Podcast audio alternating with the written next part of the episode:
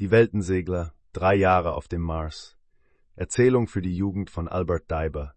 Mit vier Vollbildern von Fritz Bergen, dritte Auflage Verlag von Levi und Müller in Stuttgart. Erstes Kapitel Vorbereitungen.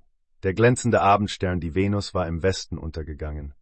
Über Groß-Stuttgart und das Neckartal begann sich eine durchsichtig klare, aber etwas kalte Winternacht zu breiten. Nach und nach flammten Tausende und Abertausende von hellen Sternen am Firmamente auf, und als weißlich schimmernder Gürtel hob sich aus der Menge jener fernen, selbstleuchtenden Weltkörper scharf und deutlich die Milchstraße ab. Aus ihr heraus blickte das funkelnde Sternbild der Cassiopeia herab auf die alte, immer noch mit so viel Torheit erfüllte Mutter Erde, und der große Bär mit seinen sieben hellen Sternen, jener geheimnisvollen, im menschlichen Leben eine so merkwürdige Rolle spielenden Zahl, leistete ihr auf der anderen Seite des gewaltigen Himmelsgewölbes die aus der Urzeit stammende, treu bewährte Gesellschaft. Kunterbunt, in ungleichmäßiger Verteilung, in verschiedenartiger Helligkeit und Größe lagen die übrigen Sterne dazwischen, scheinbar noch an ihrem alten, gewohnten Platze. Langsam schritt die Nacht vor. Im Süden stieg das prachtvolle Sternbild des Orion über dem Horizont empor, und bald darauf erschien auch der Sirius, der glänzendste unter den glänzenden Sternen des Himmels. Für all diese Schönheit der Nacht, für all diese Großartigkeit jener fernen, selbstleuchtenden Sonnen schien augenblicklich derjenige am wenigsten zugänglich zu sein, dessen berufliche Aufgabe gerade die Erforschung des Sternenhimmels war.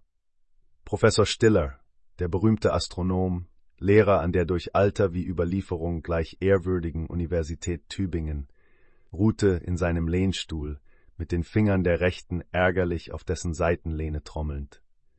Er saß in einem großen, mit einer Kuppel bedeckten Raum, der auf den ersten Blick als Observatorium oder Sternwarte zu erkennen war.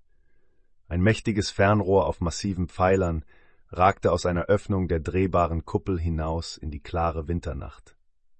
Professor Stiller hatte sich vor Jahren schon auf der ruhigen Bobserhöhe bei Stuttgart eine Privatsternwarte erbaut, um sich in ihr, fern vom lauten studentischen Leben und Treiben der Universitätsstadt, umso ungestörter der Planetenforschung zu widmen. Ganz besonders hatte der Mars, jener geheimnisvolle Planet, dessen Bahn die der Erde zunächst umschließt, Professor Stillers Interesse geweckt. Dieses Interesse wurde mehr und mehr zu einem Privatstudium, und aus diesem heraus wuchs eine so große Liebe zu dem fernen Planeten, dass im Professor Stiller der Gedanke immer festere Wurzeln fasste, mit dem Mars in unmittelbare Verbindung zu treten, mit anderen Worten, ihn zu besuchen. Gerade gegenwärtig stand Mars wieder in Erdnähe, und seine augenblickliche Entfernung von der Erde betrug nur 59 Millionen Kilometer. In der jetzigen Zeit der großartigsten Erfindungen, der gewaltigen, geradezu fabelhaften Fortschritte auf technischem Gebiete, der tieferen Erkenntnis der elektromagnetischen Strömungen im Universum und ihrer Ausnützung, vor allem aber der so hoch entwickelten Luftschifffahrt, hatte der Gedanke eines Besuches des Mars, einer Reise dahin, durchaus nichts Befremdendes mehr. Im Gegenteil, so wie die Dinge heute lagen, bestand tatsächlich die Möglichkeit, die kühne Reise mit Aussicht auf Erfolg ausführen zu können. Und Reisegedanken waren es auch, die des Professors Geist augenblicklich beschäftigten.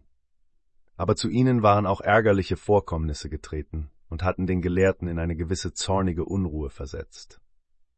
Vor dem Stuhle des Professors warf eine zierliche elektrische Lampe ihr Licht auf einen Stoß von Papieren, die mit Zahlen und Zeichnungen bedeckt, bunt durcheinandergeworfen auf einem kleinen Tische seitwärts lagen.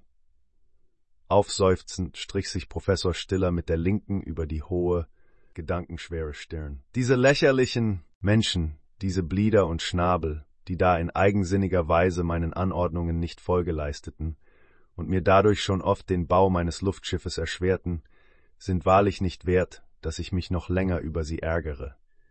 Dem Himmel Dank, dass ich die folgenschwersten Dummheiten dieser beiden Erbauer meines Luftschiffes immer noch rechtzeitig ausgleichen konnte. Weg also mit allem Kleinlichen, Ärgerlichen. Diese Stunde soll Mars allein gewidmet sein. Der Gelehrte stand auf. Ja, ja, fuhr er nach kurzer Pause zu sprechen fort. Ja, jetzt ist er in der Erdnähe, mein alter, rötlich strahlender Freund. Für meine Ungeduld, ihn heute Abend noch zu sprechen, stille Zwiesprache mit ihm zu halten, erscheint er ziemlich spät, und doch ist er der Pünktliche, nie Fehlende. Professor Stiller sah auf seine Uhr. Elf Uhr 42 Minuten, noch 55 Sekunden und Mars taucht im Osten auf. Rasch hinauf auf die Galerie und an das Instrument. Bald stand letzteres gerichtet. Einer kleinen Feuerkugel gleich zeigte sich dem Auge des Beobachters der über dem östlichen Horizonte langsam emporkommende Mars. Voll Entzücken betrachtete Professor Stiller die ihm zugewandte Fläche des Planeten, auf der sich scharf und deutlich schmale, schnurgerade Linien zeigten. Gerade diese schnurgeraden, vielfach in gemeinsamen Punkten sich schneidenden Kanäle sind es, die in ihrer Künstlichkeit am deutlichsten und unzweideutigsten für das Vorhandensein vernunftbegabter Wesen dort oben sprechen, kam es laut über die Lippen des Gelehrten. Der Mars besitzt trotz seiner Atmosphäre verhältnismäßig geringe Wassermengen. Daher sind die Marsbewohner gezwungen, diesem Mangel durch künstliche Veranstaltungen nach Möglichkeit abzuhelfen, die geringen Wassermengen derartig auszunützen, dass wenn ein Distrikt bewässert ist, die kostbare Flüssigkeit einem anderen zugeführt wird. Wie oft habe ich nicht schon diese Tatsachen als Erklärung des zeitweisen Auftauchens und Verschwindens der Marskanäle in Tübingen vom Katheder herunter verkündigt, rief Professor Stiller voll Begeisterung. Ja, ein Volk mit hoher Kultur muss auf dem Mars wohnen, denn nur ein solches vermag so wunderbar geniale, dem allgemeinen Wohl dienende Bauten auszuführen, fuhr der Professor in seinem lauten Monologe fort. Die Jahreszeiten auf dem Mars scheinen mir in erster Linie von dem Schmelzen der Eismassen an seinem Süd- und Nordpole beeinflusst. Und dieses aus den polaren Eiszonen abschmelzende Wasser leiten jene Wesen dort oben zum Zweck der Befruchtung in die uns sogar von hier aus sichtbaren Kanäle. Welch herrlicher, üppiger Pflanzenwuchs muss sich da längs der Kanäle an ihren Ufern entwickeln. Welch starke Vegetationsprozesse mögen sich dort oben abspielen, wo das Wasser in richtiger Verteilung überall hingeführt wird. Und was das wohl für ein Menschenschlag sein mag, der den Mars bewohnt. Uns vielleicht um Jahrtausende an allgemeiner Bildung voraus. Unmöglich wäre dies nicht. Ich muss sie kennenlernen wie den Boden selbst, auf dem sich das Leben dieser Wesen abspielt. Voll Erregung trat Professor Stiller vom Teleskop zurück. Aber das lebhafte Interesse an dem Gegenstande seiner Beobachtung trieb den Gelehrten rasch wieder an das Instrument. So verfloss Stunde auf Stunde mit astronomischen Forschungen und Berechnungen. Die funkelnden Sterne am Himmel verblassten allmählich, und der Wintermorgen begann langsam heraufzudämmern, als der Professor endlich seinen Posten verließ und sich in sein warmes Heim zurückzog, das sich in unmittelbarer Nähe der Sternwarte befand. Ein leichter Nebel zog über das Neckartal herauf und lagerte sich über Großstuttgart. Vor der strahlenden Morgensonne aber zerfloss der dünne Schleier rasch und ließ die Stadt, die sich im Laufe ihrer Entwicklung aus dem Tale des Nesenbaches rechts und links am Ufer des Neckars vorgeschoben hatte, in vorteilhaftestem Lichte erscheinen. Der Winter hatte seinen Einzug noch nicht gehalten, und die bewaldeten Höhen des Neckartales trugen daher noch kein Schneegewand. In der reinen, frischen Luft des Dezembermorgens hoben sich klar und scharf die Türme und villenartigen Bauten ab, die da und dort von höher gelegenen Punkten auf die zu ihren Füßen liegende große Stadt herabschauten. Auch die alte Kapelle auf dem Roten Berge passte prächtig zu dem gesamten Bilde voll landschaftlicher Anmut, durch das der Neckar, einem silbernen Bande ähnlich, seine Wasser strömen ließ. Ein großer, freier und ebener Platz mit kurzer Grasnarbe, der durch die Abhaltung des schwäbischen Volksfestes von alters her weltberühmte Cannstatter Vasen unterbrach in angenehmer Weise das Häusermeer und war von diesem nur auf einer Seite durch den Fluss scharf abgegrenzt. Am oberen Ende dieses mehrere Kilometer langen Geländes erhob sich ein gewaltiger Bretterbau. Luftschiff für die Mars-Expedition stand in Riesenbuchstaben an dem rotundenartigen Bau und darunter die üblichen Worte Unberechtigten ist der Zutritt strengstens verboten. Aus dem Innern des Gebäudes ließ sich augenblicklich nichts vernehmen, ein Zeichen, dass die Arbeit an dem Werke entweder eingestellt oder vielleicht schon beendet war. Der Bau des Luftschiffes, das zum ersten Male, seitdem es überhaupt eine Welt- und Völkergeschichte gibt, das schwierige Problem der Fahrt außerhalb der Erdatmosphäre durch den unendlichen Ätherraum hindurch nach einem ganz bestimmten Ziele hinlösen sollte, war den Herren Blieder und Schnabel übertragen.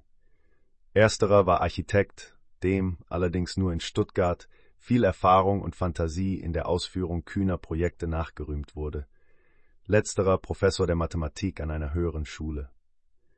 Als solcher war Herr Schnabel berufen, den Bau des Luftschiffes aufgrund mathematischer Berechnungen zu überwachen und im Übrigen als wissenschaftlicher Beirat Herrn Blieder zur Seite zu stehen. Form und Schwere, die in sinnreichster Art gebundenen elektrischen Energiemengen, die zur Vorwärtsbewegung und Steuerung des Schiffes wie auch zur Beleuchtung und Heizung der geschlossenen Gondel dienen sollten. All die zahlreichen, äußerst wichtigen Bedingungen und Einzelheiten der Maschinerie waren von Professor Stiller zusammen mit anderen bedeutenden Kollegen der Tübinger Universität bestimmt und genannten beiden Herren zur Ausführung übertragen worden. Nur zögernd, fast widerwillig hatte Professor Stiller sich zu dieser Übergabe verstehen können. Blieder und Schnabel waren alte Bekannte von ihm. Aus der Vorstadt Cannstatt stammend waren sie mit ihm aufgewachsen, doch hatten die späteren Jahre und die so ganz verschiedenen Interessen und Bestrebungen Professor Stiller mehr und mehr von den beiden Jugendgenossen getrennt. Die entstandene Kluft wurde in dem Maße größer, als Professor Stiller auf dem steilen Wege der Forschung immer höher emporstieg.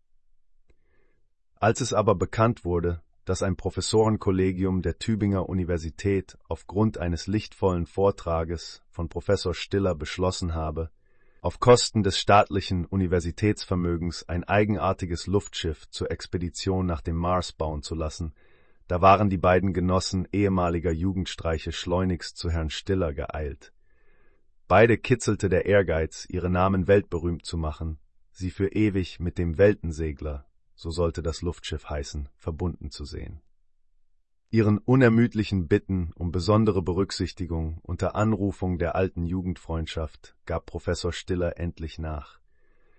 Er tröstete sich damit, dass von den übrigen für den Bau des Weltenseglers in Frage kommenden Wettbewerbern schließlich keiner eine bessere Gewähr für das Gelingen der Arbeit hätte bieten können als Blieder und Schnabel.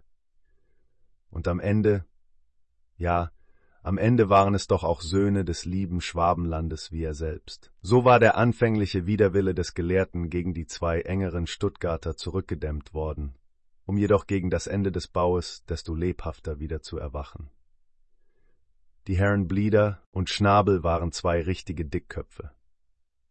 Jeder glaubte für sich allein den Stein der Weisen gefunden zu haben und hielt sich daher für berechtigt, den Plan des Schiffes nach eigenem Gutdünken zu ändern. Nur der Wachsamkeit und der rücksichtslosen Tatkraft Professor Stillers war es zuzuschreiben, dass sich nach endlosen Kämpfen, schwerstem Ärger und Verdruss mit Blieder und Schnabel der Bau des Weltenseglers im Großen und Ganzen in den Formen hielt, die ihm der Gelehrte selbst gegeben. Aber gestern Mittag, als Professor Stiller die Baustätte besuchte, um sich von der endlichen richtigen Fertigstellung des Ganzen zu überzeugen, an dem seit vielen Monaten eifrig gearbeitet und dessen Vollendung bereits in die Welt hinausposaunt worden war, Blieder und Schnabel waren die Trompeter, da hatte Professor Stiller in hellem Zorne wahrnehmen müssen, wie gerade einige seiner wichtigsten Anordnungen von den Erbauern übersehen worden waren. Die Arbeit, die bereits ruhte, musste wieder von neuem aufgenommen werden, und von neuem flickte man am Weltensegler herum. Dadurch verzögerte sich natürlich der Aufstieg, unter Umständen stand sogar das Gelingen der Expedition in Frage. Es war einfach, um aus der Haut und nicht nach dem Mars zu fahren. Wütend kam Professor Stiller nach Hause. Er brauchte mehrere Stunden, um seinen Grimm zu meistern und sein gestörtes seelisches Gleichgewicht wieder zu erlangen unmittelbar am Ziele seiner schon so lange gehegten Wünsche und nun von neuem auf die Geduldsprobe gestellt, das ertrage wer vermag. Professor Stiller konnte es nicht, und so kam es, dass er, unfähig zu ernster Arbeit, mehrere Stunden in seinem Observatorium damit zubrachte, sein etwas rasches, feuriges Blut zu beruhigen und den Ärger zu überwinden. Jetzt saß der Gelehrte, eingehüllt in einen bequemen, molligen Schlafrock, in seinem von der Sonne durchfluteten, geräumigen Studierzimmer, die Beobachtungen der Nacht verarbeitend. Das Ergebnis war sehr günstig. Jetzt oder für lange Zeit, vielleicht für viele Jahre nicht mehr, war es möglich, von der Erde aus den Mars zu erreichen. Es ist ein großer Unterschied, ob ein Gestirn von der Erde nur 59 oder 400 Millionen Kilometer entfernt ist. Der Mars hatte augenblicklich das Maximum seiner Erdnähe erreicht und befand sich genau 59 Millionen Kilometer von seinem Nachbar entfernt. Die langen Berechnungen des Professors hatten dies ergeben. Mit der Expedition durfte daher nicht mehr lange gesäumt werden. Jeder beträchtliche Zeitverlust musste auf das Peinlichste vermieden werden. Wollte man den sich rasch von der Erde wieder entfernenden Planeten unter vollster Ausnützung der gerade bestehenden günstigen Gravitationsverhältnisse, der natürlichen, gesteigerten Anziehungskraft überhaupt erreichen, so musste mit jeder Stunde gerechnet werden. Und da müssen gerade in diesem so überaus günstigen Augenblick die beiden Langohre da unten.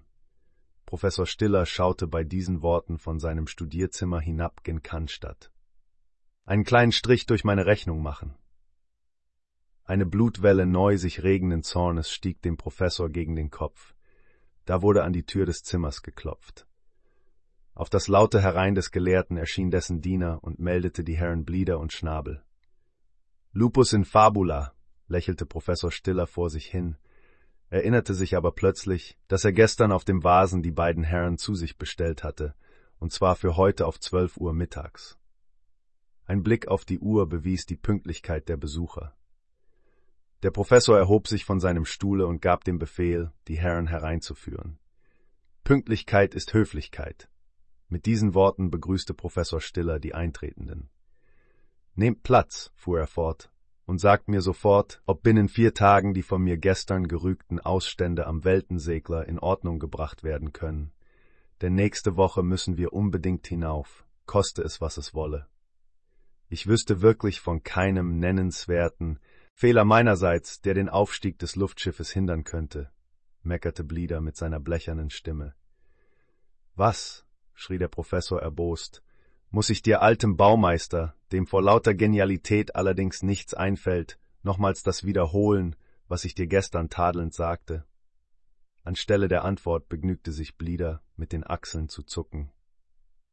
In der geschlossenen Gondel kann ich keine Glasfenster brauchen, das könntest du wissen, umso mehr, als ich dieses wichtigen Umstandes bereits am Anfange, beim Entwurf des Planes gedachte, entgegnete der Gelehrte. Ja, aber warum? Ich sehe wirklich nicht ein. Mein lieber Blieder, du siehst allerdings weder ein noch aus. Deine in die Gondel eingesetzten Spiegelgläser sind hart und spröde, den gewaltigen niederen Temperaturen im Ätherraum gegenüber völlig widerstandslos. Also hinaus mit den Gläsern, weg mit ihnen und ersetze sie durch elastischen, widerstandsfähigen Glimmer. Der hält alle Temperaturen über und unter Null gleich gut aus. Zwei Tage Zeit hast du dazu, und in diesen muss die Änderung gemacht sein. Aber wenn, begann Blieder, wurde aber heftig durch den Professor unterbrochen. Es gibt weder ein Wenn noch ein Aber. Sei froh, dass ich dir in Anbetracht der Kürze der Zeit die mancherlei andern Unebenheiten hingehen lasse, deren du dich bei der Konstruktion schuldig gemacht hast. Aber eine wichtige Sache muss noch verbessert werden. Du dachtest nämlich nicht mehr daran, obgleich du auch darauf aufmerksam gemacht wurdest, dass eine Gondel, die während einer bestimmten Zeit der Aufenthaltsraum für eine mehrköpfige Gesellschaft sein soll, auch eine Klappe für allerlei Abfallstoffe haben muss. Wir benötigen ein paar solcher doppelten, auf das dichteste schließenden Klappen, und zwar rechts und linksseitig, beileibe nicht am Boden. Dort wären sie aber am einfachsten anzubringen. Glaube ich, erwiderte spöttisch lächelnd Professor Stiller, wir wünschen aber nicht unterwegs aus der Gondel zu fallen, sondern wollen womöglich heil und gesund den Mars erreichen. Aber im Innern längs der Gondelwand sind die Provianträume, unter diesen die Akkumulatoren und so teile sie entsprechend ein, und die Sache ist geordnet. Sela, nun zu dir, Schnabel. Wovon meinst du, dass unsere Expedition unterwegs leben soll? Natürlich von den mitzuführenden Nahrungsmitteln, von Konserven und anderen guten Sachen, auch besten Neckarwein nicht zu vergessen, antwortete schmunzelnd der mit einem hübschen Bäuchlein ausgestattete, ess- und trinkfeste Mathematiker. Den Wein vergessen wir auch nicht, sei unbesorgt, Schnabel, aber von was lebt denn sonst noch der Mensch außer von Speise und Trank? Nun von Luft, entgegnete Schnabel etwas gereizt über diese Frage. Gewiss, nur sage mir, woher wir denn die Luft auf unserer Reise beziehen sollen. Im Ätherraume gibt es bekanntlich keine, und die vom Cannstatter Vasen in der Gondel mitgenommene Heimatluft hält leider auch nicht lange vor. O zum Kuckuck! Es ist die Anlage für die feste Luft, die ich vergaß anbringen zu lassen. So ist es. Mache deinen Fehler so rasch als möglich gut. Blieder soll dir dabei helfen. Ob die Anlage feste Luft enthält, werde ich dann selbst noch prüfen, denn du wärest imstande, sogar die Füllung zu vergessen. Wie ich dir gestern Mittag schon sagte, ist auch die ganze Steuerungsanlage fehlerhaft. Anstelle der Vermittlung durch die Welle hast du unbegreiflicherweise die lebendige Kraft des elektrischen Stromes unmittelbar auf die Aluminiumschraube übertragen. Laut mathematischer Berechnung das einzig Richtige, brummte Schnabel. Bleib mir hier mit deiner Mathematik vom Leibe, wenn sie solch offenkundigen Unsinn zeitigt, entgegnete zornig Professor Stiller.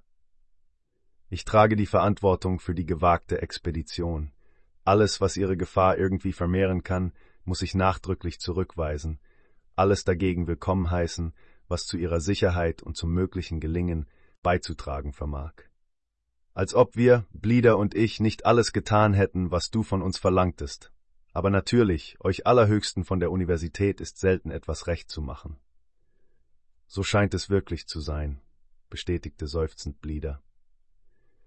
Darüber will ich mich mit euch nicht streiten, denn dies wäre eine höchst zwecklose Sache. Sorgt lieber dafür, dass der Weltensegler nächste Woche segelfertig ist. Höchste Zeit dafür ist es, soll die Reise überhaupt gelingen. Seit Tagen schon drängen mich deshalb meine Kollegen in Tübingen, denen ich als Zeit des Aufstieges die ersten Tage des Dezembers angegeben hatte, und zwar als äußersten Zeitpunkt. Nun entsteht wieder eine Verzögerung. Die Sache muss rasch zu Ende gebracht werden.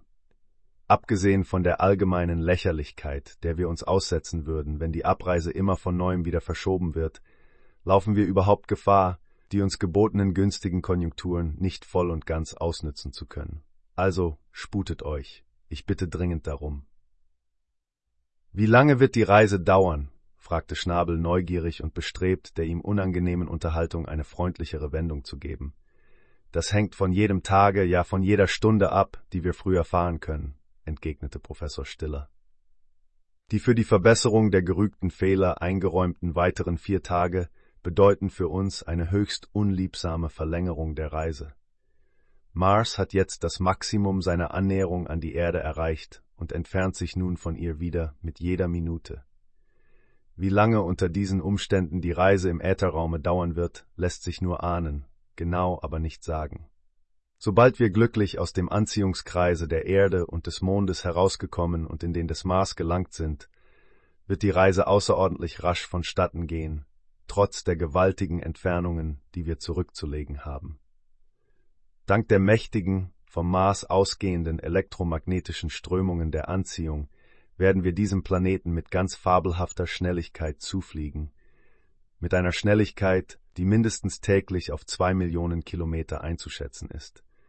Immerhin rechne ich auch im günstigsten Falle auf eine Reisedauer von mehreren Wochen. Der Vorsicht halber nehmen wir aber für drei Monate Proviant mit uns.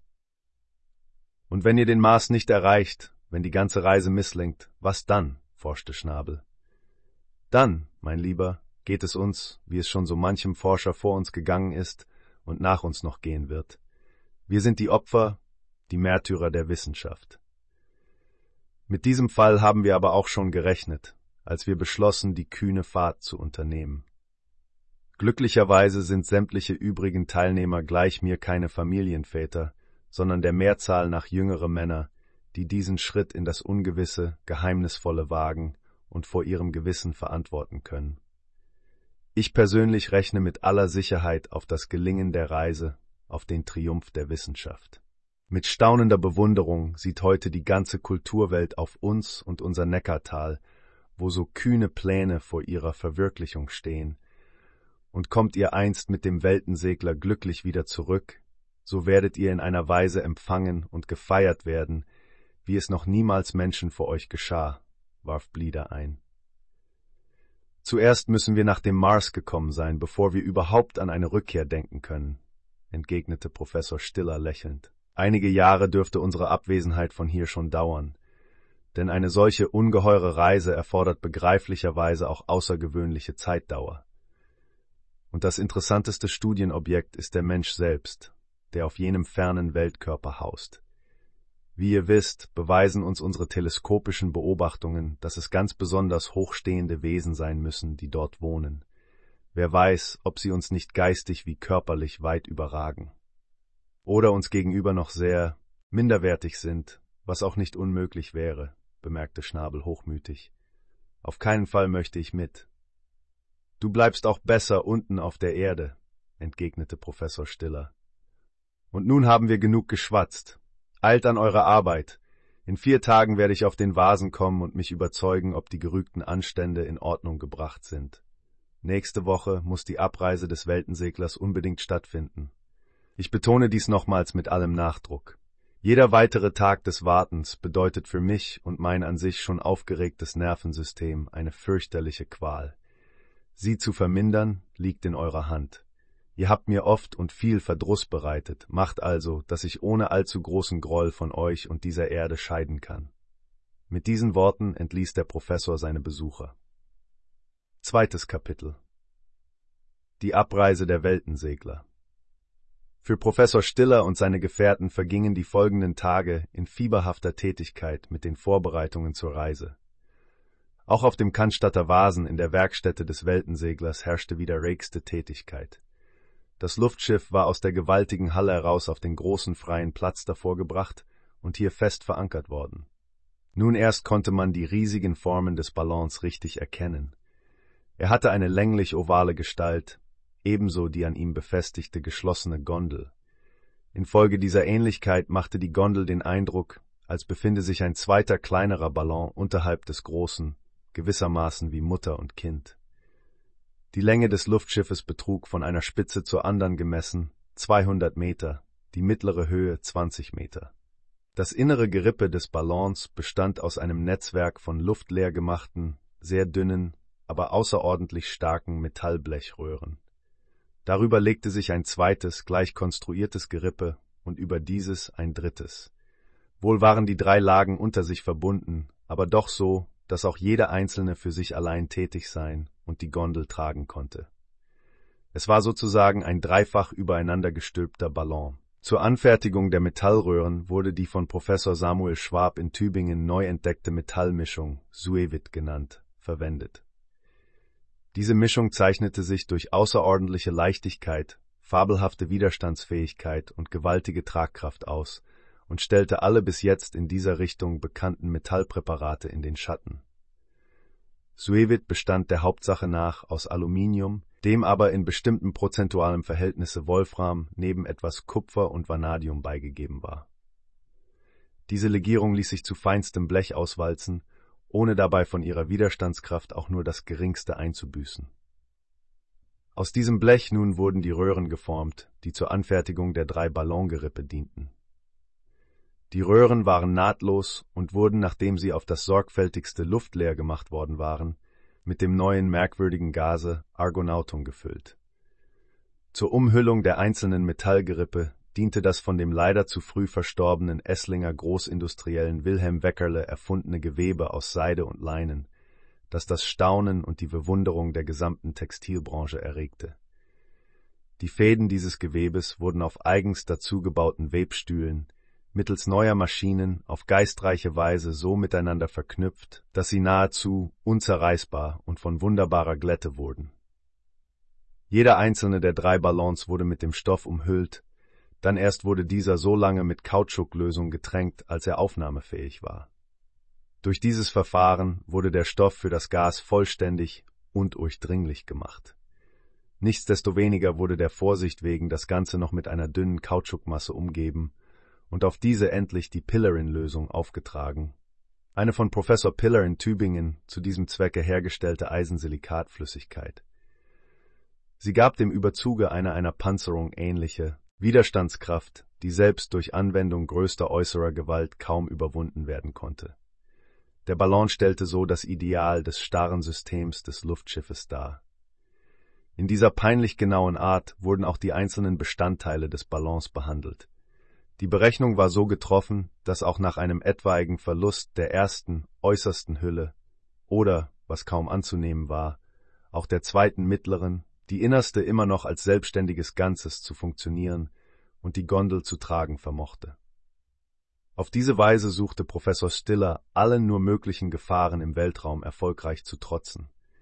Jede Ballonhülle war mit einer besonderen Klappe versehen, die vom Gondelinnern aus dirigiert werden konnte. Der Ballon war, wie bereits gesagt, mit dem neu entdeckten, spezifisch unendlich leichten Gase Argonauton gefüllt. Kaum noch wägbar, 0,01, besaß das Argonauton die unschätzbare Eigenschaft, weder durch enorme Hitze, plus 1350 Grad, noch durch größte Kälte, minus 500 Grad, irgendwie in seinem Aggregatzustande beeinflusst oder gar verändert zu werden.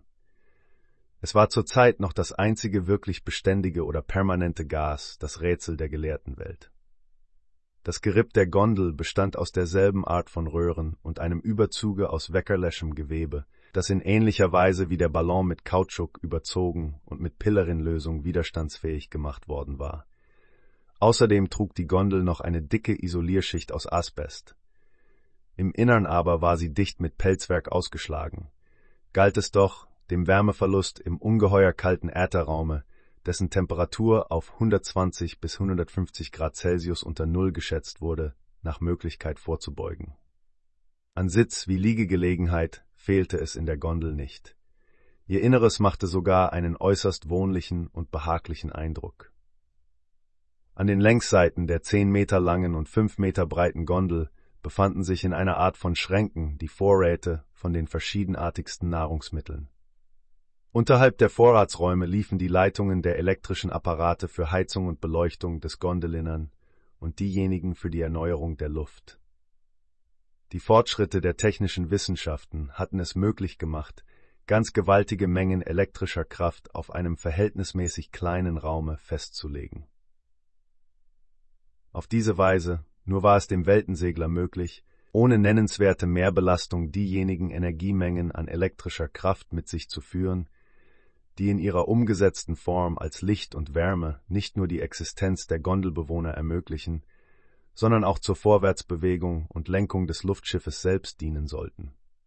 Für letztere Zwecke waren am Ballonkörper selbst seitwärts, rechts und links, Luftschrauben angebracht, die durch die elektrische Kraft von der Gondel aus in Tätigkeit gesetzt werden konnten.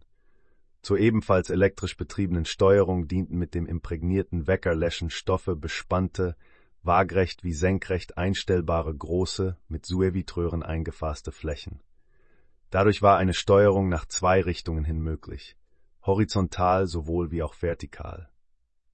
Die in metallene Behälter eingeschlossene feste, kristallinische Luft, im Augenblicke ihres Kontaktes mit äußerer, gasförmiger Luft sofort sich verflüssigend und fein zerstäubend, nahm, trotz großer Vorratsmenge, ebenfalls nicht allzu viel Raum und Gewicht in Anspruch.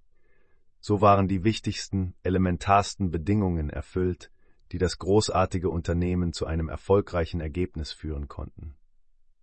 Seit sich der Weltensegler im Freien befand, allen Augen sichtbar, strömte eine Menge neugieriger Besucher herbei, um ihn zu bewundern, die Erbauer mit Fragen zu bestürmen und sie um allerlei Auskunft zu bitten. Die Herren Blieder und Schnabel befanden sich nun endlich in dem ihnen am meisten zusagenden Elemente. Sie schwammen förmlich in Stolz, Wonne und erhöhtem Selbstgefühl, waren sie doch in diesem Augenblick die wichtigsten und dank ihrer Intelligenz als Erbauer auch die angesehensten Persönlichkeiten nicht allein Großstuttgarts, sondern sogar der gesamten Welt. Ihre Namen waren in aller Munde. Was konnten sie mehr verlangen? Selten wird einem Irdischen das große Los zuteil, allgemein mit Hochachtung genannt zu werden. Unter den staunenden Besuchern des Cannstatter Vasens waren Vertreter aller möglichen Völker erschienen, Gelehrte und Ungelehrte, Hochkultivierte und Halbwilde, Männer, Frauen und Kinder, war es ja doch seit Monaten schon durch Zeitungen und Spezialberichte überall, diesseits und jenseits der Ozeane, bekannt geworden, dass das große, unerhört verwegene Wagnis einer Reise nach dem fernen Mars Anfangs Dezember vom Herzen des Schwabenlandes aus zur Ausführung kommen sollte. Die Namen Blieder und Schnabel waren daher in den fernsten Winkel des Erdballes getragen worden, als die kühnen Schöpfer des Luftschiffes, das als erstes die unendlichen Räume des Weltenäthers durchschnitt. Mit der Zunahme der Besucher stieg die allgemeine Erregung, als der Tag des Aufstieges des Weltenseglers langsam näher rückte. Nach Hunderttausenden wurden die Fremden geschätzt, die nach Groß Stuttgart geströmt waren, um das in seiner Art einzige Schauspiel zu sehen, ein Schauspiel, von dem noch in den fernsten Zeiten als von einer wunderbaren Begebenheit gesprochen werden musste. Nur persönlich dabei zu sein, den Augenblick des Aufstieges in seiner ganzen Wucht der Eigenart auf sich einwirken zu lassen, von diesem einzigen Wunsche waren alle Besucher beseelt. Sie zahlten gewaltige Preise für ihre Unterkunft. Wer mit dem Geld nicht verschwenderisch um sich werfen konnte, fand weit und breit in und um Stuttgart herum keine Unterkunft. Nicht nur waren die Gasthäuser bis unter das Dach hinauf besetzt, nein, auch die Häuser von Privaten waren gefüllt. Noch niemals hatte Stuttgart mit seiner Umgebung einen so ungeheuren Fremdenstrom erlebt wie in diesen Tagen. Auf dem Vasen selbst war das Leben und Treiben der Menschenmenge nachgerade lebensgefährlich geworden. Man stieß und drängte sich förmlich. Überall war ein fürchterliches Pressen und Schieben, dazwischen ein Lachen und Schimpfen und Wettern in allen Sprachen der Völker. Jeder und jede wollte so nahe als möglich an den Weltensegler gelangen, an dieses Wunder der Technik, dieses stolze Erzeugnis wissenschaftlicher Berechnung. Alle wollten das Werk möglichst genau sehen und betrachten, womöglich auch befühlen und einen Blick in die merkwürdig eingerichtete Gondel werfen. Sollte diese doch für viele Wochen der Aufenthaltsort der berühmten sieben Gelehrten sein, die ohne Rücksicht auf ihr Leben die einem Märchen gleiche Reise nach einer andern Welt unternahmen, einer Welt, die in schwindelerregend weiter Ferne von der Erde sich befand. Die Meinungen über das Gelingen oder Misslingen der Expedition waren beim Publikum noch immer geteilt. Darüber aber waren sich alle einig, dass das Unternehmen an Kühnheit und Großartigkeit alles in den Schatten stellte, was die Welt bisher gesehen, und dass die Männer der Expedition an Mut und Entschlossenheit nicht ihresgleichen fanden. So war der 7. Dezember herangekommen, der ewig denkwürdige Tag, an dem nachmittags Punkt 4 Uhr der Aufstieg des Weltenseglers stattfinden sollte. Kurz nach Tagesanbruch war Professor Stiller auf der Baustelle erschienen. Die Herren Blieder und Schnabel befanden sich bereits auf dem Platze und erwarteten den Professor. Ebenso waren sämtliche am Weltensegler beschäftigte Arbeiter angetreten. Der Ballon wie die Gondel wurden einer scharfen, eingehenden Besichtigung unterworfen. Die von Professor Stiller gerügten Ausstände waren beseitigt. Einige kleinere Anstände, die der Professor da und dort noch entdeckte, verbesserten die Arbeiter sehr rasch. Nachdem auch das Kleinste geordnet war, stieg Professor Stiller in die Gondel. Ihm folgten die Herren Blieder und Schnabel sowie einige der ersten Arbeiter. Die Taue, mit denen das Riesenluftschiff am Boden befestigt war, wurden vorsichtig gelöst. Langsam, in stolzer Sicherheit erhob sich der Weltensegler gen Himmel. Unterdessen hatte sich trotz der frühen Morgenstunde eine Menge von Neugierigen auf dem Vasen eingefunden, die mit Staunen und lauter Bewunderung den Bewegungen des Luftschiffes folgten. Hoch oben in der Luft, kaum noch erkennbar, bald rückwärts, bald vorwärts flog der Weltensegler, willig der Steuerung gehorchend wie das flinkste Schiff im Wasser. In raschem Fluge und weitem Bogen zog das Luftschiff über Stuttgart hin, kehrte wieder über den Ort des Aufstieges zurück und ließ sich langsam und majestätisch genau auf dem Punkt nieder, von dem es ausgegangen war. Ein tausendstimmiges Bravo der Zuschauer, wie ein Donner klingend, belohnte die gelungene Probefahrt. Nun konnte es tatsächlich keinem Zweifel mehr unterliegen, dass ein so wunderbar schnell fliegendes und leicht lenkbares Luftschiff wie der Weltensegler den höchsten aeronautischen Anforderungen genügen, dass die Reise wirklich zu einem befriedigenden Ziele zu einem günstigen Ergebnis führen musste.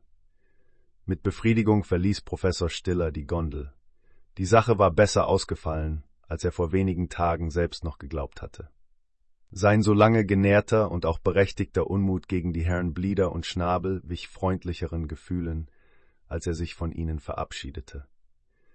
Gern übersah er deshalb auch, dass die Erbauer des Weltenseglers eigentlich nur die Handlanger bei der Ausführung des Erzeugnisses seiner eigenen Geistesarbeit gewesen waren und gönnte ihnen den leicht und billig verdienten Ruhm.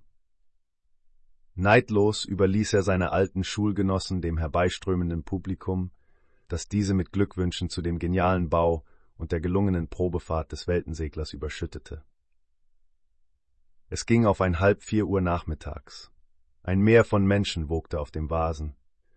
Von Minute zu Minute stieg die Erwartung, denn bald sollten die kühnen Weltensegler, die sieben berühmten Gelehrten Deutschlands und Schwabens Stolz und Zier, auf dem Vasen eintreffen, um in dem Luftschiff mit dem so treffenden Namen die ungeheuerliche Reise anzutreten.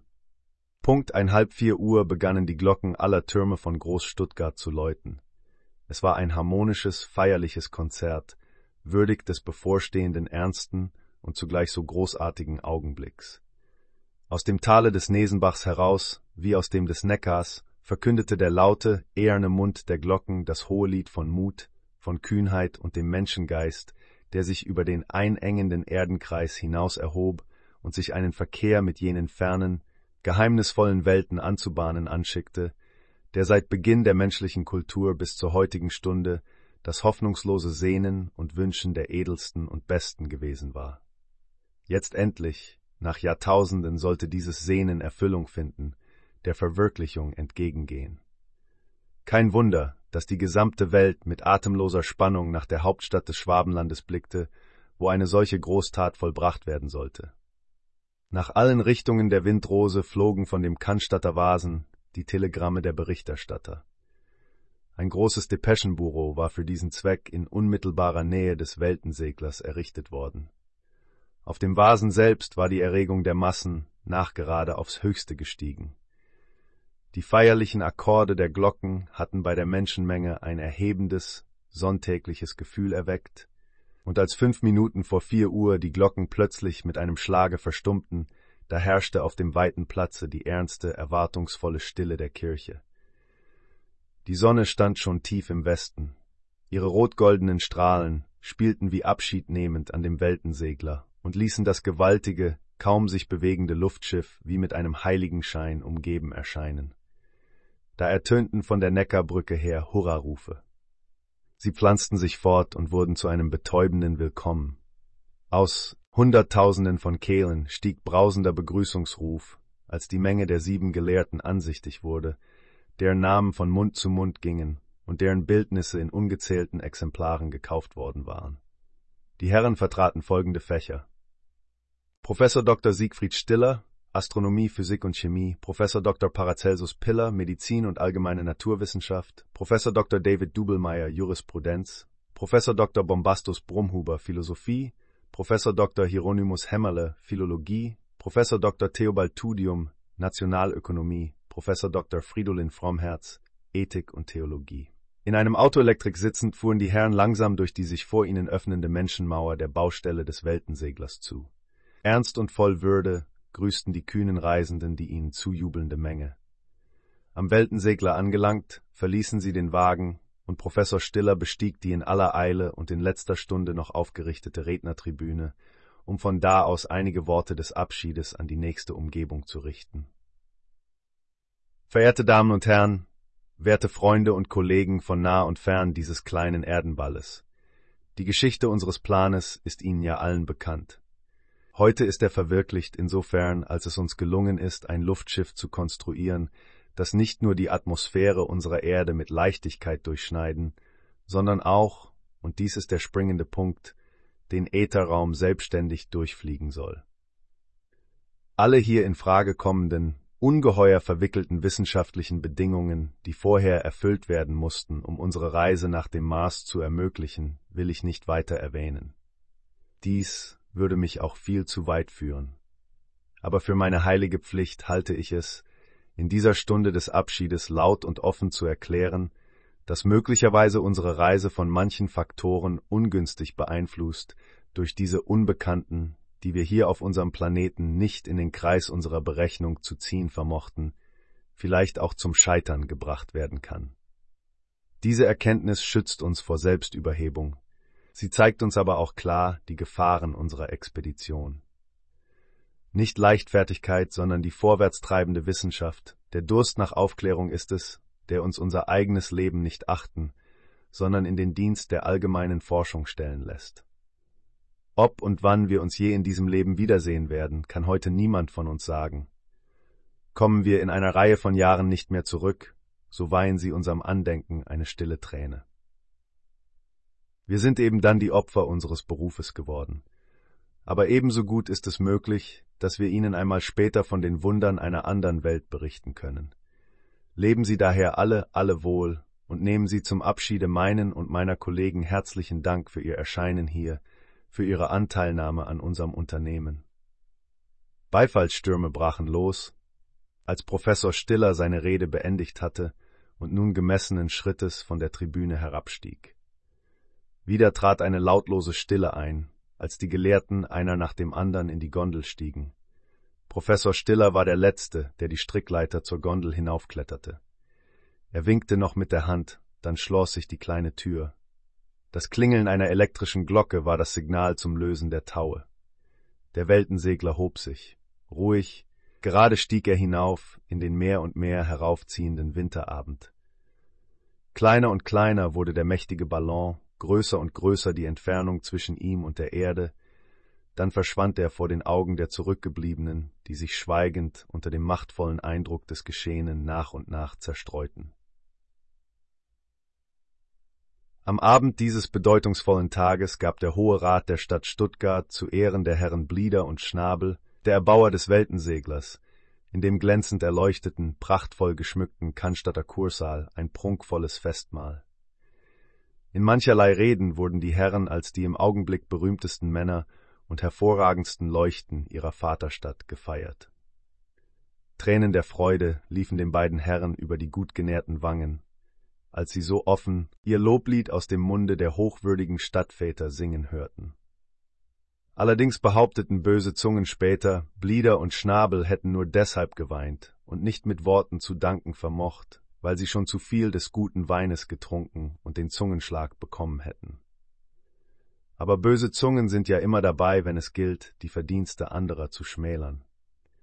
Beim Festmahle erreichte die allgemeine Rührung ihren Höhepunkt als den Herren Blieder und Schnabel auf ihre etwas großen Köpfe je ein mächtiger Lorbeerkranz gepresst wurde.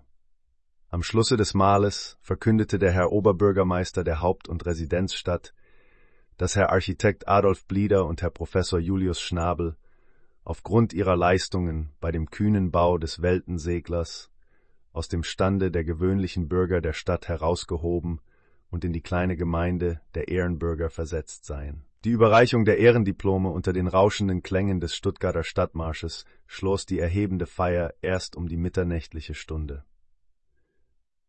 Drittes Kapitel Zwischen Himmel und Erde Keine nennenswerte Luftströmung störte den fast senkrechten Aufstieg des Weltenseglers.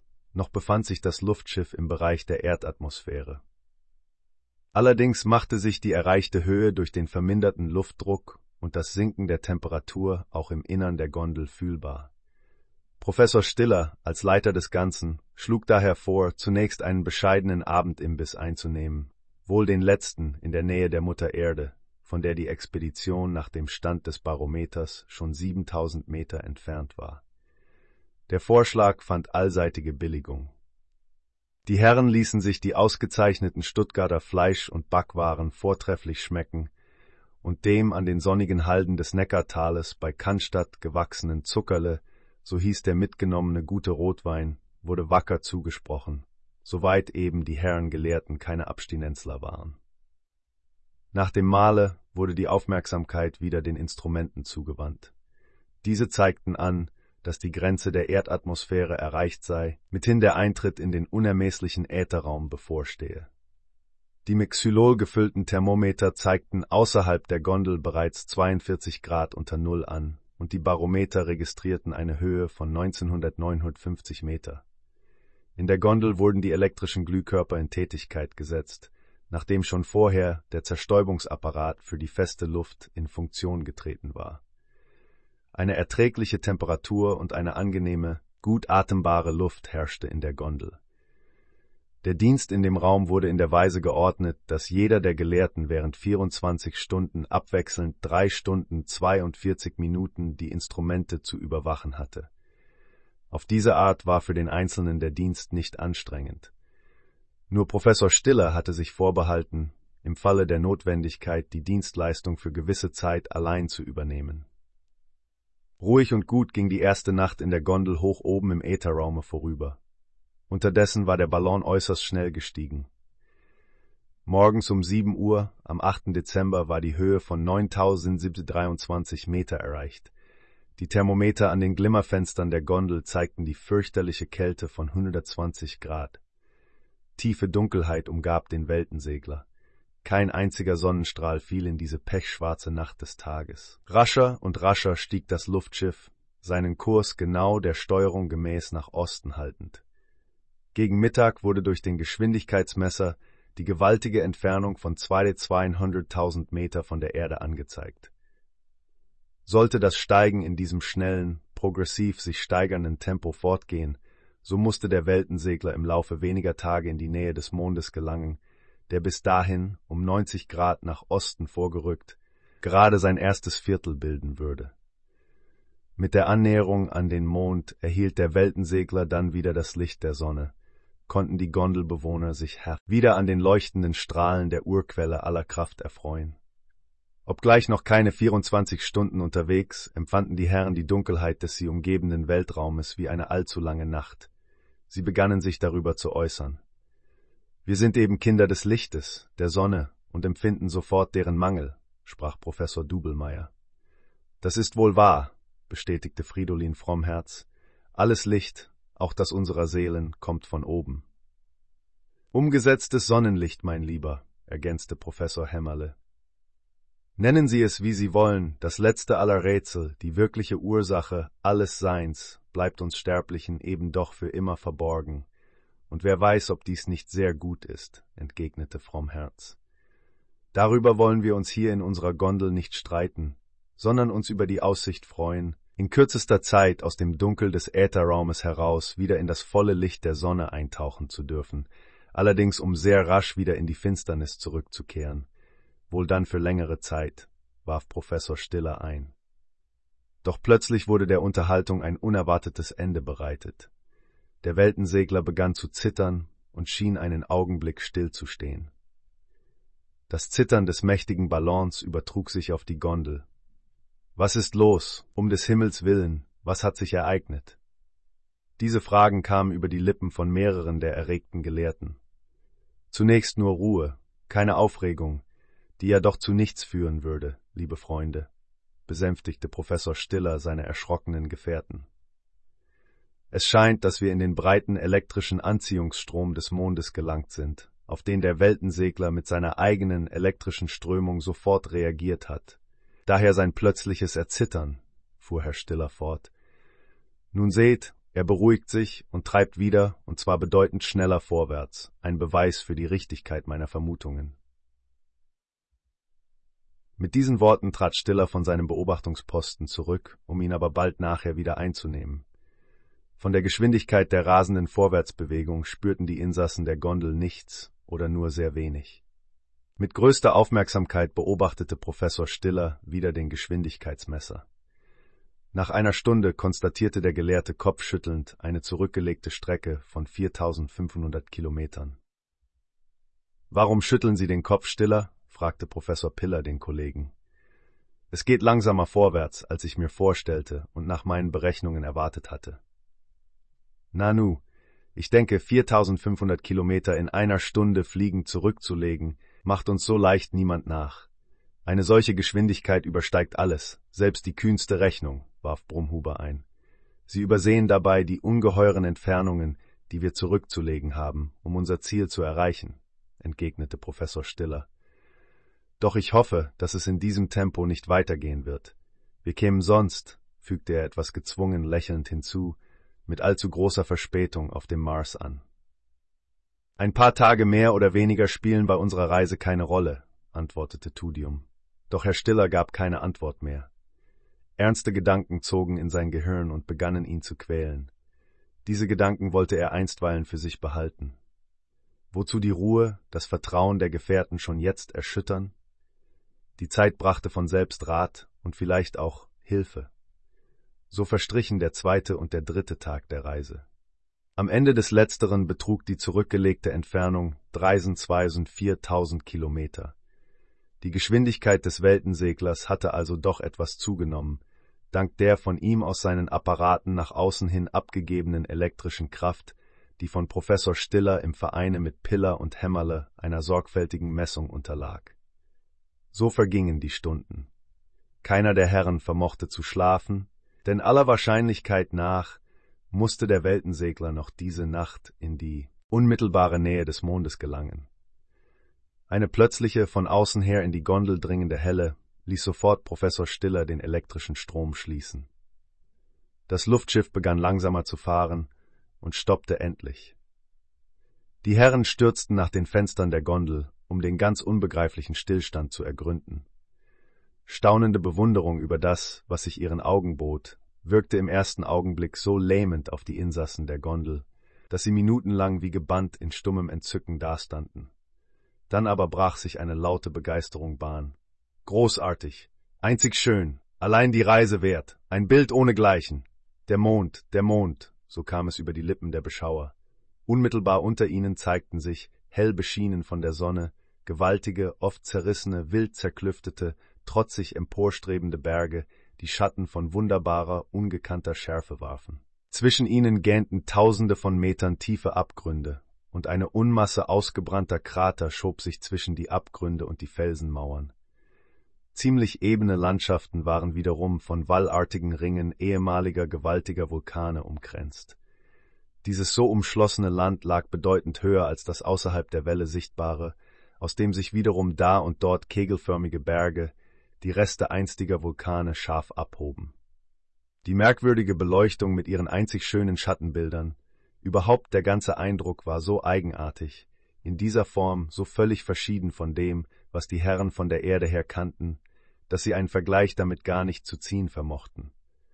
Wohin sie auch ihre Blicke richteten, nirgends, aber auch nirgends konnten sie Spuren von Pflanzenwuchs oder Wasser entdecken. Kein See, kein Strom, kein wogender Ozean, kein grünender Rasen, Strauch oder Baum, nichts, rein nichts zeigte sich. Das stumme, ergreifende Bild des starren Todes, das sich hier den Reisenden offenbarte, verfehlte auf diese seine Wirkung nicht. Die erste laute Begeisterung war rasch einer großen Stille gewichen, dem tiefen Ernste, den der Tod bei jedem denkenden und empfindenden Menschen hervorbringt. Nur kurze Zeit hatte man sich der Betrachtung desjenigen Teiles des Mondes hingeben können, der von der Gondel aus sichtbar war. Der Weltensegler fing an langsam zu fallen.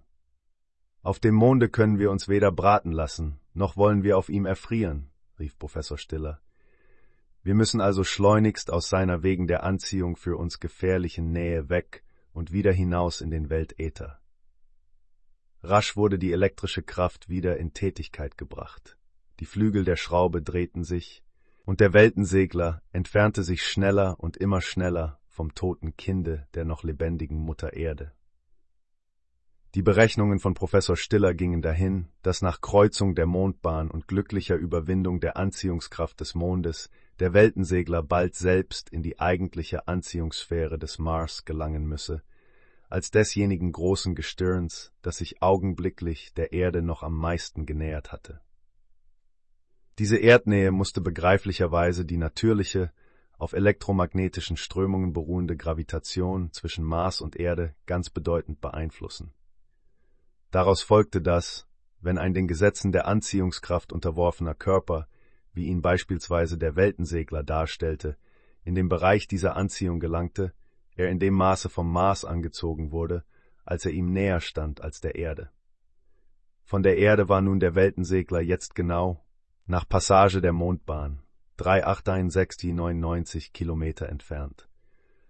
Es konnte daher keinem Zweifel unterliegen, dass der Weltensegler bereits unter der Anziehungskraft des Mars stand.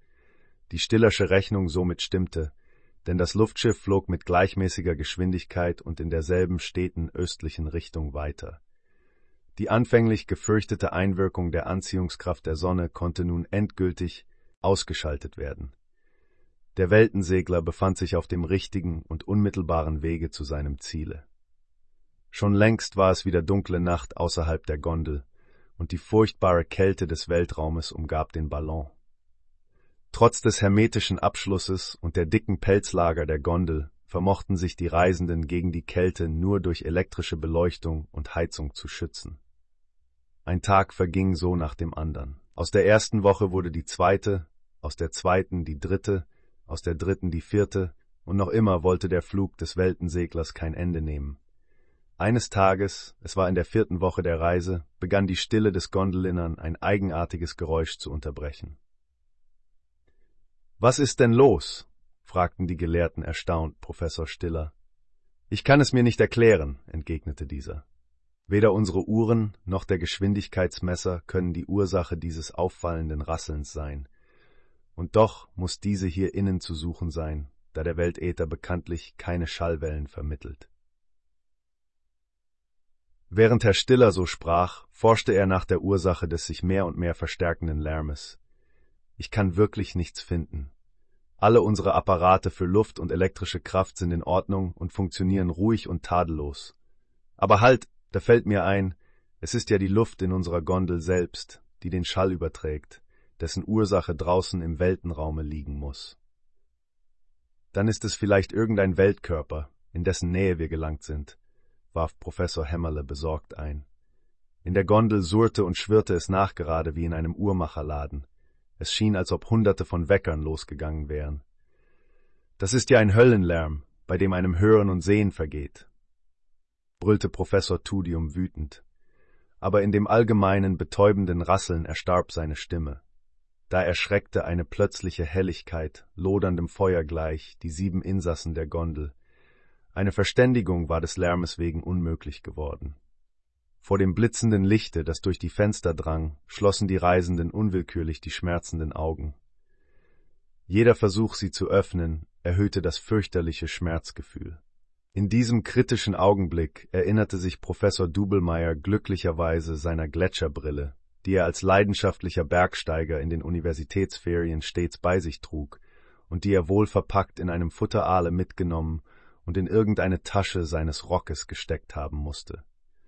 Vorsichtig tastete er den Rock von außen ab. Richtig, da fühlte er einen länglichen Gegenstand in der oberen rechten Seitentasche. Es war die Brille, dem Himmel sei Dank. Endlich hatte er sie auf die Nase gebracht. Geschützt durch die dunklen Gläser vermochte er nun seine Augen zu öffnen. Zunächst ließ er seine Blicke in der Gondel herumwandern. Stumm mit geschlossenen Augen lagen seine Gefährten da. Der Ausdruck ihrer Gesichter trug den Stempel in ihr unabwendbares Schicksal ergebener Männer. Mit zitternden Knien und klopfendem Herzen schlich sich Professor Dubelmeier zu dem ihm zunächst liegenden Glimmerfenster. Er wollte den Versuch machen, die Schutzvorrichtung an ihm herabzulassen, an die in dem wahnsinnigen Lärm merkwürdigerweise keiner der Herren bis jetzt gedacht hatte.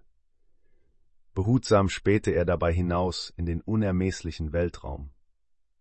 Aber welch überwältigendes Schauspiel bot sich ihm hier. Vor Aufregung hierüber vergaß er die Schutzvorrichtung. Sein Sinnen und Denken war von dem Naturschauspiele da draußen völlig gefangen genommen. Aus Millionen von Leuchtkugeln, die ähnlich der Milchstraße am nächtlichen Himmel einen breiten Strahlengürtel bildeten, funkelte und blitzte es in märchenhafter Pracht herüber aus der Ferne. Was mochte das wohl sein? Da musste sofort Kollege Stiller gefragt werden, denn möglicherweise konnte durch ihn noch eine dem Weltensegler drohende Gefahr abgewendet werden. Professor Dubelmeier ließ zunächst die Schutzvorrichtung an den Fenstern herab, trat dann auf Stiller zu, stülpte ihm die Schutzbrille auf die Nase und rüttelte ihn aus seiner Betäubung wach. Erstaunt über sein so plötzlich wiedergekehrtes Sehvermögen erhob sich Professor Stiller mit der Brille seines Freundes und folgte dessen stummer Gebärde. Er zog die Schutzvorrichtung des Fensters weg und blickte hinaus. Gebannt von dem sich ihm bietenden Schauspiel blieb auch er einige Minuten am Fenster stehen, versunken in den Zauber des Anblicks. Nun war ihm die Ursache des tollen Rasselns, der Erscheinung überhaupt klar. Der Weltensegler war auf seiner Bahn nach dem Mars in die Nähe eines durch den Weltäther dahinsausenden Kometen gekommen, der eben diese Bahn kreuzte. Eine unmittelbare Gefahr für den Weltensegler war bei der immerhin noch großen Entfernung und der ungeheuren Geschwindigkeit der Kometenbewegung nicht vorhanden, wenigstens nicht für die nächsten Stunden. Beruhigt, aber doch halb berauscht von der einzigartigen Erscheinung, verließ Herr Stiller das Fenster. Wie es Professor Dubelmeier mit ihm gemacht, so machte es Stiller mit seinem Kollegen Piller, dieser wiederum mit Hämmerle und so weiter, so dass jeder der Reisenden sich das großartige Schauspiel ohne Gefahr für sein Sehvermögen betrachten konnte. Zu einer Aussprache aber kam es erst nach einigen Stunden, als das Geräusch des vorbeiziehenden Kometen nach und nach abzunehmen begann. Dann erklärte Professor Stiller seinen Gefährten die Ursache der Erscheinung und pries laut Dubelmeyers Schutzbrille. An so vieles dachte ich bei der Auswahl der mitzunehmenden Sachen, und ich glaubte auch, wirklich nichts vergessen zu haben. Ich gestehe aber, dass ich auf den praktischen, so naheliegenden Gedanken einer Schutzbrille nicht gekommen bin. Da sieht man wieder die eigene Unzulänglichkeit, den Mangel an Verlass auf sich selbst.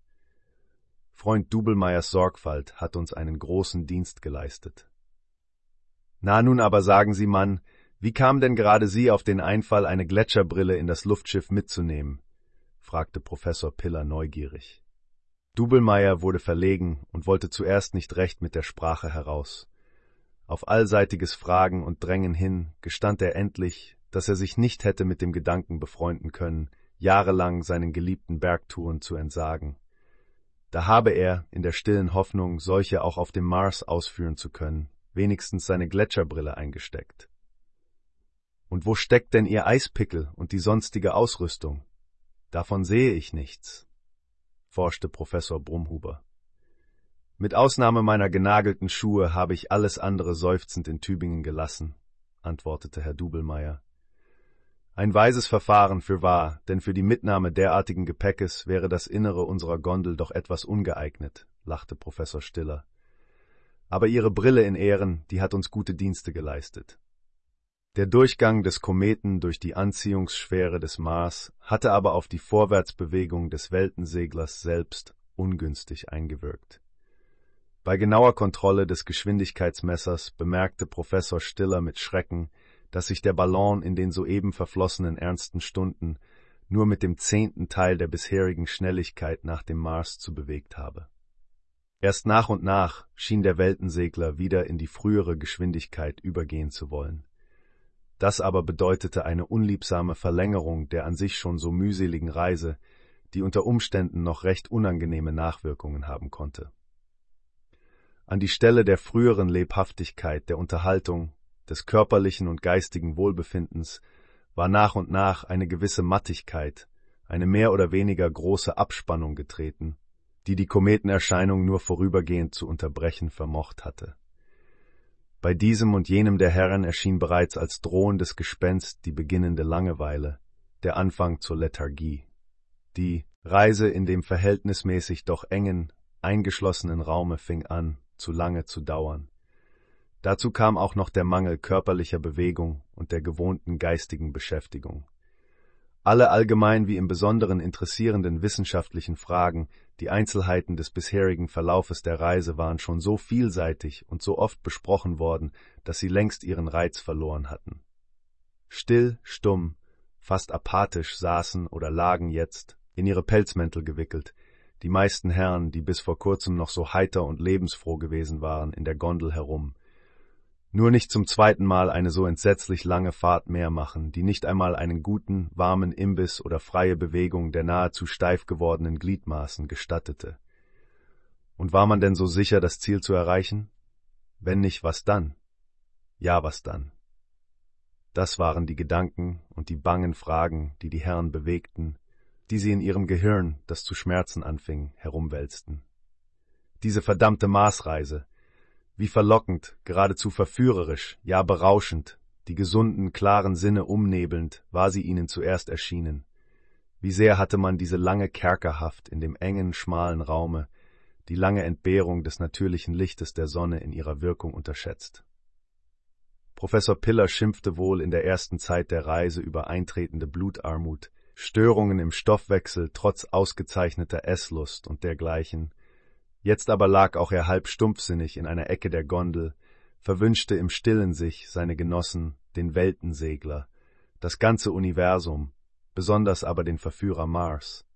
So empfanden und dachten auch mehr oder weniger die übrigen Herren, und erinnerten sie sich daran, wie bequem und angenehm sie einst in Tübingens Mauern gelebt, wie sie jeden Abend nach getaner Arbeit an ihrem Stammtisch in anregender Gesellschaft und bei kühlem, frischem Tronke gesessen, so erfüllte sie aufrichtiges Bedauern, diese verrückte Reise überhaupt unternommen zu haben. Hol der Teufel den Mars, kam es einmal laut über die Lippen von Professor Piller. Es war genau das, was er soeben gedacht hatte. Das wollen wir nicht wünschen, erwiderte in etwas herbem Tone Herr Stiller. Dass die Expedition mit allerlei Gefahren und auch materiellen Entbehrungen verschiedenster Art zu rechnen haben würde, war von vornherein für jeden von uns klar. Wir können uns also hinterher nicht beschweren. Solche Beschwerden sind unser nicht würdig. Schweig und dulde, heißt es für uns. Wahr gesprochen, bestätigte Bombastus Brumhuber. Aber schließlich muss auch das Schweigen und Dulden ein Ende nehmen. So warten Sie doch erst ab, was kommt, rief Professor Stiller zornig. Aber Sie sagten doch, dass die Reise nicht länger als einige Wochen dauern werde, warf Frommherz ein. Und nun ist diese Zeit herum, und Sie sollten am allerwenigsten die Geduld verlieren, Frommherz, unterbrach Stiller den Gefährten. Im Übrigen habe ich niemals eine genaue Angabe darüber gemacht, wie lange die Reise dauern werde, aus dem ganz einfachen Grunde, weil ich dies auch nicht gekonnt hätte. Ich sprach von mehreren Wochen im allergünstigsten Falle. Lassen Sie sich nicht entmutigen dadurch, dass die Reise sich länger hinauszieht, als mir selbst lieb ist. Im Gegenteil, fassen Sie Mut, wir haben ihn dringend nötig. Was heißt das? Drücken Sie sich klarer aus, Stiller, tönte es von verschiedenen Seiten. Nun, ich denke, dass es deutlich genug war, was ich mit meinen Worten sagen wollte. Wir haben erst einen Bruchteil der Reise hinter uns. Vor uns liegt noch eine riesige Strecke, die an unseren Mut und an unsere Widerstandskraft alle Anforderungen stellt. Wie groß ist die Entfernung noch? Noch etwa 30 Millionen Kilometer. 30 Millionen Kilometer? Kaum die Hälfte. Einfach entsetzlich, stöhnte Professor Dubelmeier. Wie soll das enden? seufzte Frommherz. Hoffen wir gut, sonst würden Sie lieber Frommherz eben schneller gen Himmel fahren, als Sie vielleicht wollen, spottete Professor Stiller über den nachgerade eine Art von Galgenhumor kam. Doch diese Stimmung hielt bei Professor Stiller nicht lange an. Sie wurde nur allzu rasch durch die Sorge um das Wohl und Wehe der Expedition zurückgedrängt. Er war der eigentliche Urheber, der Vater dieses kühnen Unternehmens. Mithin trug auch er allein die volle Verantwortung für das Leben seiner Gefährten, die sich im Vertrauen auf seine Angaben ohne Zögern zur Mitreise entschlossen hatten. Professor Stiller war bei aller nervösen Hast, bei aller Neigung, überall nur das Beste zu sehen und die kühnsten, schwierigsten Probleme mit einer gewissen Leichtigkeit zu behandeln, und trotz seines leicht erregbaren Charakters ein viel zu biederer und ehrlicher Mann, um sein eigenes Tun und Lassen nicht immer wieder einer strengen Selbstkritik zu unterziehen. Mehr als einmal schon hatte er es im stillen verwünscht, diese Reise nicht allein oder wenigstens nur in Begleitung eines erprobten Dieners unternommen und nicht von vornherein auf die Teilnahme seiner Kollegen verzichtet zu haben. Noch hatte er bis zur Stunde von den Gefährten keine unmittelbaren Vorwürfe zu hören bekommen. Die kurze Unterhaltung von vorhin aber, die körperliche und geistige Verfassung seiner Genossen bewiesen ihm nur allzu deutlich, dass das bisherige gute und friedliche Zusammenleben in der Gondel die erste schwere Erschütterung erfahren hatte. Gleich in den ersten Tagen der Reise hatten ihn schon gewisse Zweifel und trübe Gedanken gequält, die er zuerst noch leicht abzuschütteln vermochte, die aber immer wieder und stärker auftauchten und sich nun nicht mehr so rasch bannen ließen wie im Anfange. Was Professor Stiller am meisten beschäftigte, das war der verhältnismäßig langsame Flug des Weltenseglers. Er hatte ganz bestimmt darauf gerechnet, dass das Luftschiff kaum in den Anziehungskreis des fernen Weltkörpers gelangt, diesem selbst mit blitzartiger Geschwindigkeit zufliegen werde, und nun musste er sich eingestehen, dass er sich hierin ganz gehörig getäuscht habe. Zu diesem großen Irrtum gesellten sich zwei weitere. Die Vorräte an fester Luft und an elektrischen Energiemengen waren auf eine kürzere Reise, das heißt auf einen rascheren Flug, berechnet gewesen, und mussten bereits in wenigen Wochen zu Ende gehen. Um das Maß der Sorgen voll zu machen, nahmen auch die Nahrungsmittel überaus schnell ab. Es war zwar ein großer Vorrat an Speisen und Getränken für eine Reisedauer von drei Monaten mitgenommen worden, aber Herr Stiller hatte nicht mit dem gesunden Appetit seiner Gefährten gerechnet. Anfangs hatte er sich über ihre Esslust gefreut, in dem sichern Bewusstsein, der Weltensegler werde in weniger als der Hälfte der Zeit, für die die Lebensmittel bestimmt waren, sein Ziel erreichen. Jetzt aber, als er sich in dieser Erwartung getäuscht sah, kam zu den anderen schweren Kümmernissen auch noch die Sorge um die Ernährung. Wohl oder übel musste schon jetzt, von heute ab, eine Kürzung der täglichen Nahrungsrationen eintreten, wollte man mit den Vorräten noch längere Zeit auskommen. Ganz besonders waren es die Getränke, die stark abgenommen hatten, und der Vorrat an dem so beliebten Göppinger Wasser wies geradezu erschreckende Lücken auf. So entstand aus dem ersten großen Irrtum eine ganze Reihe unangenehmster, in ihren Wirkungen gar nicht übersehbarer Folgen. Das Gemüt Herrn Stillers verdüsterte sich in dem Maße, als er sich dies alles klarzumachen suchte. Zunächst trat an ihn die Frage heran, wie er es am besten anfangen sollte, seinen Kollegen die Zweckmäßigkeit einer Beschränkung ihrer täglichen Speisen und Getränke vor Augen zu führen. Diese Aufgabe richtig zu lösen, ohne die Gefährten zu verletzen und ihre an sich schon gereizte Stimmung noch schlimmer zu gestalten, erschien Professor Stiller kaum lösbar. Wenn doch ein Wunder geschehen und die Geschwindigkeit der Vorwärtsbewegung des Weltenseglers sich verdoppeln möchte, dann wäre ich mit einem Schlage alle diese heillosen Schwierigkeiten los, dachte Professor Stiller. Aber kein Wunder geschah. Der Weltensegler bewegte sich gleichmäßig wie bisher weiter, trotz eifrigster Beobachtung des Geschwindigkeitsmessers durch den Professor. Ersticken, erfrieren, verhungern, bevor wir den Mars erreichen, Wahrhaftig, wir haben die Auswahl unter den schlimmsten aller Todesarten. Was nützt es schließlich, meinen Gefährten durch Verringerung ihrer Nahrung das bisschen Freude zu verderben, das ihnen der Genuss von Speise und Trank noch bereitet, wenn uns der Tod sowieso in sicherer Aussicht steht? Am besten ist, ich lasse die Sache beim Alten. Punktum. Zu diesem Entschluss kämpfte sich nach langem, trübem Sinnen der Professor endlich durch. Die Woche ging zu Ende. Mit ihr waren die Marsreisenden in das neue Jahr eingetreten. Keiner von ihnen hatte sich um den Jahreswechsel gekümmert, der früher von ihnen unten auf der Erde in lauter Fröhlichkeit begangen worden war. Eine dumpfe Gleichgültigkeit hatte sich der Gesellschaft bemächtigt und benahm ihr auch mehr und mehr die frühere Lust am Essen. Gelange ich glücklich aus dieser Gondel heraus auf den Mars und finde dort auch nur einigermaßen annehmbare Lebensbedingungen vor, so haben mich Schwabenland und Erde für immer gesehen. Keine Gewalt des Himmels soll mich dann je wieder zu einer solchen Reise verleiten, äußerte sich eines Tages Professor Fridolin Frommherz, und ihm stimmten mehrere der Herren kopfnickend bei. Professor Stiller entgegnete nichts auf diese Äußerung, die so offen die Empfindung seiner Gefährten wiedergab. Angesichts der außerordentlich kritischen, täglich sich mehr verschärfenden Lage des Weltenseglers erschienen ihm alle diesbezüglichen Meinungsäußerungen seiner Kollegen als höchst überflüssig. Er hüllte sich daher in düsteres Schweigen und begann über die möglichen Mittel und Wege einer Beschleunigung der Reise nachzusinnen. Wer sich selbst aufgibt, ist überhaupt von vornherein schon verloren. Wo sich nur immer ein Schimmer von Hoffnung zeigt, und wäre er noch so klein und schwach, da sieht der mutige Mensch noch die Möglichkeit eines Ausweges und einer Rettung, während der Mutlose der Verzweiflung anheimfällt. War ich denn schwach und feige, oder bin ich es wirklich? fragte Professor Stiller sich. Wovor fürchte ich mich eigentlich?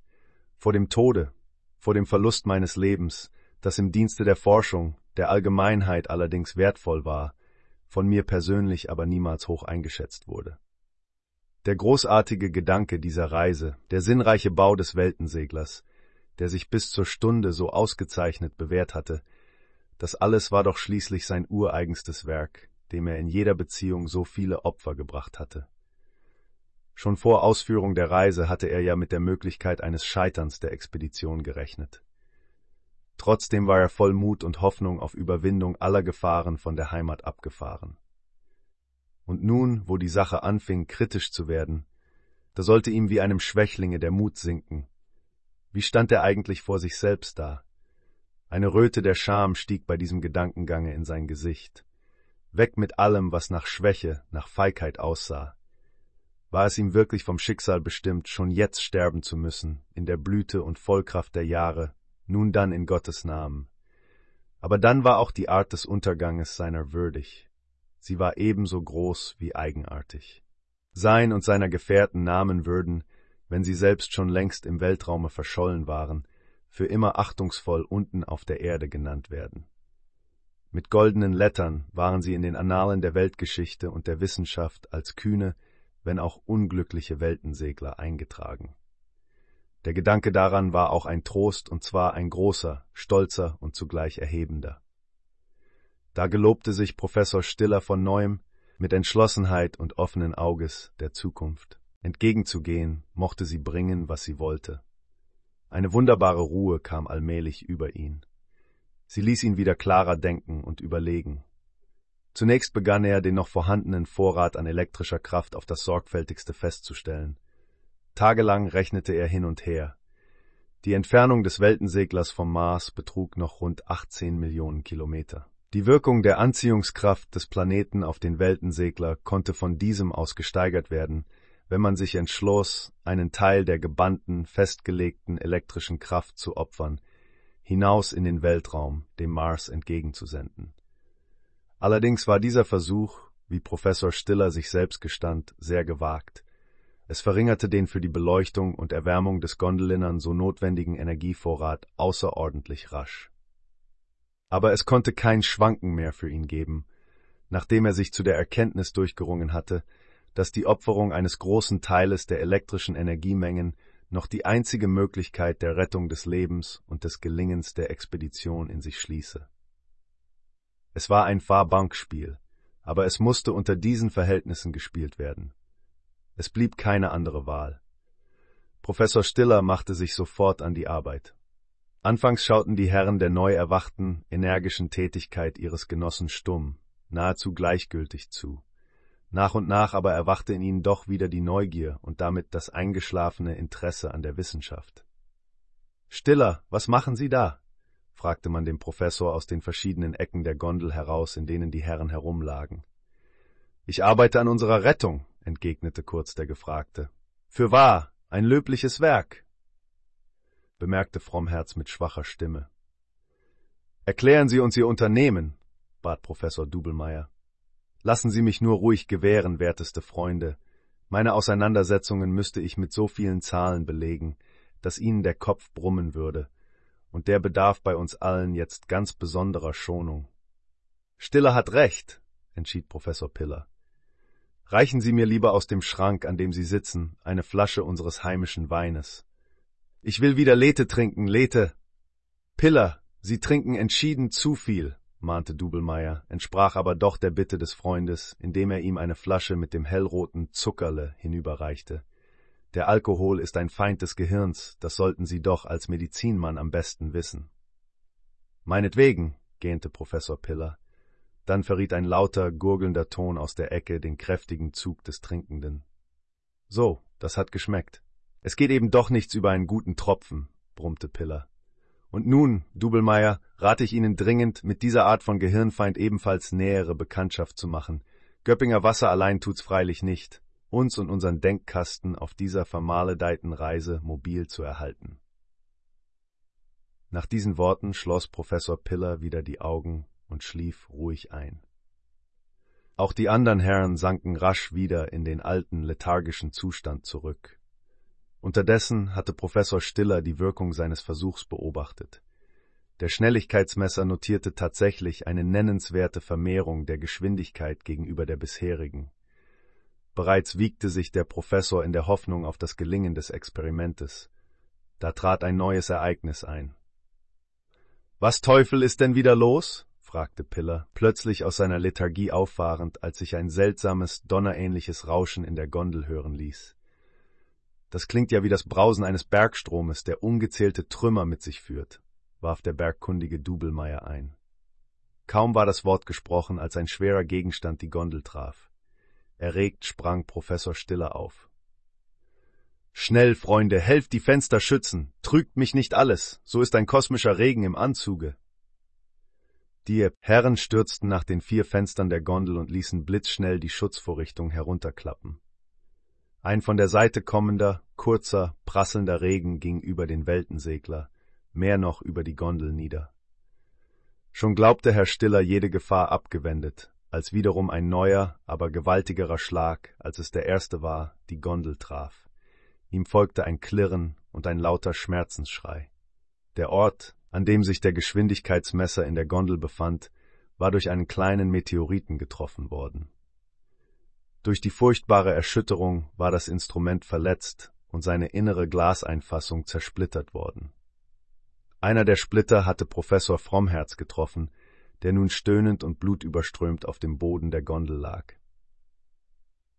Durch den Schlag war die Gondel so heftig auf die Seite geworfen worden, dass eine heillose Verwirrung im Innern entstand. Erst nach einiger Zeit hörte die schaukelnde Bewegung der Gondel auf und machte wieder der alten, ruhigen Lage Platz. Weitere Schläge erfolgten nicht mehr, und Professor Stiller konnte annehmen, dass der Weltensegler auch aus dieser Gefahr unerwartet glücklich hervorgegangen sei. Erst jetzt konnte Piller den Verwundeten untersuchen. Er stellte fest, dass die Verletzung zum Glück nicht so schlimm war, wie sie den Anschein hatte. Sie jammern im umgekehrten Verhältnis zu ihrer Wunde, fromm Herz, spottete Piller, nachdem er die Wunde untersucht hatte. O Himmel, das fehlte gerade noch, stöhnte der Verwundete, als Piller die Nadel durch die Wundränder stieß. Haben Sie Unmensch denn gar kein Gefühl für mein Leiden? Bah, entgegnete Herr Piller trocken. Unmensch hin, Unmensch her. Danken Sie Ihrem Schöpfer, dass Sie noch mit einem solchen Schmisse weggekommen sind. Er wird sich auf Ihrer Stirn recht kühn ausnehmen, dieser länglich rote Streifen. Was wird man dann von mir denken? Was man will. So nun schneiden Sie kein solches Jammergesicht mehr. Die Wunde ist genäht, der Verband befestigt. Watte mit Göppinger Wasser getränkt, entfernt aus ihrem Antlitze die Blutspuren. Dann sehen sie reinlicher aus als wir. Nach einigen Tagen entferne ich die Fäden und die Sache hat ein Ende. Ach, wäre es nur erst vorüber. Wenn Sie damit die Reise meinen, so bin ich ganz Ihrer Ansicht. Einmal aber muss diese vermaledeite Fahrt ihr Ende nehmen, so oder so, brummte der Medizinmann unmutig in den Bart. Das Schlimme war, dass der Geschwindigkeitsmesser unbrauchbar, funktionsunfähig gemacht worden war. An eine Reparatur des Werkes während der Fahrt war gar nicht zu denken. Dieses peinliche Ereignis zog einen bösen Strich durch alle Berechnungen Professor Stillers und raubte ihm jede Möglichkeit der Kontrolle. Nun war alles dem blinden Zufall ausgeliefert. An die Stelle genauer Berechnung trat jetzt ausschließlich die Vermutung. Diese aber öffnete wieder allen trüben Gedanken Tür und Tor. Weiter rollte die Zeit und weiter der Ballon auf seinem Wege. Die Lebensmittel waren schon derart zusammengeschmolzen, dass trotz der geringen Esslust der Gondelbewohner in kürzester Zeit Nahrungsmangel eintreten musste. Auch der Vorrat an elektrischer Energie nahm in schreckenerregender Weise ab. Wollte also Professor Stiller sich und seinen Gefährten nur noch für wenige Tage Licht und Wärme erhalten, so musste sofort mit der Abgabe der elektrischen Kraft in den Ätherraum hinaus aufgehört werden. Schweren Herzens stellte daher der Gelehrte die Verbindung nach außen hin ab. Was werden die nächsten Tage bringen? In ihrem dunklen Schoße lag das Schicksal, das Glück oder der Untergang der Expedition. Das elektrische Licht in der Gondel fing an schwächer zu werden. Eine empfindliche Kälte, die sich trotz der Pelzkleidung der Männer nicht länger mehr bannen ließ, machte sich mehr und mehr geltend. Ein dumpfer, gleichgültiger Zustand hatte sich aller Gondelinsassen bemächtigt, der nach und nach in eine Art von Bewusstlosigkeit überzugehen begann. Langsam schien das Ende für die Dulder heranzukommen. Lange, bange Stunden verstrichen so. Kein Laut ließ sich mehr in der Gondel vernehmen. Da auf einmal ein gewaltiger Stoß. Ballon und Gondel flogen zur Seite und schienen sich zu überschlagen. Die armen Männer in der Gondel flogen übereinander, schlugen gegenseitig aufeinander auf und begannen aus ihrem todesartigen Schlummer aufzuwachen. Furchtbar erschrocken über die heftige Erschütterung, gelang es den Herren nach langen Anstrengungen, sich endlich aufzurichten. Als sie schließlich mühsam die Augen zu öffnen vermochten, da fiel durch die zertrümmerten Fenster der Gondel helles, strahlendes Sonnenlicht herein. Es bedurfte einiger Zeit, bis die schmerzenden Augen der Reisenden sich an das so lange entbehrte Licht der Sonne wieder gewöhnt hatten. Dann aber war plötzlich alle Lethargie von ihnen gewichen. Professor Stiller war der Erste auf den Füßen. Unbekümmert um eine mögliche Gefahr, streckte er mutig den Kopf zu einem Fenster hinaus, um die Ursache des Zusammenstoßes des Weltenseglers mit einem anderen, fremden Körper zu erforschen, denn dass ein solcher stattgefunden haben musste, war dem Gelehrten sofort klar. Hurra! Hurra! rief er, aufgeregt vom Fenster zurücktretend, seinen Gefährten zu. Hurra! Wir sind gerettet! Wir haben den kleinen Marsmond Phobos, glücklicherweise nur sehr leicht gestreift. Die äußerste Hülle unseres Ballons ist allerdings gerissen, und auch sonst ist, wie ich sehe, vielerlei Schaden entstanden. Aber das ist gleichgültig. Seht hier hinab, da unten, da unten liegt der Mars. Gerettet, ge. Professor Stiller fiel zurück. Eine tiefe Ohnmacht umfing ihn. Professor Pillers energischen Anstrengungen gelang es endlich, dem Bewusstlosen dem Leben zurückzugeben. Wo sind wir? fragte Professor Stiller mit schwacher, kaum vernehmbarer Stimme. Das wissen wir selbst nicht recht. Jedenfalls noch immer in der Luft und noch nicht auf festem Boden, antwortete Professor Piller. So müssen wir die Ventile öffnen und den Weltensegler langsam und vorsichtig zum Fallen bringen, entschied Stiller. Aber fühlen Sie sich auch wieder so kräftig, die Leitung des Ganzen übernehmen zu können? Es muss einfach sein. Mit diesen Worten erhob sich Professor Stiller, um sich zunächst durch einen Blick aus dem Fenster über die örtliche Lage des Ballons zu orientieren. Richtig, da unten, nur wenige Kilometer vom Weltensegler entfernt, hob sich scharf und deutlich eine breite, mächtige Wasserstraße ab. Eine dunkelgrüne, subtropische Vegetation umrahmte den Flusslauf. Dazwischen eingestreut zeigten sich, vom warmen Sonnenschein übergossen, wohlbebaute Felder und Gärten. Eigenartige, von weitem blendend weiß erscheinende Bauten bewiesen die Nähe belebter Wesen. Die laute Begeisterung, die die kühnen Weltfahrer einst bei der Passage des Erdmondes erfasst hatte, machte hier einer stummen Bewunderung Platz, als sie dankerfüllten Herzens gegen das Geschick, das sie im letzten Augenblicke noch vor dem Äußersten bewahrt hatte, von ihrer Gondel auf die märchenhaft schöne Landschaft hinabschauten, der sie nun in raschem Fluge näher kamen. Viertes Kapitel auf dem Mars. Vom Mars aus, denn er war es wirklich, hatte man das Luftschiff schon längst bemerkt. Als es sich nun dem Boden näherte, strömte eine Anzahl von Menschen, die hier herumwohnten, dem Orte zu, an dem das Luftschiff niederging. Der Weltensegler hielt auf eine große grüne Wiese zu, auf der Gruppen edelster Viehrassen weideten. Professor Stiller warf das Kabel mit dem Anker in weitem Bogen von der Gondel ab und deutete durch Zeichen und Gebärden den untenstehenden Menschen an, was sie ungefähr tun sollten, um das Luftschiff festzumachen. Die Marsleute begriffen auch sofort, was der fremde Mann in seiner stummen Sprache von ihnen begehrte. Ohne jede Hast, aber doch rasch und auffallend gewandt, war dem Wunsche des Professors entsprochen worden.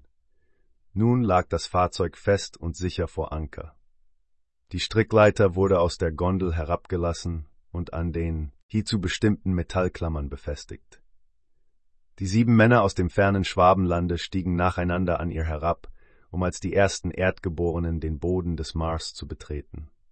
Eine weiche, balsamische, von Wohlgerüchen erfüllte Luft umfing die kühnen Reisenden, als sie aus ihrer Gondel herabgeklettert waren.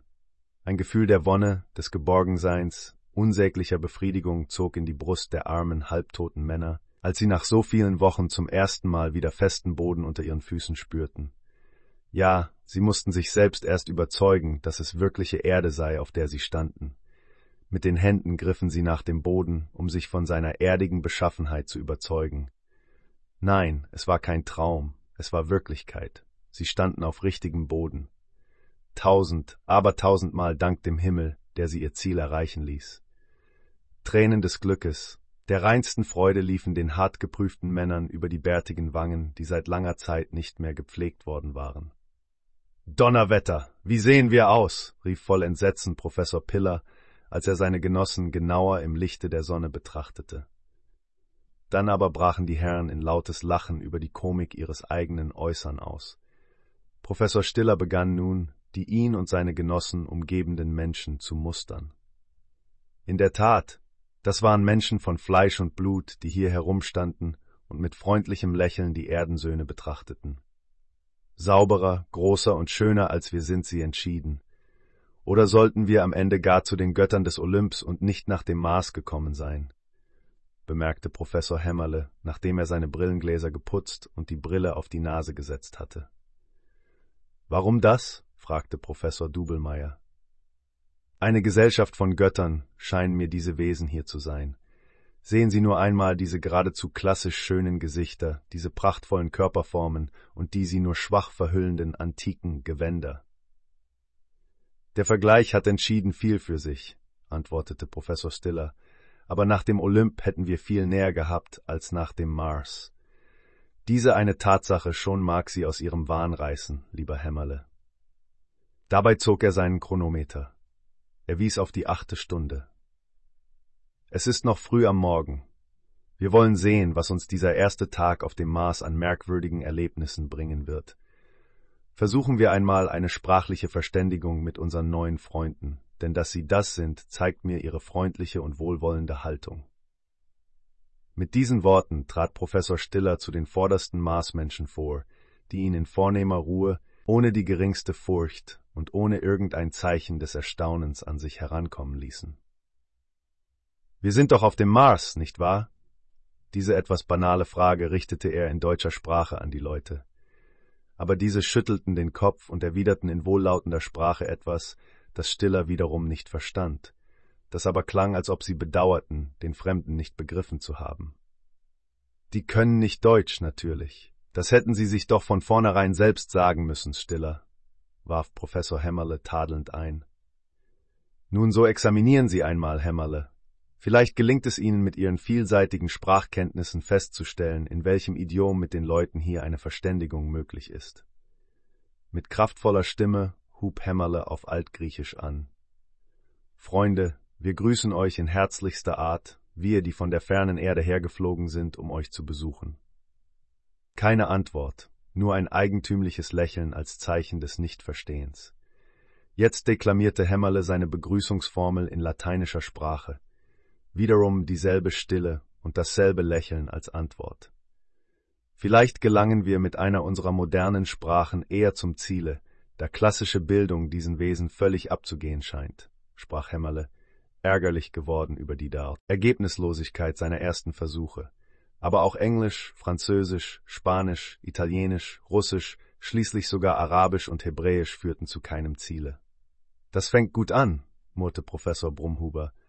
Wir müssen allem Anscheine nach die Marssprache erlernen, bemerkte Tudium. Wahr gesprochen, bestätigte Frommherz. Aber siehe da, was kommt denn da für ein altes Haus? rief Dubelmeier.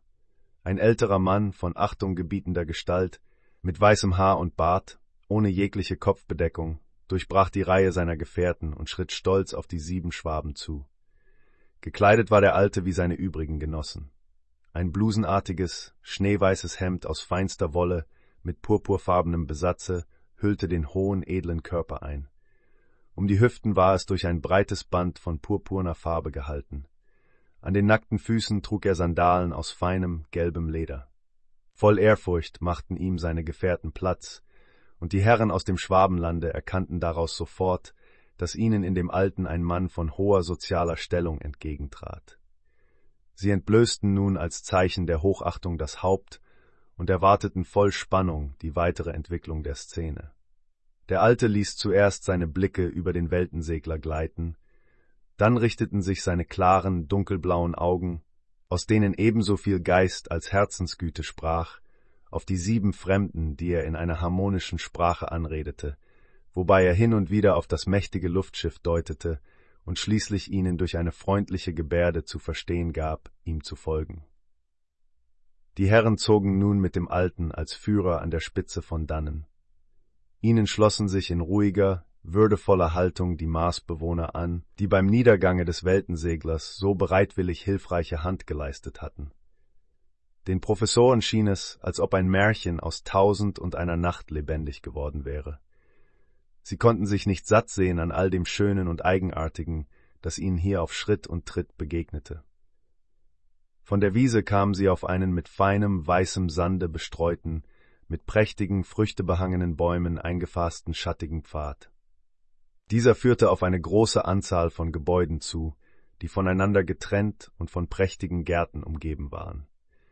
Ihrer stattlichen Größe nachzuurteilen, schienen es öffentliche Bauten zu sein, die sich da in ihrem reinlichen Weiß aus dem Grün ihrer Umgebung abhoben. Überall wuchsen hochstämmige Palmen, dazwischen prächtige hellgrüne Bananen und Farnbäume, vermischt mit einer Blumenpracht, wie sie die Tübinger Professoren in dieser üppigen Entfaltung noch nie zuvor gesehen hatten. Rosen, Lilien, Myrten und lorbeerartige Gewächse, Orchideen und eine Menge anderer Blumen wetteiferten miteinander an Glanz und Schönheit der Farben und an Wohlgeruch. Schmetterlinge in allen Größen und Farben wiegten sich in der warmen, herrlich zu atmenden Luft, und bunt schillernde Vögel ließen von den Bäumen herab ihr schmetterndes Morgenlied ertönen. Ein Paradies, in das wir gelangt sind, sprach Professor Stiller leise zu dem neben ihm schreitenden Professor Piller. Ich muss meinen Gefühlen Luft machen, meiner Bewunderung Worte verleihen. Sagen Sie, Piller, ist es Ihnen nicht auch so wunderbar, so feierlich zumute wie mir? Haben Sie nicht auch ein Gefühl ungefähr so, wie es unser unsterblicher Uland in seinem Sonntagsliede zu so ergreifendem Ausdruck gebracht hat? Na na, entgegnete Piller trocken. Auch mir gefällt ja dieser Einzug auf dem Mars gar nicht übel. Im Übrigen aber haben wir heute zufällig Sonntag. Wussten Sie das nicht stiller? Nein, mir entfiel die Zeitrechnung in den letzten Wochen vollständig. Woher aber wissen Sie das? Nun, als Sie heute früh in tiefer Ohnmacht lagen, da habe ich mit der Uhr in der Hand Ihre Herztätigkeit kontrolliert. Meine Uhr zeigt aber zufällig außer den üblichen Stunden, Minuten und Sekunden auch noch Monate und Tage. Wir haben heute Sonntag, den 7. März. Sonntag, den 7. März, die heilige Siebenzahl in allem. Möge sie uns auch weiter schirmend und schützend umgeben, rief Professor Stiller. Vor allem wünsche ich mir ein gutes Essen nebst solidem Trunk. Das frischt die Lebensgeister besser auf und schützt sie gründlicher vor Verbrauch als ihre Siebenzahl. Wir haben in unserer Gondel zuletzt ein heilloses Leben an Entsagung geführt. Es ist höchste Zeit, wieder in einen guten Hausstand und an einen richtigen Herd zu gelangen. O Sie ewig prosaischer, erwiderte lächelnd Professor Stiller. Hungern und dürsten werden Sie hier oben nicht. Da sehen Sie einmal nach den Früchten da drüben. Professor Piller folgte mit den Blicken der angegebenen Richtung. Donnerwetter, entfuhr es seinen Lippen. Sollen diese kolossalen Beeren, die da herunterhängen, am Ende gar zu einer Weintraube gehören? Nichts anderes. Das, was Sie sehen, ist eine Weintraube, wie sie in dieser Größe eben nur dem subtropischen Klima eigen ist. Dann leb wohl, Zuckerle, Trank meiner Heimat, rief Herr Piller so laut, dass ihn die anderen Kollegen hörten. Leb wohl, Zuckerle, denn den Tropfen, den man hier aus diesen Ungeheuern von Bären presst, der muss ja einem wie flüssiges Feuer durch die Adern rinnen, Halbtote, wie wir sind, wieder zu freudigstem Lebensgenuss erwecken. Auf diesen Trunk freue ich mich. Nektar und Ambrosia scheinen wir hier zu finden, flötete Frommherz. Wollen gerne auf dieses griechische Götterzeug verzichten, wenn es nur sonst hier was menschlich Anständiges für unseren Magen gibt, antwortete Piller. Unter solchen Gesprächen gelangten die Herren mit ihrer Begleitung zu den ersten Häusern. Zu ihrem Erstaunen mussten sie sich überzeugen, dass die Gebäude, die sie aus der Ferne für öffentliche Bauten gehalten hatten, nichts anderes waren als großartige Einfamilienhäuser oder Villen. Aus weißen, sorgfältig behauenen Steinen ausgeführt, hatten sie vorn hohe, säulengetragene Hallen, die einen überaus einladenden Eindruck machten und von der Vorliebe der Bewohner für frische Luft und für freie und uneingeengte Räume Zeugnis ablegten. Für das warme Klima waren solche offene Hallen das einzig Richtige und Zweckmäßige. Breite Marmorstufen führten zu ihnen empor und dienten blühenden Kindern, die nur mit einem hellfarbenen, leichten, durch einen Gürtel um die Lenden festgehaltenen Hemde bekleidet waren, als Spielplatz. Marmorfiguren hoben sich stimmungsvoll zwischen den Bogen der Hallen ab. Alles atmete ruhige Schönheit und Freude und verfehlte nicht seine tiefe Wirkung auf die Reisenden. Der Alte geleitete seine Gäste zu einem zweistockigen, palastartigen Gebäude, das rings von üppigstem Pflanzenwuchs umgeben war und in seiner Pracht einem Fürstensitz glich. Es war aber das Haus des Alten selbst, das dieser den Fremdlingen zur ausschließlichen Benützung anwies. Auf breiten Marmorstufen gelangten die Professoren in einen von Säulen getragenen, offenen großen Hof, in dessen Mitte ein mächtiger Springbrunnen sein Wasser rauschen ließ. Rings um den Hallenhof lagen saalartige Zimmer, deren Türen auf den Hof hinausführten. Rechts an der Halle befand sich die Haupttreppe. Sie bestand aus zwanzig breiten Stufen, jede aus einem Stein von vier Meter Länge. Sie führte zu einem Absatze mit einem großen Fenster. Von diesem Absatze führten weitere zwanzig Stufen in die obere geschlossene Galerie, die durch große Fenster erhellt wurde und mit einer prächtigen Kassettendecke geschmückt war. Von der Galerie aus gelangte man in eine Reihe von Prunkgemächern, an die sich die Schlafzimmer und Baderäume anschlossen. Der ganze Bau war voll Licht und Bequemlichkeit.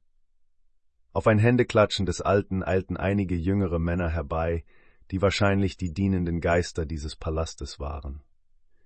Der Alte sprach mit den jungen Männern lange und eindringlich und bedeutete endlich seinen Gästen durch Zeichen und Gebärden, sich hier häuslich niederzulassen. Darauf verließ er sie nach einer freundlichen Verbeugung.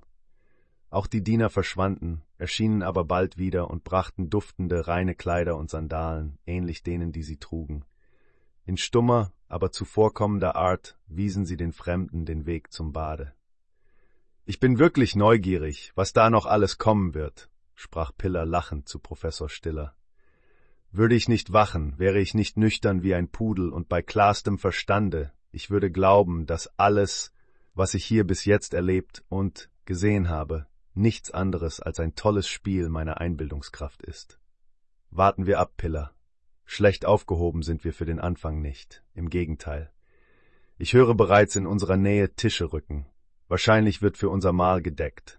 Baden wir zuerst, reinigen wir uns vom letzten Erdenstaube und den Schlacken der Reise, und beginnen wir dann unser neues, so viel interessantes versprechendes Leben auf dem Mars. Mit Speise und Trank, ergänzte Piller den Freund. Jawohl, Stiller, wenn Sie Idealist es auch nicht gern hören, ewig wahr bleibt es doch. Speise und Trank bedarf der Sterbliche zuerst, und vor allem will er etwas leisten und fest auf seinen Füßen stehen. Hoffentlich munden uns Kost und Trank auf dem Maß. Also bis nachher. Mit diesen Worten verschwand Piller in seinem Badezimmer. Stiller sowie die übrigen Herren folgten diesem Beispiele und plätscherten wenige Augenblicke später in dem angenehm erwärmten Wasser ihrer geräumigen marmornen Badewanne. Wunderbar gestärkt durch das Bad und eingehüllt in ihre frischen, bequemen Kleider, fanden sich die Gelehrten eine halbe Stunde später in dem hohen, luftigen Speisesaale des Hauses zusammen. Die Decke dieses Saales trug farbenprächtige Gemälde in Medaillenform, die Fenster wiesen edle Glasgemälde auf, und der Boden bestand aus Platten von verschiedenfarbigem Marmor. In der Mitte des Saales stand der Tisch, gedeckt mit blankem Silbergerät. Auch Teller und Pokale waren aus demselben kunstvoll verarbeiteten Edelmetalle hergestellt. Auf Fruchtschalen aus feinstem Kristallglas lagen die herrlichsten Früchte, und aus geschliffenen Karaffen funkelte verlockend eine klare, goldgelbe Flüssigkeit. Schwere Armstühle aus schwarzem, eigenartigem Holze mit vergoldeten Lehnen standen um den Tisch. Das nenne ich fürstliche Pracht, rief entzückt Fromm Herz, nachdem er im Saale und auf dem Tische Umschau gehalten hatte. Hier, Freunde, wollen wir uns niederlassen. Hier ist es gut sein, der Erde fern und doch dem Paradiese nahe. Nun, Sie scheinen mir ganz in Verzückung geraten zu sein, meinte lächelnd Hämmerle. Lassen Sie unseren fromm Herz fantasieren. Ich meinerseits bin auf das Essen gespannt, sprach, sich am Tische niederlassend, der nüchterne Piller. Sechzig Millionen Kilometer von unserer Erde entfernt wird man wohl hier oben einen anderen Speisezettel haben als bei uns unten am Strande des Neckars. Stiller, Sie setzen sich als Präses oben hin, entschied Brumhuber, als Professor Stiller in gewohnter bescheidener Weise sich zwischen den anderen Kollegen niederlassen wollte. Natürlich, pflichtete Professor Piller bei. Ehre, wem Ehre gebührt. Unser Freund Stiller hat seine Sache bis jetzt ganz ordentlich gemacht. Er stehe deshalb auch ferner unserer Corona vor. Mit diesen Worten goss er sich von dem Inhalt der vor ihm stehenden Karaffe etwas in seinen Pokal ein und hielt ihn prüfend an die Nase. Hm, hm, der Trank riecht wirklich nicht übel, hat feines Bouquet. Vorsichtig nahm er einen Schluck. Es ist Wein, tatsächlich Wein, und zwar so eine Art Trockenwein, beinahe wie Sherry, nur noch bedeutend feiner und milder, entschied Piller, nachdem er getrunken. Von schlechten Eltern stammt er nicht, aber mein Zuckerle ist entschieden süffiger als dieser Marschtropfen. Immerhin, er kann bleiben, wie er ist, lieber solchen Wein als gar keinen. Seien Sie froh, Piller, Sie Alkoholiker, dass Sie überhaupt etwas zu trinken haben. Wir sind doch wahrlich nicht des Weines wegen nach dem fernen Mars gekommen, warf Professor Dubelmeier ein. Ihr ewiger Durst und Ihre unstillbare Sehnsucht nach dem Zuckerle hätten Sie eigentlich da unten auf der Erde festhalten sollen. Schweigen Sie, Sie fanatischer Anhänger des Göppinger Wassers, rief Piller voll Grimm. Was verstehen Sie denn von? Aber Professor Stiller ließ den Zornigen nicht ausreden. Er erhob sich. Meine lieben Freunde, Ich bitte um Ruhe und Frieden und wünsche Ihnen allerseits einen recht gesegneten Appetit zu dem bevorstehenden Mahle. Weihen wir unserer glücklichen Ankunft auf dem Mars den ersten Schluck. Der zweite soll dem Gedenken an unsere engere und weitere Heimat, dem lieben Schwabenlande und Deutschland gelten. Bitte füllen Sie Ihre Pokale und tun Sie mir Bescheid. So, das lasse ich mir gefallen, brummte Piller. Stiller ist wirklich ein vernünftiger Knabe.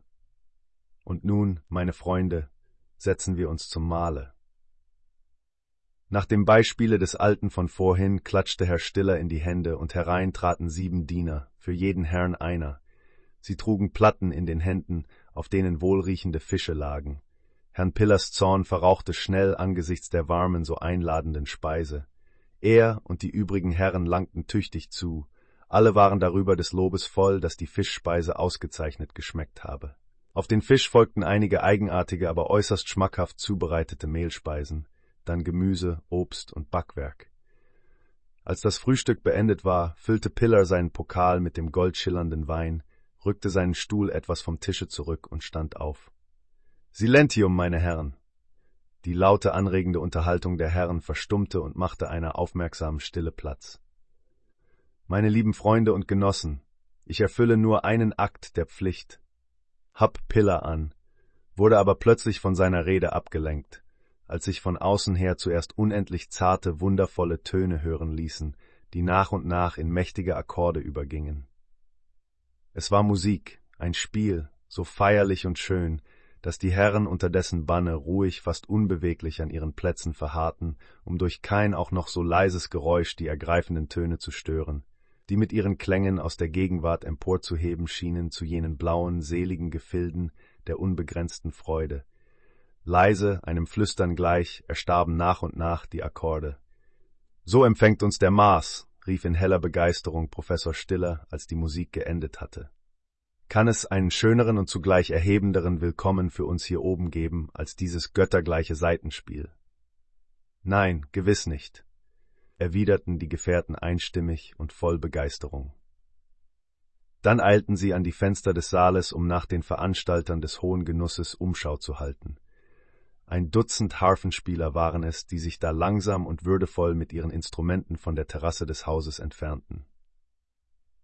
Piller, das war entschieden ein schönerer und edlerer Ohrenschmaus, als es die Rede gewesen wäre, die sie im Begriffe waren, uns zum Besten zu geben, foppte Dubelmeier den Freund. Was wissen Sie denn, was ich zu sagen hatte?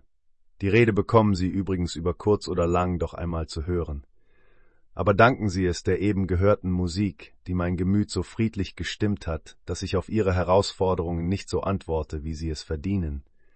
Sie, Sie unverbesserlicher Wasserphilister. Die Herren lachten über den Disput der beiden Gefährten, die sich im Grunde ihres Herzens trotz allen Reibereien sehr zugetan waren. Von mehreren ehrwürdigen Männern begleitet, erschien der Greis wieder im Rahmen der großen Türe des Saales. Ein Lächeln huschte über das ernste, ausdrucksvolle Gesicht des alten Mannes, als er die sieben Fremden wieder erblickte, die da, ähnlich gekleidet wie er, achtungsvoll vor ihm standen. Der Greis neigte leicht den Kopf zum Zeichen des Grußes und lud die Herren durch eine Handbewegung ein, ihm zu folgen. Es ging den Weg zurück, den sie diesen Morgen gekommen waren.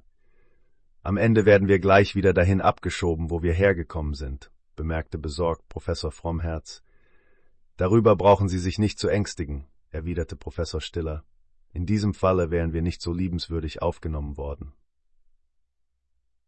Die Gesellschaft war nun auf der Wiese angelangt, auf der sich der Weltensegler kaum merkbar am Ankerkabel bewegte. Der Alte gab den Herren zu verstehen, dass sie ihr Eigentum aus der Gondel herausnehmen sollten. Zu diesem Zwecke und der besseren Verständigung wegen stieg der Greis mit seiner Begleitung die Strickleiter zur Gondel hinauf und brachte aus ihr verschiedene Dinge herab, die den Erdmenschen gehörten. Nun begriffen diese den Greis. Sehen Sie, dass ich recht hatte.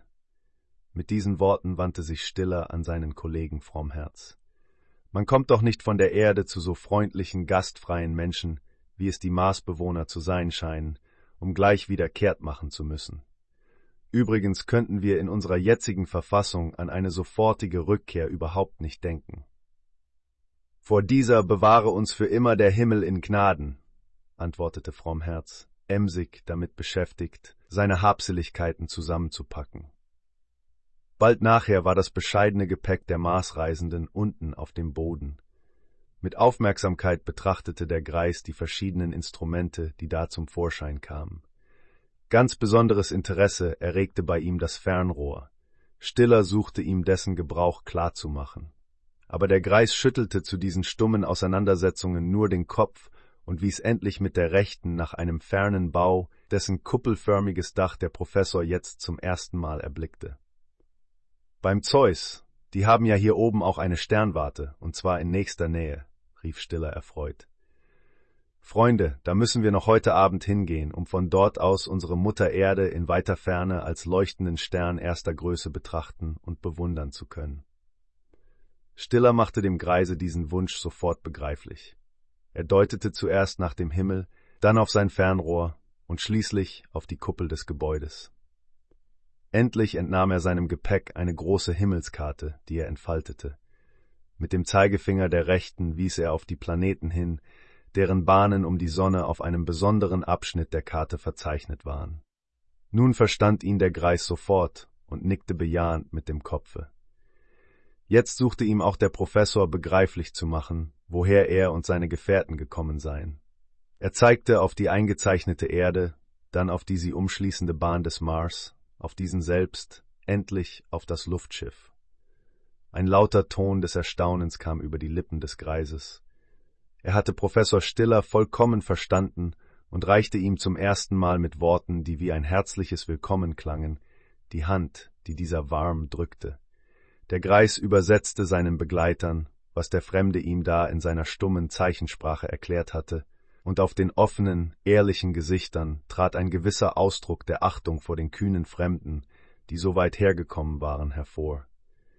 Die Weltensegler wurden wieder in ihr Heim zurückgeführt, indem sie sich mit den aus ihrer Heimat mitgebrachten Sachen häuslich einzurichten begannen. Darüber war es spät am Mittag geworden. Keine lästige Neugier hatte die Herren bei ihrer Einrichtung gestört. Mit unendlichem Behagen streckten sie sich nach Beendigung dieser Arbeit auf die weichen Ruhebetten in ihren Zimmern, um in dem so lange entbehrten Genusse eines ausgezeichneten Lagers kurze Zeit zu schwelgen. Inzwischen war die Tischzeit herangekommen. Das Mittagsmahl verlief ähnlich wie das Frühstück, nur war es reichlicher. Voll Befriedigung über die ihnen gebotenen Tafelfreuden wollten sich die Herren gerade erheben, als sie eine neue Überraschung an ihre Plätze bannte. Draußen, vom Hallenhofe des Hauses her, erschallte a cappella der Gesang menschlicher Stimmen. Es war ein Lied voll Innigkeit und Tiefe. Die tongewordene Barmherzigkeit selbst schien es zu sein, die da an die Herzen der Gelehrten so mächtig pochte, dass sie ihre große Ergriffenheit nur schlecht zu bemeistern vermochten. Als das Lied verklungen war, wischten sich einige der Herren verstohlen die Tränen aus den Augen. Darauf muss ich noch einen Schluck nehmen, erklärte Piller, seinen Pokal füllend. Seelische Erregungen rufen bei mir das Bedürfnis nach materieller Stärkung hervor. Dubelmeier, schneiden Sie kein so sonderbares Gesicht, tun Sie mir lieber Bescheid. Bewahre mich der Himmel davor, diesen hehren Augenblick durch Alkohol zu entweihen. Ganz wie Sie wollen, lieber Dubelmeier, erwiderte Piller gegen seine sonstige Gewohnheit milde. Die Gelehrten verließen das Haus, um den schönen Abend zu einem Spaziergang zu benützen und die Gegend etwas näher kennenzulernen, die voraussichtlich längere Zeit ihren Wohnort bilden würde. Auf diesem Spaziergange wurde es ihnen mehr und mehr klar, dass ihr Luftschiff in der Nähe einer viel größeren Niederlassung gelandet war, als sie anfänglich geglaubt hatten. Es musste eine Art von Stadt sein, denn trotz des garten- oder parkartigen Charakters des Ganzen bewiesen die vielen Häuser, die stets allein für sich standen, dass hier eine verhältnismäßig dichte Bevölkerung vorhanden sein müsse. In dieser Auffassung wurden die Herren auch durch die zahlreichen Menschen unterstützt, die sie noch mit den verschiedensten Arbeiten beschäftigt antrafen. Niemand war hier untätig. Die Hast aber schien ein unbekannter Begriff zu sein, denn bei aller Arbeit trat ein gewisses Maß vornehmer Ruhe hervor. Wie wohltuend stach diese gegen das lärmende Treiben der Menschen auf der Erde ab. Überall, wohin auch die Gelehrten ihre Blicke richteten, erschien ein gleichmäßig verteilter Wohlstand. Selbst die relative Armut musste hier unbekannt sein. Nicht nur in den Häusern, deren offene Hallen dem neugierigen Auge ungehinderten Einblick gestatteten, nein, auch um die Wohnungen herum, auf allen Wegen und Stegen herrschte eine geradezu peinliche Sauberkeit. Ihr Spaziergang führte die Herren auch an den breiten Strom, den sie heute in der Frühe des Tages vom Luftschiff aus gesehen hatten. Es musste einer der berühmten Marskanäle sein, denn soweit sie sehen konnten, war der Strom kunstvoll eingedämmt, schnurgerade seine Ufer.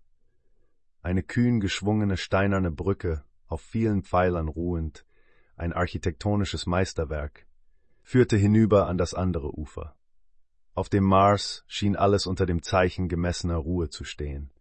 Auch die klaren, hellgrünen Gewässer des mächtigen Kanales flossen still und ruhig dahin und trugen auf ihrem Rücken eine Menge geschmackvoll gebauter Schiffe.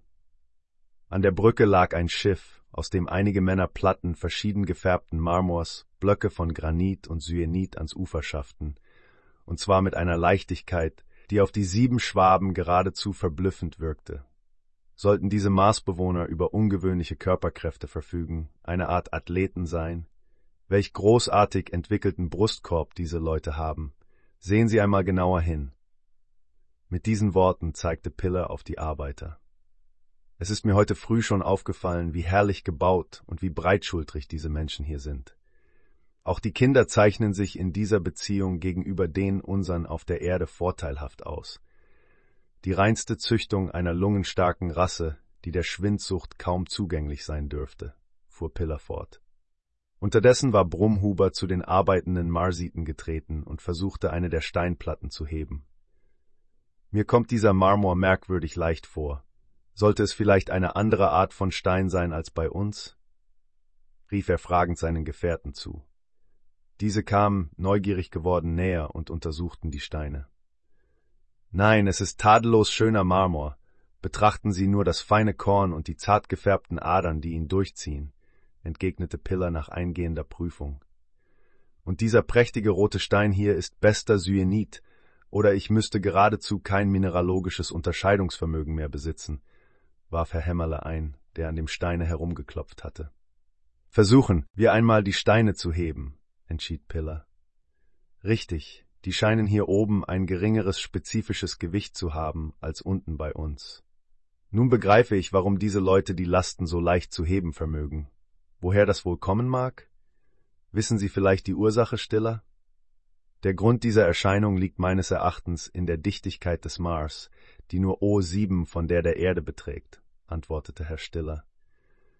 Nun geht mir auch ein Licht auf, warum mir heute bei unserem Male die Pokale, unsere Silbergeräte überhaupt so eigentümlich leicht vorkamen, fügte Tudium bei. Ich hatte aber keine Zeit, über diese auffallende Erscheinung nachzudenken, denn die Musik nahm mich zu sehr gefangen. So ging es auch mir, bestätigte Stiller. Und wie steht es mit der Dichtigkeit der Marsatmosphäre? forschte Frommherz. In dieser Beziehung finde ich keinen Unterschied gegenüber unserer Heimatluft im Sommer. Im Gegenteil, ich atme leichter, freudiger hier oben als unten. Der Luftkreis, der diesen Planeten umgibt, ist von bedeutend geringerer Höhe als der unserer Erde. Denken Sie sich bei uns auf einen Berg von mäßiger Höhe gestellt, so wird die etwas dünnere Luft dort ungefähr der hier entsprechen. Unsere Erdbarometer sind leider nicht für den Mars so verwendbar, dass wir zu ganz sichern Vergleichen und Schlüssen kommen könnten, entgegnete Stiller. Sei dem wie ihm wolle, aus Ihren Worten kann ich mir auch ganz ungezwungen die wunderbare Entwicklung des Brustkorbes unserer Marsfreunde erklären. Anpassung der Lungen an die äußeren Lebensbedingungen.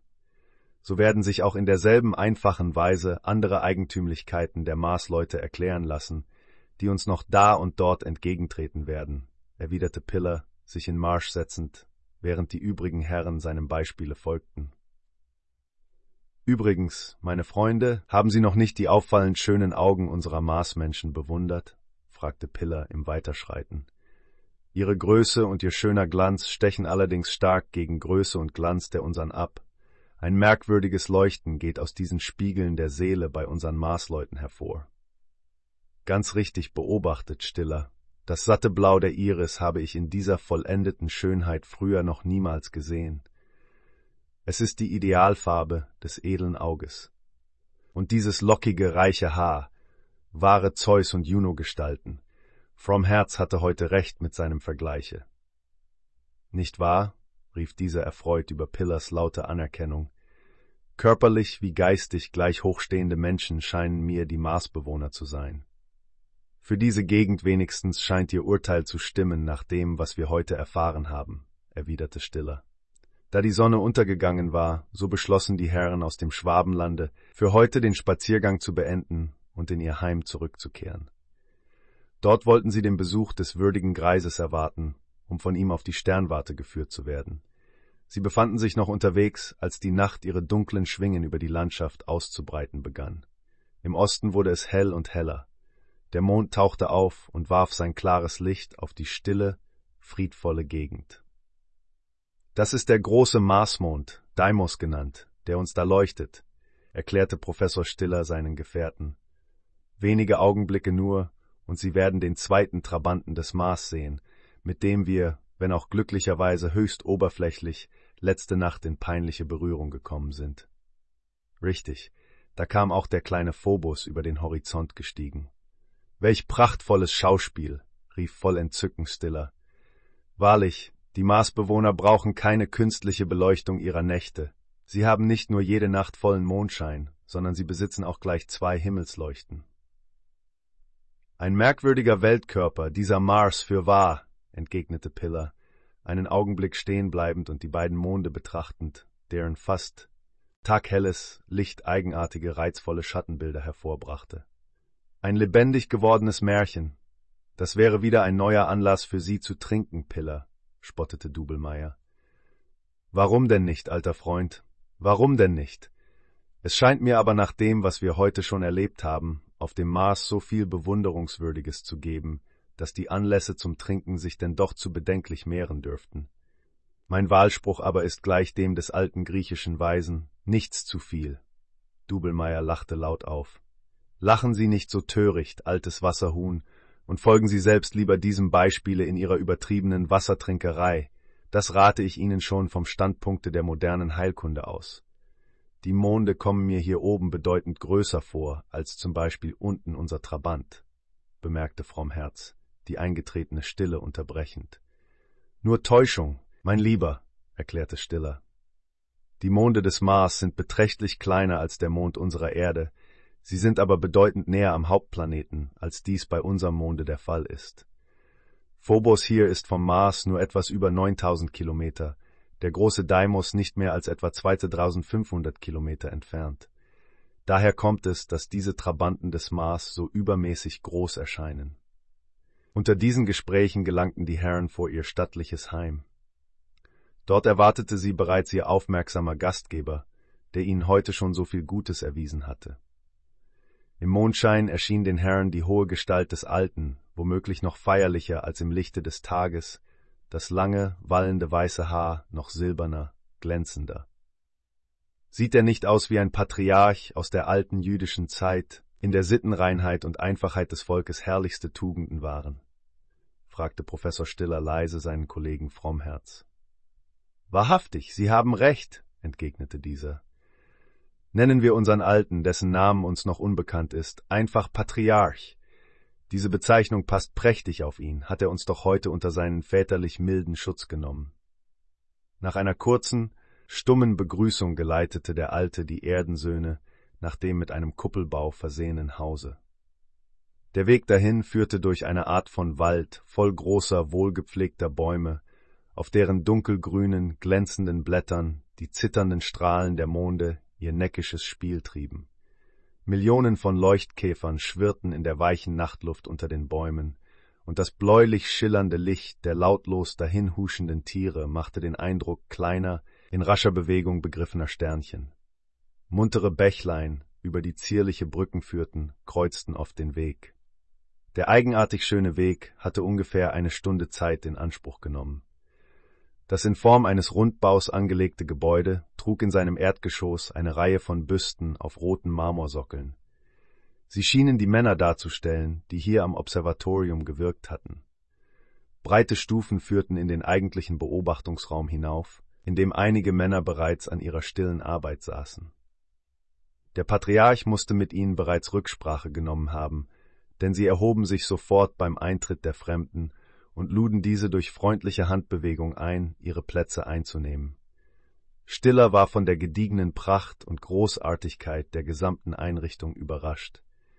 Wie gering erschien ihm dagegen seine Sternwarte da unten auf Stuttgarts Bobser Höhe. Er trat auf eines der Riesenteleskope zu, prüfte es kurz und gestand sich, dass dessen Linsen an Schärfe nichts zu wünschen übrig ließen, ja sogar alles übertrafen, was er in dieser Beziehung überhaupt bis jetzt kennengelernt hatte. Welch eine Summe von Intelligenz musste auf dem Mars vorhanden sein, die so feine, auf genauester wissenschaftlicher Berechnung beruhende optische Arbeit auszuführen ermöglichte. Der Professor betrachtete aufmerksam den Himmel. Da und dort flammten Sternbilder und einzelne Sterne auf, die ihm bekannt waren. Ein auffallend großer rotleuchtender Stern stand tief im Westen und erregte die vollste Aufmerksamkeit des Gelehrten. Es konnte nur ein Planet sein, der da funkelnd im unermesslichen Weltraum hing, und möglicherweise war es der auffallenden Nähe wegen gar die Erde. Das Riesenfernrohr wurde daraufhin sorgfältig eingestellt. Die Vermutung Professor Stillers war richtig. Dank den unübertrefflich scharfen Linsen und der Reinheit der Marsatmosphäre erkannte er deutlich die Mutter Erde. Gut konnte er auf ihr die verschiedenen Meere und Kontinente unterscheiden. Vom Nordpol abwärts ließen sich sogar die Umrisse der einzelnen Länder gegen das Eismeer sowie gegen den Atlantischen Ozean hin feststellen. Und das da, ja, jetzt hatte er es, was sich jetzt zeigte, im Fernrohr scharf abzeichnete, musste die Heimat, musste dem ganzen Aussehen nach Deutschland sein. Voll freudiger Aufregung teilte Stiller seinen Gefährten die gemachte Beobachtung mit und lud sie ein, einen Blick auf das ferne, teure Vaterland hinunterzuwerfen. Einer nach dem anderen folgte dieser Aufforderung. Unglaublich, aber wahr. Diese Fernsicht ist wirklich einzig in ihrer Art. Zum ersten Male sehen wir aus weiter, weiter Ferne die Erde und die Heimat, rief Hämmerle begeistert.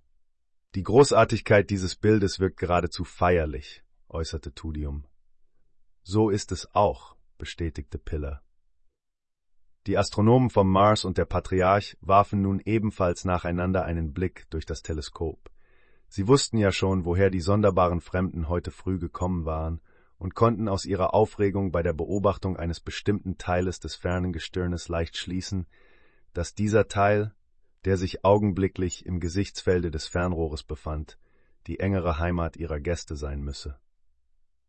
Es ist jammerschade, dass wir uns mit den Kollegen hier nicht unterhalten können. Welch interessanter, gewinnbringender Meinungsaustausch käme dabei heraus, sprach Stiller zu seinen Gefährten, als sie nach stummem Abschiede das Observatorium verließen. Wir müssen in erster Linie so rasch wie möglich die Sprache der Marsbewohner erlernen. Ihre Kenntnis ist die unumgängliche Voraussetzung für unsere Forscherzwecke, antwortete Hämmerle.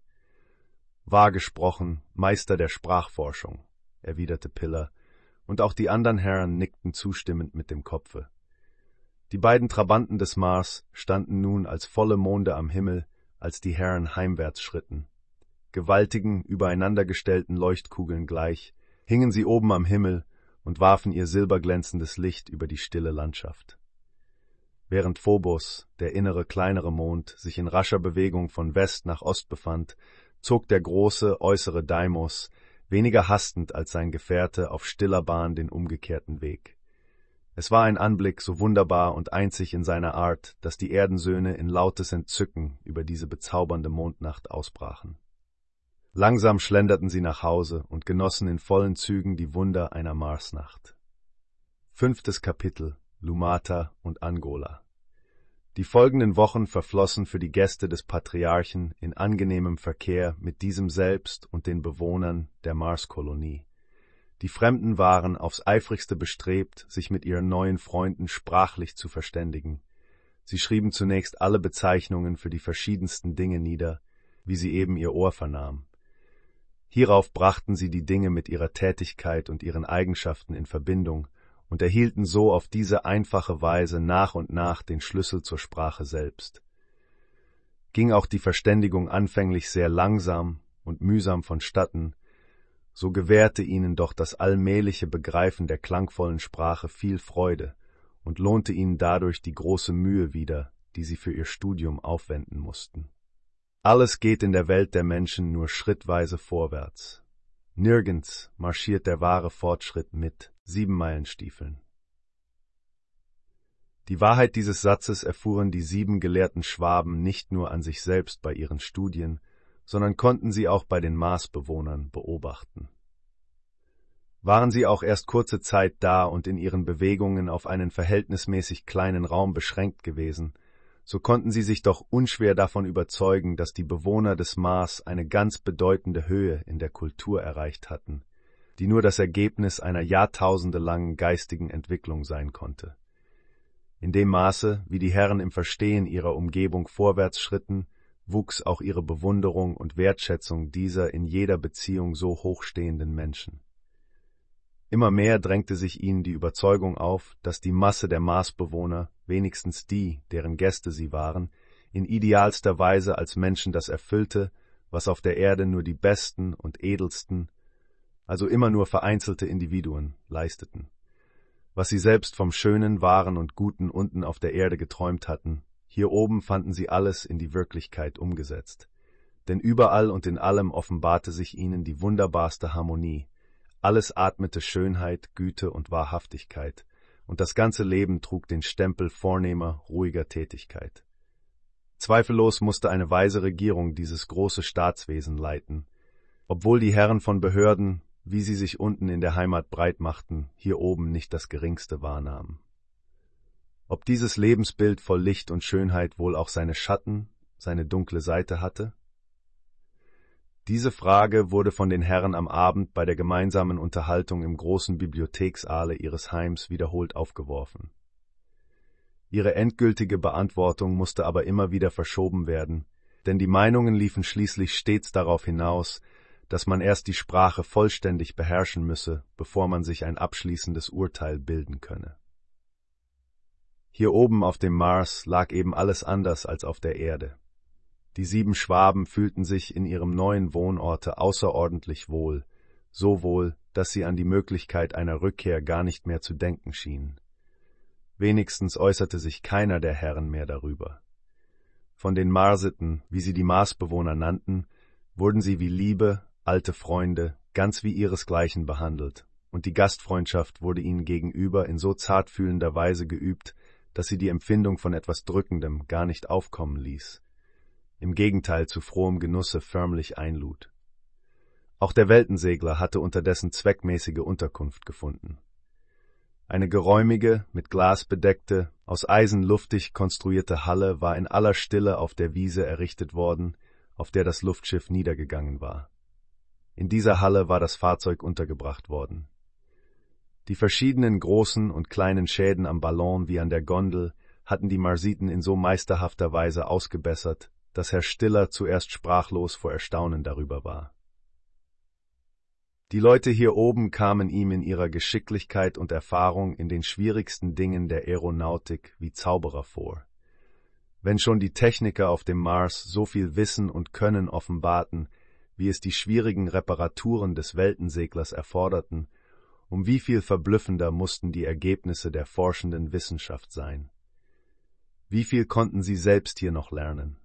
Diese Aussicht enthielt so viel Verführerisches, dass Stiller kaum die Zeit erwarten konnte, die ihm und seinen Gefährten den näheren Verkehr mit den Männern der Wissenschaft, mit ihren Maßkollegen, bringen sollte. Die Frage, wie sie die ihnen erwiesene Gastfreundschaft ausgleichen könnten, beschäftigte Schwabens Söhne oft, denn das war den Herren klar, dass sie sie auf die Dauer nicht ohne Gegenleistung genießen durften. Sie beschlossen daher, sich später in irgendeiner Weise jeder nach seinem Berufe, den Marsiten nützlich zu machen, ihre dankbare Anerkennung in einer passenden Form zum Ausdruck zu bringen. Das einstweilen noch unklare, wie würde sich möglicherweise eines Tages von selbst ergeben. Die Zeit verging. Sie brachte ihnen mancherlei weitere Erfahrungen und Einblicke in die eigenartig neue Welt, die sie umgab. Zunächst konnten sie feststellen, dass ihr Wohnort auf der nördlichen Halbkugel des Mars lag und zwar auf dem 15. Breitengrade. Da der eigentliche Tropengürtel des Mars gegenüber dem der Erde nur die Hälfte beträgt, so lag der 15. Grad nördlicher Breite hier bereits in der subtropischen Zone. Die gemäßigte Zone des Mars reichte nördlich wie südlich nur bis zum 35. Breitengrade. Über diesen Grad hinaus begann die kühle Region. Während diese nur spärlich und nur von einer bestimmten Klasse von Marsbewohnern bevölkert war, wie den Gelehrten mitgeteilt wurde, lebte die Hauptmasse der Marsiten innerhalb der 35 Breitengrade nördlich und südlich vom Äquator. Es war also ein verhältnismäßig kleiner Raum des Planeten, der bewohnt und wirklich kultiviert wurde. Er genügte aber vollständig, um der auf nur 250 Millionen geschätzten Bewohnerzahl des Mars eine gute Existenz zu gewähren.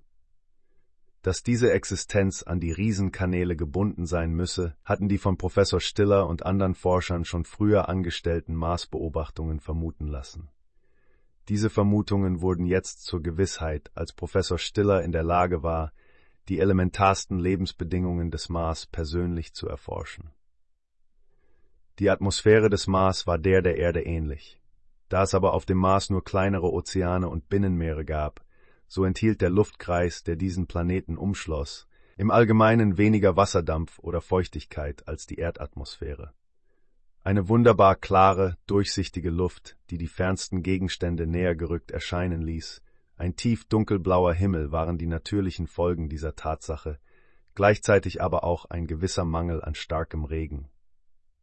Wohl taute es in den herrlich kühlen Nächten so reichlich, dass dadurch die Pflanzenwelt in schönster Frische erhalten wurde. Aber dieser Niederschlag allein genügte nicht den Ansprüchen der Pflanzen an Wasser. So waren die Marsbewohner im Kampfe um ihre Existenz gezwungen, diesen natürlichen Mangel durch die Kunst auszugleichen. Auf diese Weise entstanden die Kanäle, die sich bis zu den polaren Zonen hinzogen und von diesen das im Sommer abschmelzende Wasser der dort abgelagerten gewaltigen Eismassen nach allen Richtungen hinleiteten. Schon die ganze großartige Ausführung dieser uralten, tausende von Kilometer langen Wasserstraßen, die da und dort in Riesenseen, künstlichen Zentralsammelbecken zusammenflossen, die Art und Weise ihrer sorgfältigen Instandhaltung zeigte allein schon den hohen Grad von Intelligenz und den Gemeinsinn der Marsbewohner. Die Regelung des Wasserstands war genau dem Bedarf und der Jahreszeit angepasst. Dank dieser Einrichtung und der Unmasse kleiner Wasseradern, die sich überall hin abzweigten, herrschte nie Wassermangel auf dem Mars. Die Folge davon war jener üppige, prachtvolle Pflanzenwuchs, den die Schwaben immer und immer wieder bewundern mussten – Dazu kam das völlige Fehlen wilder Tiere, giftiger Reptile und gefährlicher Insekten. Es war ein Eldorado, in das die Erdensöhne geraten waren und auf das die Worte Homers trefflich passten. Wo in behaglicher Ruhe den Menschen das Leben dahinfließt. Dort ist kein Schnee, kein schneidender Sturm, kein strömender Regen, sondern der Ozean sendet empor zur Erquickung der Menschen immer den luftigen Hauch des frisch hinwehenden Zephyrs. Und diese zahlreichen Wasserstraßen waren zugleich auch die besten und einfachsten Verbindungswege der Marsbewohner untereinander.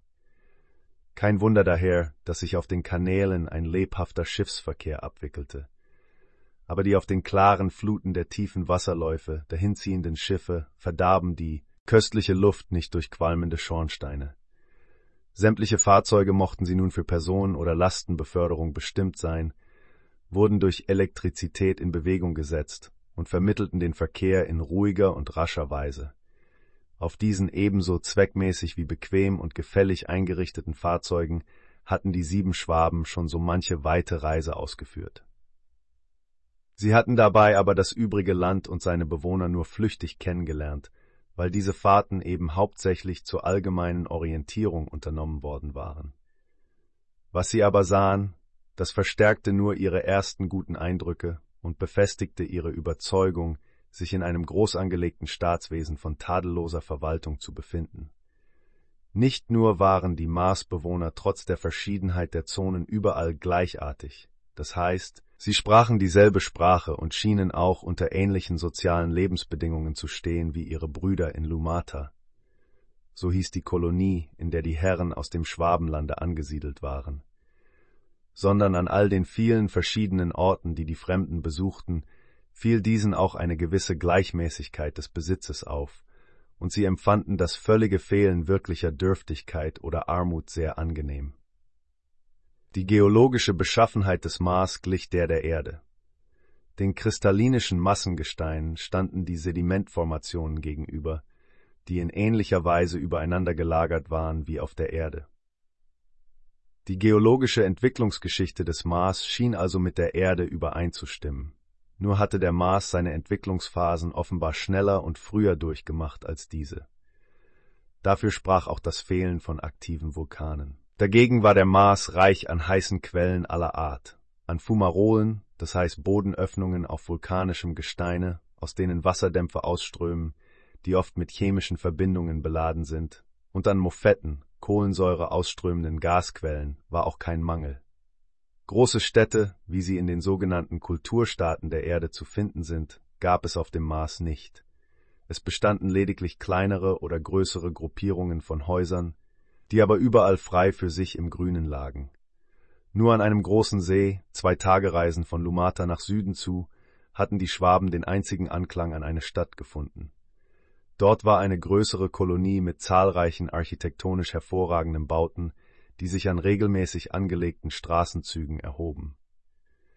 Eine Stadt von Palästen wirkte sie namentlich durch die vornehme Ruhe, die in ihr herrschte, durch ihre peinliche Sauberkeit und den Glanz und die Pracht ihrer öffentlichen Gärten.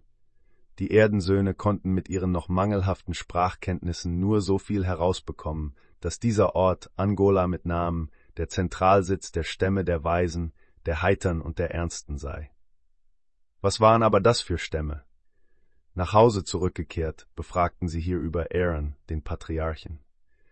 Dieser lächelte eigentümlich bei der Frage und erwiderte den neugierigen Herren, dass er sie später selbst einmal nach Angola führen werde, um sie mit seinen Brüdern dort bekannt zu machen, die übrigens von ihrer Anwesenheit in Lumata sowie von ihrer Herkunft und ihrer Reise nach dem Mars längst unterrichtet seien. Anfangs waren die Tübinger Herren von ihren Ausflügen dem Niederschreiben ihrer täglichen Beobachtungen und gewonnenen neuen Eindrücke und dem Erlernen der Sprache vollständig in Anspruch genommen.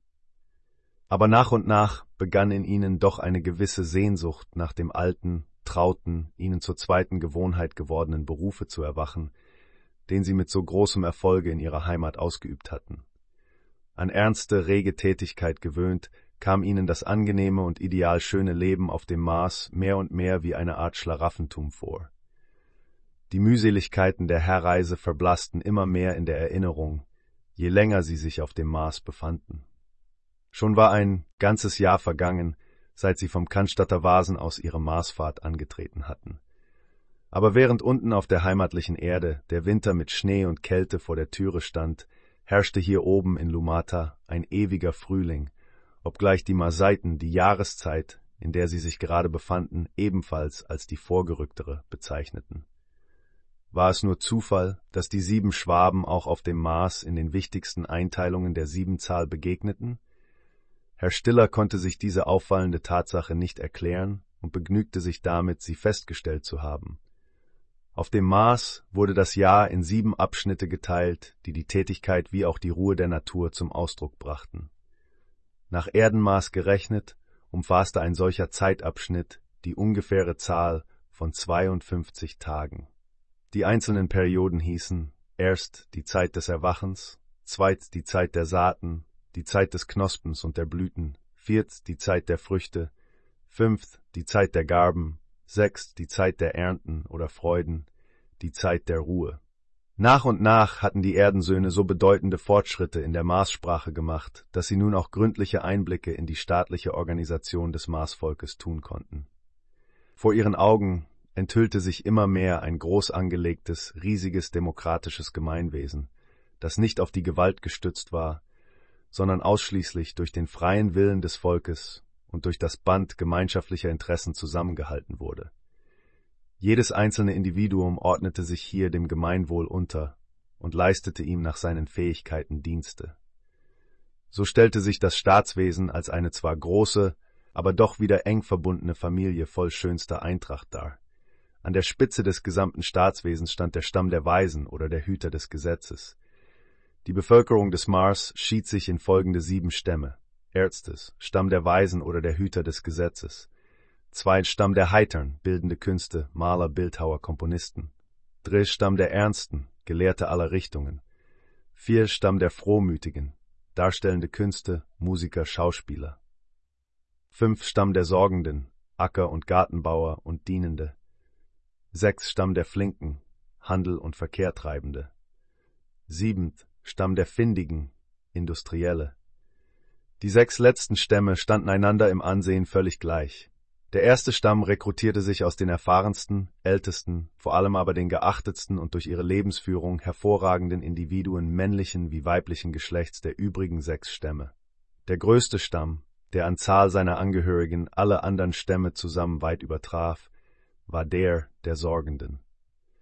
Die Zulassung zu den einzelnen Stämmen, den der Weisen allein ausgenommen, wurde lediglich durch die Neigung und den Nachweis der Fähigkeit entschieden. Ein Übertritt von dem einen Stamm in den anderen konnte aufgrund einer Prüfung jederzeit an einem bestimmten Zeitpunkt stattfinden. Festgebunden war niemand, und gerade dieser völlige Mangel an Zwang schien hier oben eine der Hauptursachen für die Entwicklung der verschiedenen Berufsarten zu sein. Ein natürlicher, vernünftiger Ehrgeiz, das Bestmögliche zu leisten, beherrschte die Marsbewohner und hielt nicht nur das Streben des Einzelnen wach, sondern regelte es auch in gesunder Weise. Da auf dem Mars kein Geld in Umlauf war, so gab es auch nicht das widerliche, Geist wie Körper gleichmäßig aufreibende Hasten und Jagen nach dessen Besitz wie unten auf der Erde. Geldsorgen waren auf dem Mars unbekannt. Die verschiedenartigsten Leistungen des Einzelnen wurden durch Anweisungen auf seine sämtlichen Lebensbedürfnisse aufgewogen. Zu diesen Bedürfnissen wurde aber auch eine gewisse Summe von Lebensfreude gerechnet, wie sie die bildenden und darstellenden Künste und derglader zu bieten vermögen. Der höchste Ruhm und die größte Ehre bestand in der allgemeinen Anerkennung und Wertschätzung. Diese konnte sich aber jeder durch treue Erfüllung seiner Pflichten und Obliegenheiten erringen. Für die Leistungen, die über die allgemeine Pflichtarbeit hinausgingen, also da, wo das wirkliche Verdienst um das große Ganze beginnt, erhielten die Marsiten durch den Stamm der Weisen Auszeichnungen in Form öffentlicher Belobungen, die den Inhaber in vorgeschrittenerem Lebensalter zum Eintritt in diesen allgemein hochverehrten Stamm berechtigten. Das gesamte Leben auf dem Mars war in seiner so eigenartigen Form nur dadurch möglich, dass es unter dem ausschließlichen Zeichen des Zusammenhalts stand. Der allgemeine Grundsatz, dass das einzelne Individuum alles tun muss, was das Gesamtwohl fördert, alles zu unterlassen hat, was dem Nebenmenschen Schaden und Schmerzen bereitet, war hier oben schon seit undenklicher Zeit in die Praxis umgesetzt. Dabei wurde die Eigenliebe, ein gesunder, berechtigter Egoismus, nicht vernichtet. Der natürliche Selbsterhaltungstrieb des Einzelnen wurde durch die einfache Erkenntnis machtvoll gefördert, dass vom Wohl und Wehe des Nächsten auch das eigene Wohl und Wehe abhänge, dass das Blühen und Gedeihen der anderen das eigene Blühen und Gedeihen mit einschließe und dass ihr Elend gleichbedeutend mit dem eigenen sei. Diese klare, natürliche Moral, die zu reiner Nächstenliebe, Altruismus führt und die jeden geistig normalen Menschen instinktiv das Gute tun und das Schlechte meiden lässt, bestand in vollster Anwendung auf dem Mars die Quelle aller Übel auf der Erde, die rohe Selbstsucht, die die Unsumme von Gesetzesparagraphen nötig machte, bestand beim Marsvolke nicht. Nächstenliebe, Wahrheit, ein gewisser Frohmut schlossen den niederen Egoismus völlig aus. Ein Bund von Brüdern und Schwestern schien das Volk hier oben zu sein, wissend, wahr, frei und gut, das Ideal reinen Menschentums verwirklichend. Wie klein kamen sich die Söhne der Erde vor, als sie nach und nach die Pfeiler kennenlernten, auf denen das Staatswesen sowie das öffentliche und private Leben der Marsiten so fest ruhte. Und diese festen Pfeiler waren hervorgegangen, herausgebaut aus einer großartig organisierten, allgemeinen und freien Schulung der Marsjugend. Die ideale Schule der Zukunft, von der Professor Hämmerle in Tübingen so viel schon geträumt. Hier auf dem Mars begegnete er ihr als einer alten, bewährten Einrichtung. Der leitende Grundsatz der Marsschulen war, die Jugend geistig und körperlich gleich gut zu bilden. Denn je gebildeter und körperlich kräftiger zugleich ein Individuum ist, desto fähiger ist es, seine Lebensaufgaben und seine Pflichten als Mitglied des Staates zu erfüllen. Der Unterricht beschränkte sich daher nicht nur auf die einfacheren, elementaren Kenntnisse, sondern er erstreckte sich auch auf die Geschichte und die Kenntnis der Einrichtungen des Staatswesens, auf die Einführung in die Gesetze der Natur und auf die Bekanntschaft mit den poetischen und prosaischen Meisterwerken der Maßliteratur. Hand in Hand damit ging der Unterricht in der allgemeinen Körperpflege und in der Gesundheitslehre, der den Altersstufen der Jugend entsprechend angepasst war. Gymnastische Spiele aller Art füllten die Nachmittage aus, an denen der Unterricht wegfiel. Am Ende einer bestimmten Schulzeit wurden Wettprüfungen vorgenommen. Wer aus ihnen als Sieger hervorging, rückte zu den höheren Unterrichtsklassen vor. Auf diese einfache Weise war eine klare Scheidung zwischen den wirklich talentierten und den weniger begabten Schülern durchgeführt. Den ersteren stand dann der Weg zu den Kunstschulen oder zu den verschiedenartigen höheren wissenschaftlichen Lehranstalten offen. Die höhere Bildung war Gemeingut des ganzen Volkes, und keine anmaßende Mittelmäßigkeit konnte sich auf dem Mars breit machen. Wir Erdgeborene sind die reinen Stümper gegen diese Prachtkerle hier oben. Was für ein Leben hier im Verhältnis zu dem da unten auf der Erde. Hier hellster Sonnenschein, dort trüber Nebel. Wie unendlich weit zurück steht die so gepriesene Kultur unserer führenden Nationen gegen die des Marsvolkes, äußerte sich eines Tages Brummhuber, als die Herren gerade beim Mahle saßen. Ich vermutete schon unten auf unserem Planeten, dass wir hier oben Wesen von hoher Vollkommenheit antreffen würden. Ich gestehe aber, dass meine Erwartungen in jeder Richtung weit übertroffen worden sind, antwortete Stiller. Freilich bieten können wir den Menschen hier nichts, aber auch rein gar nichts. Und das drückt mich persönlich schwer, warf Tudium ein. Was sollten wir ihnen auch bieten? Vielleicht von unserem Pessimismus, von der widerlichen Selbstsucht, von der unser Leben vergiftenden Unwahrheit, alles Kennzeichen unserer Zivilisation, rief in ehrlicher Entrüstung Professor Piller. Sie haben recht, Piller, leider nur zu Recht, bestätigte Professor Stiller. Mars bietet entschieden heute schon das, was den Geschlechtern auf der Erde vielleicht erst im Laufe der kommenden Jahrhunderte zuteil werden wird. Ob es wohl je dazu kommen wird, seufzte Frommherz. Daran ist nicht zu zweifeln, entgegnete Hämmerle.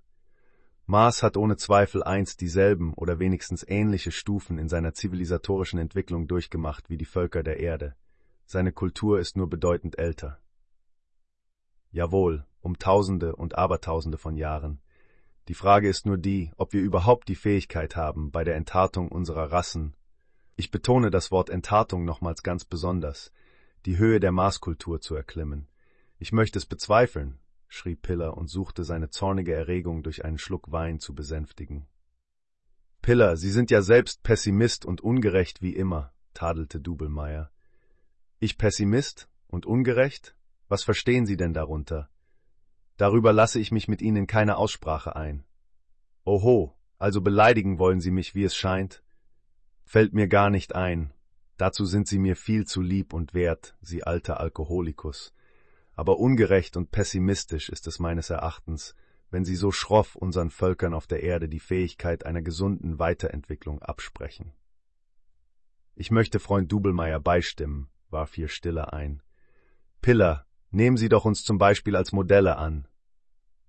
Schöne Modelle, für wahr, brummte Piller, sichtlich besänftigt durch den genommenen Schluck Wein. Freilich, Modelle von Erdensöhnen, wie ich ohne allzu große Selbstüberhebung sagen darf, vertreten wir doch bis zu einem gewissen Grade die Zukunft.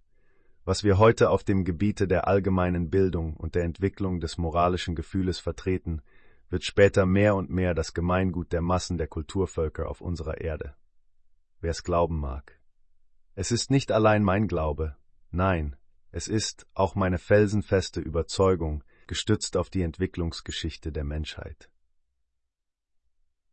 Stiller, ich will Ihnen nicht widersprechen, denn ich möchte mich nicht noch mehr ärgern, sondern im Gegenteil froh darüber sein, dass ich hier oben in dem reizenden Lumata sitzen darf. Ein vernünftiger Ausspruch, der aller Ehren wert ist. Und nun Friede, meine lieben Freunde, rief Frommherz. Einverstanden, fügte Brumhuber bei. Einige Tage waren seit dieser Unterhaltung verflossen. Da erschien Iran, der Patriarch aus dem Stamme der Alten, wieder einmal im Heim seiner Gäste, und lud die Herren ein, mit ihm für kurze Zeit nach Angola zu reisen. Freudig stimmten die Herren bei. Diesmal wurden in Angola Schwabens würdige Söhne von dem Stamme der Weisen förmlich empfangen. Vollzählig hatten sie sich hier versammelt, um nebenbei auch noch über eine Reihe wichtiger innerer Fragen zu entscheiden. Gleichzeitig tagte auch noch der Stamm der Ernsten, um in einer Versammlung, wie sie von Zeit zu Zeit stattfand, Gedanken und Beobachtungen wissenschaftlicher Art untereinander auszutauschen. Die Aufnahme der Erdensöhne in Angola ließ an Herzlichkeit nichts zu wünschen übrig. Ihre so wunderbare und schnelle Fahrt von der Erde her durch den ungeheuren Weltraum nach dem Licht entsprossenen, wie die Marsiten ihren schönen Planeten nannten, war begreiflicherweise zuerst der Gegenstand der allgemeinen Unterhaltung und des lebhaftesten Interesses. Bei der ersten Sitzung des Stammes der Ernsten, die in einem großartig ausgestatteten Saale eines Marmorpalastes stattfand, erklärte Professor Stiller die verschiedenen Umstände, die ihn zur Konstruktion des Weltenseglers und zu der kühnen, mit so großem Erfolge gekrönten Fahrt bestimmt hätten. Er erzählte ihnen ferner von seiner engeren und weiteren Heimat, von den Völkern Europas und von der Erde überhaupt. Letztere war den Ernsten wohl bekannt. Die Begriffe, die sie sich von ihr dank ihren außerordentlich scharfen Instrumenten und ihrer Vorstellungskraft zu machen verstanden, kamen der Wirklichkeit verblüffend nahe. So wussten die Maßgelehrten, dass das dritte Kind des Lichtes, als Kinder des Lichtes bezeichneten die Marsiten alle Planeten, die Erde, Eismassen an ihren Polen führe, die einen ansehnlichen Bruchteil des Meerwassers in feste Bande geschlagen haben und dass die Oberfläche der Erde von über 70 Prozent Meerwasser bedeckt sei. Auch dass die Erdatmosphäre reich an Wasserdampf sein müsse, schlossen sie aus dem Verhältnis des Festlandes zu den Meeren.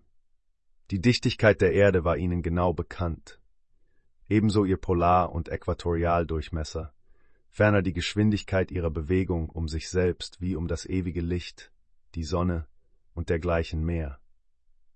Ja, auch von den einzelnen Erdteilen hatten sie richtige Vorstellungen, und diese gingen sogar so weit, dass sie eine Reihe einzelner größerer Länder oder Gebiete zu unterscheiden vermochten. Umso weniger schwer war es daher, den gelehrten Fremden, die Marsiten gewissermaßen auf der Erde spazieren zu führen, von der sie bereits so achtungswerte Kenntnisse besaßen. Und so entwarfen sie ihnen ein genaues Bild ihres Vaterlandes und berichteten von dem Ort am Neckar, von dem sie nach dem Mars abgefahren waren. Allen diesen Schilderungen brachten die Weisen sowie die Ernsten das lebhafteste Interesse entgegen. Dieses Interesse steigerte sich noch, als sie vernahmen, dass die sieben Schwaben ebenfalls zu einer Art Stamm der Ernsten unten auf der Erde gehörten. Die Herren wurden daher eingeladen, vor der versammelten Elite der Marsiten ihre Berufsarten näher zu beleuchten, das heißt die Zustände zu schildern, unter denen sie auf der Erde und bei ihrem Volke ausgeübt würden. Gleichzeitig wurde der allgemeine Wunsch ausgedrückt, die Fremden möchten ein genaues Bild von dem Leben und Treiben der Bewohner der Erde entwerfen das dann zu einem Vergleiche mit den bestehenden Verhältnissen auf dem Mars herangezogen werden sollte. Es wurde ausgemacht, dass jeder der Professoren an einem bestimmten Tage abwechselnd zwei Vorträge halten solle, den einen fachlich und den anderen über das allgemein interessierende Thema der Erdbewohner und deren kulturelle Zustände. Die Professoren entledigten sich ihrer Aufgabe in meisterhafter Weise. Sie erzählten von dem derzeitigen Stande der verschiedenen wissenschaftlichen Disziplinen in den Kulturländern der Erde, besonders in Deutschland, beleuchteten ehrlich und rückhaltlos offen die politischen und sozialen Gegensätze unter den wenigen um die führende Rolle im Leben der übrigen Völker kämpfenden Nationen. Sie schilderten all die Mittel der List, der Gewalt und Verschlagenheit, die dabei angewendet würden, und erklärten den Marsiten, was unten auf der Erde unter der Bezeichnung Diplomatie alles verstanden werde.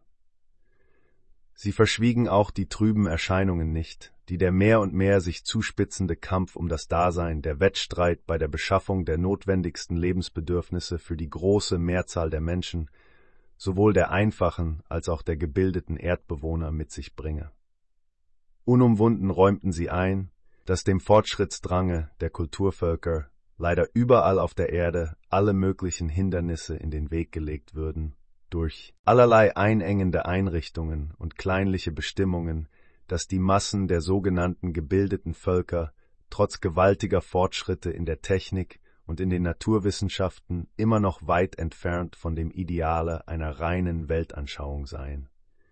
Letztere werde nur von einem verhältnismäßig kleinen Bruchteile der wirklich Hochgebildeten vertreten, Und auch diese kleine Schar der Auserlesenen sei mit geringen Ausnahmen von der schwersten und schlimmsten Krankheit der Zeit angesteckt. Der Feigheit. Man wage unten auf der Erde bei den Kulturnationen, von den weniger zivilisierten Völkern ganz zu schweigen, nicht offen und klar das zu sagen, was man denke, aus Furcht, bei mächtigeren Personen anzustoßen und dadurch seine Existenz zu gefährden. Die Empfindungen würden daher auch selten mit den Handlungen in Einklang gebracht. Infolgedessen herrsche überall ein mehr oder weniger großer Mangel an Mut und Ehrlichkeit der Überzeugung, und die aus der Heuchelei geborene Lüge hindere den Sieg der Wahrheit und lasse immer noch sehr viele auf die Dauer doch als völlig unhaltbar erkannte Einrichtungen, ungesunde, unvernünftige, der reinen Weltanschauung und dem Volkswohle geradezu feindlich gegenüberstehende Zustände weiter bestehen. Mit freudigem Staunen hätten sie auf dem Mars Verhältnisse angetroffen, die dem Ideal des Lebens und des reinen Menschentums, das sie sich gebildet und dessen Verwirklichung von den Besten der Nationen unten auf der Erde so heiß angestrebt werde, in der schönsten Weise entsprechen. In dieser Art äußerte sich mehr oder weniger jeder der Herren. Fromherz fügte diesen Berichten noch einige Bemerkungen über die religiösen Anschauungen und die kirchlichen Einrichtungen Deutschlands hinzu. Voll Aufmerksamkeit hatten die Weisen und die Ernsten diese Auseinandersetzungen der Erdensöhne angehört. Die wissenschaftlichen Darlegungen der Fremden brachten den Marsiten nichts Neues.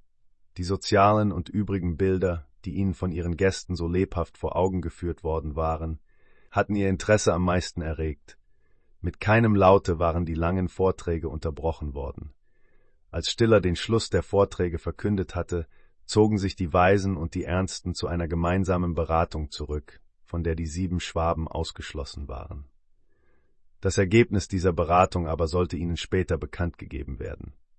Was die nur vorhaben? fragte besorgt Fromm Herz. Nun, ich denke, sie werden scharfe Kritik an unseren Schilderungen üben, wozu sie ja auch vollkommen berechtigt sind, antwortete Stiller. Und uns dann den Laufpass geben, passen Sie auf, fügte Brumhuber bei. Dies zu tun sind unsere Wirte viel zu anständig, entgegnete Piller obwohl ich nicht bestreiten will, dass die Marsiten zu einer Einladung, unsere Abreise endlich einmal in den Kreis unserer Überlegung zu ziehen, ein gewisses Recht hätten. Warten wir ab, was kommt, entschied Dubelmeier. Bleibt uns auch nichts anderes übrig, seufzte Frommherz, der seiner religiös-kirchlichen Darstellungen wegen ein etwas bedrücktes Gewissen hatte. Aber es war doch eine gewisse Unruhe, die die Erdensöhne beherrschte, als sie miteinander durch die paradiesisch schönen Parkanlagen von Angola spazierten, während die Beratung der Marsiten stattfand. Am nächsten Tage, dem zehnten ihres Aufenthaltes in Angola, wurden die Schwaben wiederum in feierlicher Weise in den großen Sitzungssaal geführt, in dem sie ihre Vorträge gehalten hatten. Der älteste unter den Alten, eine Hühne von Gestalt, Ahnen mit Namen, erhob sich und begrüßte zunächst wieder in herzlichen Worten die Eingeführten. Meine lieben Freunde, sprach er weiter zu ihnen, wir alle haben gestern mit lebhaftester Teilnahme eure Schilderungen vernommen, die ihr von den allgemeinen und besonderen Verhältnissen eures Weltkörpers entworfen habt. Diese Schilderungen haben in uns merkwürdige Gefühle und Empfindungen ausgelöst, so dass wir uns über sie zuerst in aller Ruhe klar werden wollten, bevor wir euch mit unserem schuldigen Danke zugleich auch eine Antwort auf das Gehörte geben. Dies war der Grund, warum wir uns zu einer Beratung unter uns zurückgezogen haben. Vor allem danken wir euch für die anerkennenswerte Offenheit, mit der ihr uns das Leben eurer Kulturvölker geschildert habt. Uns muteten eure Berichte im ersten Augenblicke wie Märchen an. Wir würden sie auch als solche auffassen, wären wir nicht von dem Ernste eurer Lebensauffassung, von eurer Rechtschaffenheit und Ehrlichkeit vollkommen überzeugt. Nicht vergeblich haben wir euer Leben in Lumata beobachtet. Das Ergebnis dieser Beobachtung war unsere Einladung hier, das Zeichen unserer Achtung und unseres Vertrauens. Und nun wende ich mich zu euren Auseinandersetzungen. Umsonst haben wir in der Geschichte unserer Vergangenheit geblättert. Solch barbarische, von der Unwahrheit beherrschte Zustände im Leben der Einzelnen wie der Völker, wie sie bei euch noch bestehen, haben wir in diesem Umfange glücklicherweise nie gekannt.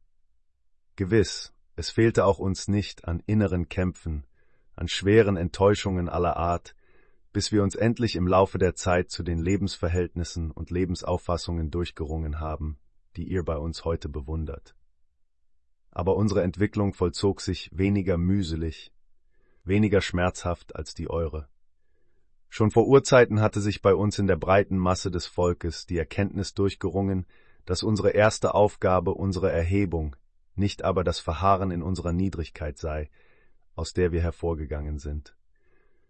Diese unsere Erhebung und Entwicklung zur reinen Freiheit konnte nur durch eine vernünftige, naturgemäße Aufklärung kommen, die uns für das hehre Licht der Wahrheit empfänglich machte.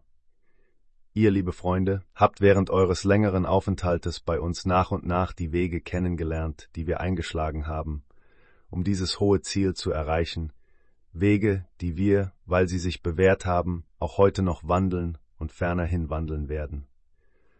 Darüber will ich kein Wort mehr verlieren. Gerne wollen wir auch zugeben, dass wir es mit unserem Entwicklungsgange ungleich leichter gehabt haben, als ihr es in dieser Beziehung unten auf der Erde noch habt. Hier bei uns haben wir ein ziemlich gleichmäßiges, in Sprache, Denken und Empfinden übereinstimmendes Volk, während dies auf eurem Planeten nicht der Fall ist. Wir konnten uns daher mit viel weniger Schwierigkeiten und ohne den von euch geschilderten furchtbaren Massenmord, Krieg genannt, zu der Höhe unserer Kultur erheben, die eurem Ideale nahe kommt.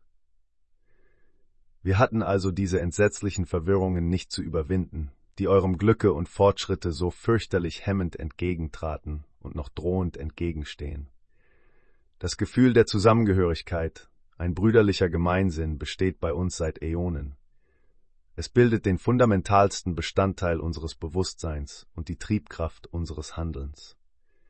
Bedauerlicherweise fehlt bei euch dieses mächtige Gefühl der Zusammengehörigkeit oder ist zumindest noch nicht in dem Maße vorhanden, als zum Wohle des Ganzen so dringend nötig wäre. Der Grund eures Tiefstandes liegt meines Erachtens nach in dem Mangel an jener einfachen, natürlichen Moral, die unser Leben so vorteilhaft beeinflusst. Für uns war es schmerzlich zu hören, wie bei euch jeder Fortschritt, auch der kleinste, durch ein Meer von Tränen, von Blut und zertrümmerten Existenzen führt.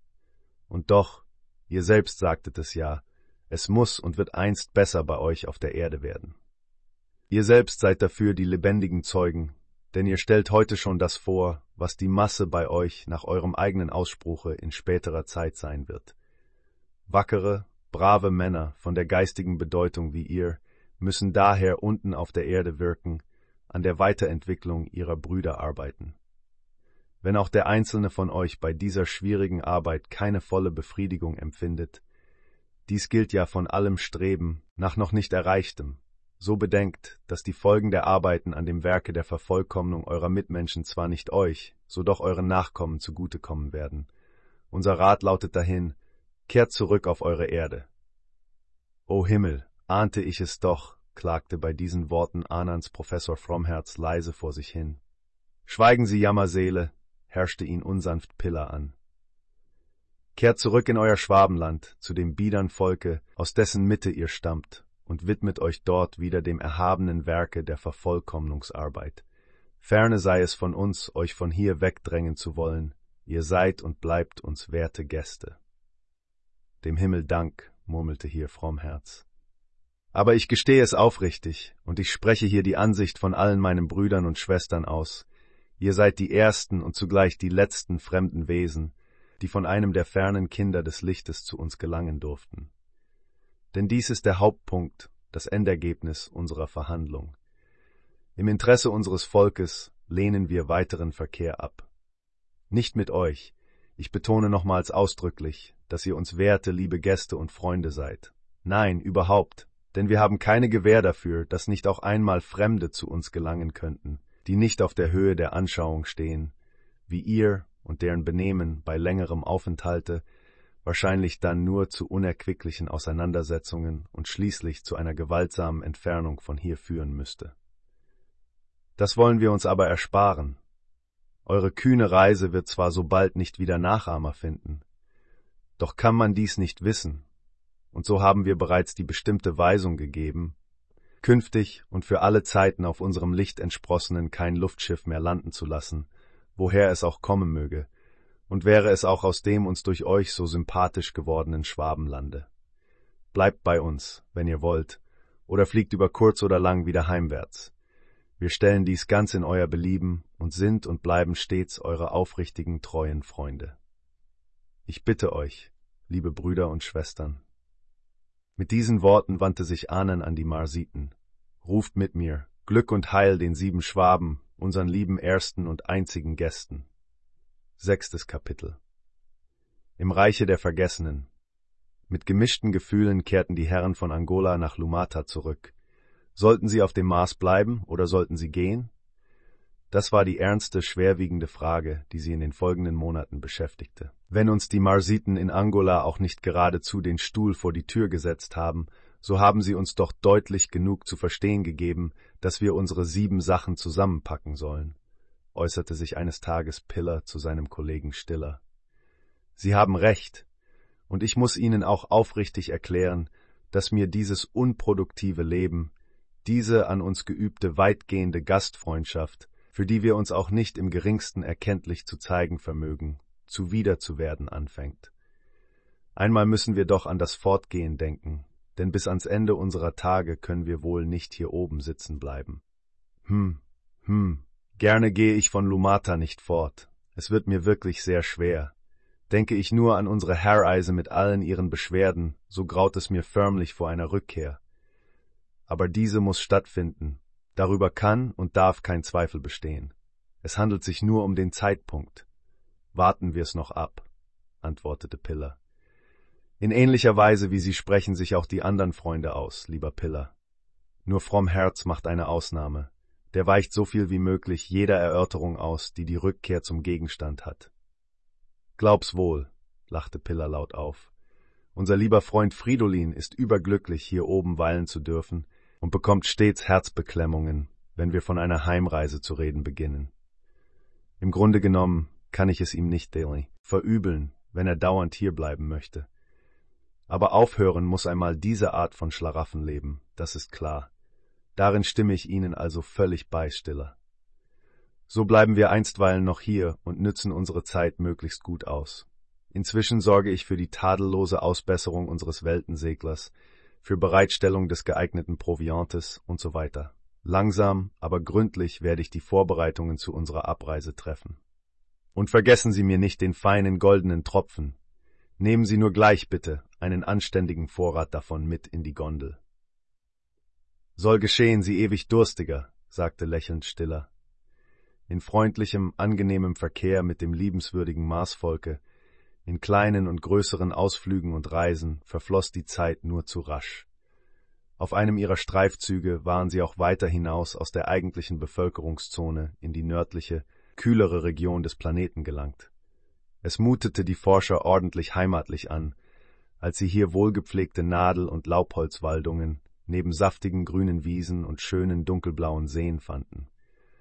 Hohe Gebirgszüge schoben sich dazwischen, und ihre mit Schnee bedeckten höheren Gipfel verstärkten noch den Eindruck einer alpinen Landschaft. Hier stießen sie auch auf zerstreute, weit auseinanderliegende kleine Kolonien von Marsiten, deren ernstes, wortkarges Wesen und Auftreten merkwürdig von der heiteren und frohen Lebensauffassung ihrer übrigen Brüder abstach. Auf ihr Befragen erfuhren die Gelehrten, dass ähnliche kleine Kolonien auch in der südlichen kühlen Zone des Mars beständen. Die Kolonisten hießen die Vergessenen, weil ihre Namen vorübergehend oder auch dauernd von den Tafeln der Marsstämme gestrichen worden seien. Dann sind es somit Verbrecher, die, von der Gemeinschaft der übrigen ausgestoßen, hier oben ihre Strafe abzubüßen haben, fragte Dubelmeier. Wir kennen nur Gesetzesübertreter, keine anderen Missetäter, wurde dem Frager erklärt. Nun, schließlich kommt dies ja auf das Gleiche heraus, antwortete Dubelmeier. Worin besteht denn bei euch die Gesetzesübertretung, die die Strafe der Verbannung in diese Gegenden nach sich zieht? In mangelhafter Erfüllung der allgemeinen Pflichten und Obliegenheiten. Da müsste man bei uns auf der Erde neun Zehntel aller Menschen verbannen, und wir kämen des Platzes wegen für diese Menge von Verbannten in die größte Verlegenheit, rief Piller voll Erstaunen. Wir sind auch nicht auf eurem Planeten, antwortete mit überlegenem Lächeln Waren, der Führer der Reisebegleitung. Aber es ist doch grausam, kleinerer Verstöße wegen einen Mitmenschen aus seiner ihm trauten und gewohnten Umgebung zu reißen, warf Hämmerle ein. Über die Art der Verstöße gegen unsere Lebensvorschriften zu richten, sind nur wir allein maßgebend, entgegnete Varan ernst. Ohne Zweifel, gab Stiller zu. Aber Verzeihung ist die Krone der Liebe. Verzeiht ihr nicht auch? Forschte Frommherz. Gewiss, aber es gibt Vergehen, für die niemals Verzeihung gewährt werden kann. Sie sind zwar äußerst selten, diese Fälle, aber sie kommen bei uns doch noch hier und da vor. Die Vergessenen erhalten nach einer gewissen Zeit der Prüfung meist ihre Namen wieder. Es steht ihnen dann die Rückkehr in die engere Heimat und der Wiedereintritt in ihren Stamm frei. Aber nur wenige machen von dieser Erlaubnis Gebrauch. Einmal ausgestoßen, zieht unser Bruder ohne Namen es für gewöhnlich vor, da zu bleiben, wo er hingebracht wurde, und sein Leben in strenger Arbeit dem Wohle der übrigen zu widmen. Worin besteht diese Arbeit? fragten die Herren. In tadelloser Instandhaltung der hier ihren Ursprung nehmenden Kanäle, eine ebenso wichtige wie schwierige Aufgabe, von deren gewissenhafter Erfüllung unsere Gesamtexistenz abhängt. Und wer sorgt für den Unterhalt der Vergessenen? Sie selbst. Sie treiben nebenbei Viehzucht, Ackerbau und dergleichen mehr. Kommt einmal die Zeit, wo es keine Vergessenen mehr bei uns gibt, so müssen wir eben selbst diese Arbeiten ausführen. Darüber liegen bereits genaue Bestimmungen vor, denn unsere Vergessenen vermindern sich mehr und mehr schloss Varan seine Auseinandersetzungen. Wunderbar glücklicher Planet dieser Mars. Sogar die Missetäter hier oben, wenn man sie nach unseren Begriffen so bezeichnen darf, werden wieder Wohltäter durch ihre Leistung für das große Ganze, rief Stiller voll Enthusiasmus. Und doch erfüllt es mich mit einer gewissen, wenn auch höchst bescheidenen Genugtuung, dass auf dem Mars dieses Lebensbild voll Glanz und Licht einen kleinen Schatten hat, dass es auch nicht rein vollkommen ist. Vollkommen oder unvollkommen sind Begriffe, die wir uns selbst unten auf der Erde geformt haben und die wir im Sinne ihrer Bedeutung für uns auf die Zustände hier oben nicht anwenden dürfen, antwortete Dubelmeier. Sehr richtig, bestätigte Frommherz. Mir persönlich kommt hier oben alles vollkommen, alles ganz wunderschön vor. Hier habe ich das Paradies gefunden, von dem man bei uns träumt.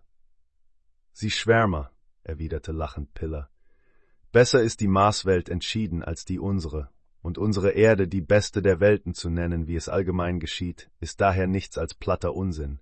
Aber, lieber Frommherz, bald müssen Sie aus Ihrem Paradiese heraus und wieder hinunter nach Tübingen. Das kann unmöglich Ihr Ernst sein, Piller, stotterte Frommherz erbleichend.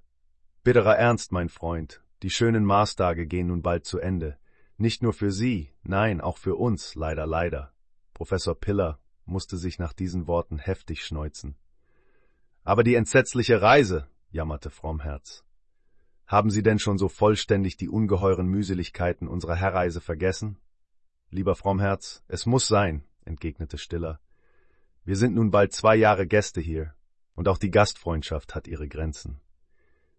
Übrigens wissen Sie auch ganz genau, dass die Marsbewohner mit unserer Abreise rechnen.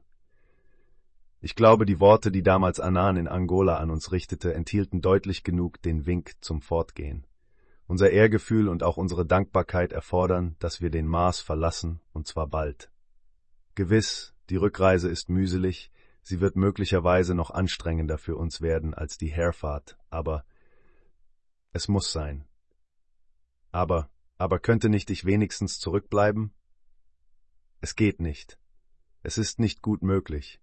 Wir sind miteinander gekommen, und wir müssen daher auch wieder miteinander gehen. Das ist klar. Wir alle, Sie leider ausgenommen, sind darüber einig, dass wir gehen müssen, obgleich uns der Abschied von diesem herrlichen Planeten wahrlich schwer genug wird, denn wir haben ohne Zweifel auf ihm die schönste und an Genuss reinste Zeit unseres Lebens zugebracht. Einen Drückeberger darf es nicht geben, entschied Stiller.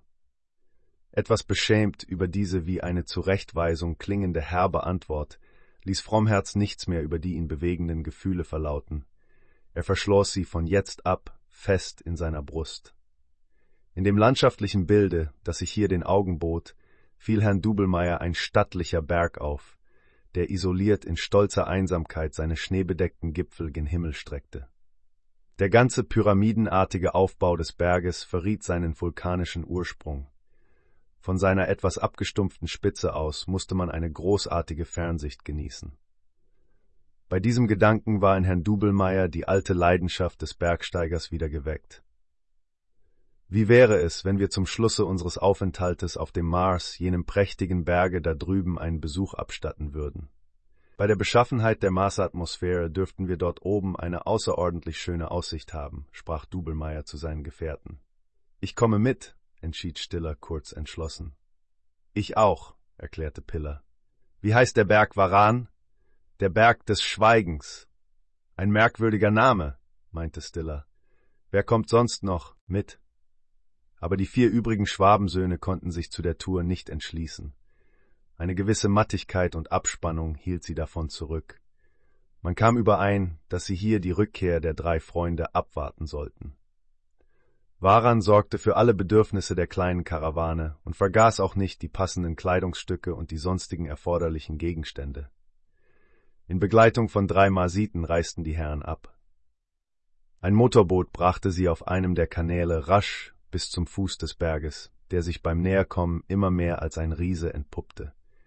Dubelmeier schätzte seine Höhe über der Talsohle auf ungefähr 3000 Meter. Steil fiel er von allen Seiten ab, und es war nur in langen Zickzacklinien möglich, zu ihm emporzuklimmen. Es war dies ein beschwerliches Stück Arbeit. Bei jedem Schritt sank der Fuß bis über den Knöchel in den schwarzen Sand des verwitterten Lavafeldes ein. Stunden vergingen in ermüdendem Steigen, bis die Herren endlich in die Nähe der Schneegrenze gelangten. Hier wurde Halt gemacht. Einige Stunden der Ruhe sollten die gesunkenen Kräfte der Bergsteiger wieder heben. Erst jetzt konnten die Herren erkennen, wie hoch sie schon gekommen waren, denn bei dem mühsamen Stampfen durch den lockern Boden hatten sie keine Zeit gehabt, Umschau zu halten. Während die Masitten einen Imbiss herrichteten, betrachteten die drei Schwaben das zu ihren Füßen sich ausbreitende, parkartige Panorama, das sich im Lichte der untergehenden Sonne golden spiegelte. Kein Laut, kein Ton, der die Anwesenheit noch anderer belebter Wesen verraten hätte, ließ sich vernehmen, nicht einmal das Rauschen eines talwärts strebenden Baches. Alles schien an diesem Berge in die starren Fesseln völliger Stille geschlagen zu sein, und der Berg trug daher seinen Namen mit Recht. Auch die Erdensöhne waren schweigsam. Still mit den eigenen Gedanken beschäftigt, starrte jeder der Männer vor sich hin. Ich besinne mich vergeblich, mit welcher Landschaft auf der Erde ich das Panorama da unten vergleichen soll. Unterbrach Stiller das Schweigen. Mich erinnert es in etwas an den Vulkan Villa Rica im südlichen Chile. Hier wie dort ragt ein gleicher Bergkegel aus der Ebene hervor. Ganz ähnlich ist der Ausblick auf dunkelgrüne Waldungen und hell glitzernde Seen und Wasserstraßen. Dazu kommt noch hier wie dort die durchsichtige Luft, die satte Bläue des Himmels und die geheimnisvolle Stille der Natur, entgegnete der vielgereiste Dubelmeier. Das kann ich nicht beurteilen. Aber ein Bild voll tiefen Friedens, voll wohltuender Anmut und Schönheit bleibt das Marsland auch von hoher Warte aus. Von wo aus man es auch betrachten mag, überall tritt es uns wie eine hehre Offenbarung entgegen, rief Stiller begeistert. Bei diesen Worten seines Kollegen schneuzte sich Piller wieder einmal sehr kräftig. Recht haben Sie, Stiller, doch hier kommt Speise und Trank, gute Mittel gegen, na, sagen wir Gemütsattacken. Damit ergriff Piller eine Flasche, schenkte sich von dem edlen Marsweine ein und trank das Glas mit einem Schluck leer. Die Nacht war herangekommen. Phobos und Deimos zogen ihre stille, leuchtende Bahn, als die Karawane aufbrach, um auf dem festgefrorenen Schnee langsam den Weg zur Spitze des Berges emporzuklettern. Tiefe Rubintinten am östlichen Himmel kündigten den Aufgang der Sonne an, als Schwabens Söhne endlich glücklich den Gipfel des Berges erreicht hatten. Einem Glutballe gleich stieg bald darauf die Sonne empor und warf ihre Strahlen über Berge und Täler. Ein Rundblick von überwältigender Großartigkeit lohnte die Männer für ihre Anstrengungen des Aufstiegs. Der Berg des Schweigens überragte die übrigen Höhenzüge ganz bedeutend. Er war die höchste Erhebung der nördlichen Marschhemisphäre. Weithin schweiften die Blicke völlig frei und unbehindert. Selbst die fernsten Gegenstände schienen, dank der dünnen, klaren Luft, dem Auge greifbar nahe gerückt. In weiter, weiter Ferne nach Norden, so konnten die drei Gelehrten mit Hilfe der scharfen Marschteleskope, die sie mit sich führten, eine weiße, bogenförmige Linie erkennen. Diese grenzte scharf und deutlich den bläulich schimmernden Horizont ab. Die Herren wussten zunächst nicht, wofür sie diese eigenartige Linie, die ein erstarrtes Eismeer einschloss, halten sollten.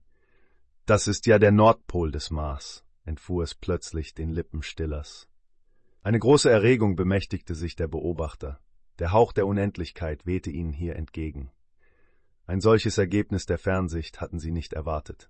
Immer und immer wieder betrachteten sie die deutlich wahrnehmbare Abrundung.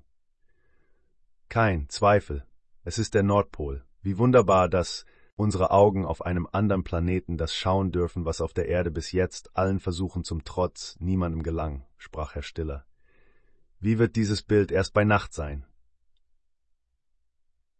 Wie meinen Sie das? Forschte Dubelmeier. Nun, ich denke an die feurigen elektromagnetischen Polausströmungen, erwiderte Stiller. So bleiben wir so lange hier, entschied Piller. Aber sehen Sie einmal, meine Freunde, was ist denn da unten? Stiller und Dubelmeier drehten sich um. Etwa 200 Meter unter ihnen lag, hell beschienen vom Lichte des Tages, im Krater des früheren Vulkans ein See von heller smaragdgrüner Farbe. Blühende Blumen umsäumten seine Ufer. Blumen und Wasser, Eis und Schnee, merkwürdige Kontraste. Wie verträgt sich das? fragte Piller. Wir scheinen ja hier oben von einem Wunder ins andere zu fallen. Auf dem Mars hat das Merkwürdige überhaupt kein Ende, entgegnete Stiller lächelnd. Doch untersuchen wir die Sache und steigen wir hinab in den Krater, der nebenbei noch ein ausgezeichneter Lagerplatz sein dürfte. Bald waren die Herren unten am See. Da, wo der Schnee aufhörte und der Pflanzenwuchs einsetzte, fühlte sich der Boden warm an, ein Beweis, dass der Vulkan noch nicht gänzlich erloschen war. Das Wasser des Sees war gleichfalls warm und zeigte eine Temperatur von 30 Grad Celsius. Das wunderbar klare, nahezu durchsichtige Wasser von etwas salzigem Geschmack ließ den Boden des tiefen Sees deutlich erkennen, der wie mit einem tiefroten Teppich bedeckt erschien. Das sieht ja aus, als ob ein schwerer mineralischer Farbstoff hier hineingeschüttet worden wäre, äußerte sich Piller zu seinem Kollegen Stiller. Es scheint Eisenoxid zu sein, das sich auf dem Boden des Sees niedergeschlagen hat. Wahrscheinlich war das Wasser einst stark eisenhaltig, entgegnete Stiller. Das mag sein. Dadurch ist auch das Fehlen jeglichen Tierlebens in dem Wasser erklärlich. Die Herren betrachteten nun die in Fülle am Uferrande wachsenden blühenden Pflanzen. Es war ein bunter, duftender Blumenteppich, der einen anmutigen Eindruck auf die Erdensöhne machte. Alle möglichen Arten von Pflanzen waren vertreten, die mit denen der alpinen Regionen der Erde verwandt waren. Mit Behagen genossen die Herren die Stunden des Tages hoch oben im Krater und bedauerten nur, dass die anderen Freunde nicht auch anwesend waren. Als der Abend gekommen war, stiegen sie, wohl eingehüllt in ihre Pelze, wieder hinauf zur Spitze. Tiefes Dunkel lag bereits über dem Marsland, als die Forscher den Rand des Kraters erreichten. Die Marsmonde waren noch nicht aufgegangen. Aber in der Richtung des Nordpoles, den die Freunde diesen Morgen gesehen, begann es aufzublitzen. Zuerst langsam, dann immer stärker. Schließlich fuhren feurige Strahlen empor, bildeten über dem polaren Horizonte einen Halbkreis und verschwanden wieder. Ein herrlicher Wechsel der Farben, vom blendenden Rotgold bis zum leuchtenden Saphirblau, verbunden mit dem Wachsen und Schwinden der zuckenden Strahlen, erzeugten ein Bild von vollendeter Schönheit. Diese glänzende Naturerscheinung ist ein würdiger Abschluss unserer Expedition nach dem Berge des Schweigens, sprach Stiller zu seinen Freunden, als das Polarlicht durch die inzwischen emporgestiegenen helle Monde des Mars mehr und mehr zurückgedrängt wurde. Ja, hier oben auf dem Mars ist alles lichtvoll, voll freundlicher Helle, selbst die Nacht. Welch zauberhaft schöne Reflexe bringt das Licht der Monde da unten hervor. Mit diesen Worten wies Piller hinunter auf den stillen Kratersee, auf dessen Wasser die zitternden Strahlen der beiden Monde tausendfach gebrochen tanzten. Es war, als ob mit Leuchtkraft begabte Wesen aus der Tiefe des Berges emporgestiegen wären und nun an der Oberfläche des Wassers ihr neckisches Spiel trieben. Im Mondschein traten die drei wackeren Schwaben, um eine wertvolle Marserinnerung reicher, einige Stunden später den Abstieg an, um vereint mit ihren vier Kollegen wieder nach Lumata zurückzukehren. Siebentes Kapitel Der Abschied nach der Rückkehr aus dem Gebiete der Vergessenen begann Frommherz den Verkehr mit seinen Gefährten mehr und mehr einzuschränken. Er nahm mit ihnen allerdings noch die gemeinsamen Mahlzeiten ein, zog sich aber, so oft es sich ohne Aufsehen machen ließ, von der Gesellschaft seiner Freunde zurück. An den Abenden, die sonst der allgemeinen Unterhaltung und dem Gedankenaustausch im schönen Heim von Lumata gewidmet waren, ging er für sich allein spazieren und genoss in stillem Entzücken den eigenartigen Zauber der Mondnächte. Und von hier oben sollte er fort von diesem Eden und wieder hinunter auf die kalte Erde? An diesem Gedanken krankte Frommherz förmlich. Die Herren waren viel zu sehr mit sich selbst beschäftigt, um dem eigentümlichen Benehmen ihres Genossen allzu große Bedeutung beizulegen. Durch Aaron hatte Stiller dem Zentralsitze des Stammes der Weisen in Angola mitteilen lassen, dass er und seine Gefährten sich endgültig entschlossen hätten, nach der Erde zurückzukehren. Die Abreise beabsichtigten sie am zweiten Jahrestage ihrer Landung auf dem Mars anzutreten. Darauf war eine Einladung, wieder nach Angola zu kommen, als Antwort eingetroffen. Ihr Empfang dort ließ an Herzlichkeit nichts zu wünschen übrig. Eine Reihe glänzender Feste wurde zu ihren Ehren und als Feier des bevorstehenden Abschiedes veranstaltet. Das Beste und Schönste, was die darstellenden und bildenden Künste auf dem Mars zu leisten vermochten, wurde bei diesen Festen den Erdensöhnen geboten. Aber die Schatten des Abschiedes von dem wundervollen Planeten und seinen so idealen Bewohnern begannen bereits auf den Herren Schwaben zu lagern und ließen sie das Gebotene nicht mehr mit voller Freude genießen. In der gewaltigen Spiegelgalerie des Palastes der Weisen fand das letzte Essen statt. Zu ihm waren von allen Seiten des Mars Eingeladene erschienen und von allen Stämmen offizielle Vertreter. Draußen im Westen begann das ewige Licht, die Sonne, niederzusteigen. Ihre milden goldenen Strahlen warfen die großen Spiegel des Saales unzählige Mal gebrochen zurück. Es war im Saale ein Wogen und Fluten des Lichtes, das die Augen förmlich blendete. Durch die offenen Fenster drang der Duft der Blumen herauf in den Saal. Im leichten Abendwinde ließen die schlanken Palmen des Parkes ihre Kronen leise rauschen. Ruhig und still grüßte der tiefblaue See durch den grünen Dom der Bäume herüber, zwischen denen noch in geschäftiger Eile zwitschernde Vögel flogen und Lianen ihre farbenprächtigen Blütenschnüre warfen. Ferne, sanfte Höhenzüge, rosig angehaucht von der abschiednehmenden Sonne, rahmten das köstliche Landschaftsbild ein, das die Erdgeborenen heute zum letzten Male sehen sollten. Diese waren als die ersten im Saale erschienen und standen nun an den hohen Fenstern versunken in die traumhaft schöne Szenerie. Uns wird der Abschied wahrhaftig schwer gemacht, sprach leise Piller zu dem neben ihm stehenden Kollegen Stiller. Frommherz hat recht. Ist dies hier nicht ein Land, das die Bezeichnung eines Paradieses verdient? Ohne Zweifel, antwortete Stiller. Es ist ein Eden, so recht geschaffen für die Betrübten, für die Heimatlosen, wie wir es nun sein werden. Heimatlos, wie meinen Sie das, Stiller? Heimatlos, jawohl, erwiderte Stiller, und seine Lippen zuckten schmerzlich, als er nach kurzer Pause fortfuhr. Glauben Sie denn, wir würden, nachdem wir zwei volle Jahre hier oben inmitten einer wunderbar schönen Natur, eines geradezu paradiesischen Landes unter stolzen, freien und edlen Menschen gelebt haben, uns in der Heimat wieder wohlfühlen können? Niemals. Fremdlinge werden wir da sein, wo wir geboren worden sind, wo wir früher gelebt, gerungen, für unsere Überzeugung gestritten haben. Stiller, machen Sie mir den Abschied nicht zur Unmöglichkeit. Piller musste sich, wie stets nach heftiger seelischer Erregung, mehrmals stark schneuzen. Dann trat er rasch an die Tafel, schenkte sich ein Gläschen Wein ein und leerte es auf einen Zug. Fern sei es von mir, Ihnen den Abschied zur Unmöglichkeit zu machen, denn wir müssen ja fort. Aber ein Leuchten erhellte dabei das Gesicht des Sprechenden, Ausstreuen wollen wir, ohne Wortgeklingel, unten auf der Erde die Keime jener großen Zukunft, die wir hier oben in so herrlicher Weise verwirklicht angetroffen haben. Als Zeichen des Einverständnisses drückte Piller seinem Kollegen stumm die Hand. Allmählich füllte sich der Saal mit den Geladenen. Alle kamen auf die Erdensöhne zu und schüttelten ihnen die Hände. Nachdem Anan erschienen war, begann das Essen. Neben dem ältesten der Alten saßen die sieben Schwaben, die Kronleuchter des Saales erstrahlten im Lichte elektrischer Lampen. Sie beleuchteten die glänzende Tafel und die große, feierlich gestimmte Gesellschaft.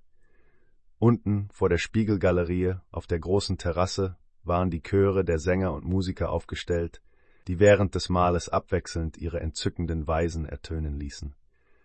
Als das Essen beendigt war, erhob sich Ahnen.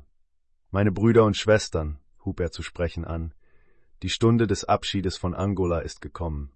Unsere Gäste aus dem fernen Schwabenlande kehren demnächst wieder dahin zurück. Mögen sie heil und gesund den trauten Boden ihrer Heimat wieder erreichen. Sie selbst werden in unserem Andenken für immer fortleben. Wir haben beschlossen, ihre Namen in goldenen Buchstaben auf Marmortafeln hier in diesem Saale neben ihren Bildern anzubringen, unseren späteren Nachkommen zur Erinnerung an diese kühne Reise zu uns und an ihren langen, durch keinen Misston getrübten Aufenthalt in unserer Mitte. Ferner haben wir beschlossen, als weiteres Zeugnis dieses ersten und letzten Besuches von Erdgeborenen auf unserem Lichtentsprossenen all die verschiedenen Mitteilungen, die sie uns über das Leben und Treiben der Völker der Erde gemacht haben, in einem Buche niederzulegen, das hier in unserem Heim einen besonderen Ehrenplatz erhalten soll. Für ewig soll neben den Namen unserer Gäste auch das festgehalten werden, was sie uns in feierlichen Augenblicken verkündet haben. So soll ihr Besuch im Andenken bei uns geehrt werden bis in die fernsten Zeiten. Und nun, meine lieben Freunde, Anan wandte sich mit diesen Worten an die sieben Schwaben, haben wir für euch eine Reihe von Andenken bestimmt, wie sie Kunst und Wissenschaft vereint auf unserem Licht entsprossenen hervorgebracht haben. Nehmet diese Erzeugnisse, die dort auf jenem Tische liegen, mit euch zur Erinnerung an den Aufenthalt unter uns. Hier übergebe ich euch ein goldenes Buch. Es enthält die Entwicklungsgeschichte unseres Volkes. Mit der allgemeinen fortschreitenden Bildung und Urteilsfähigkeit vereinfachte sich bei uns auch mehr und mehr die Gesetzgebung.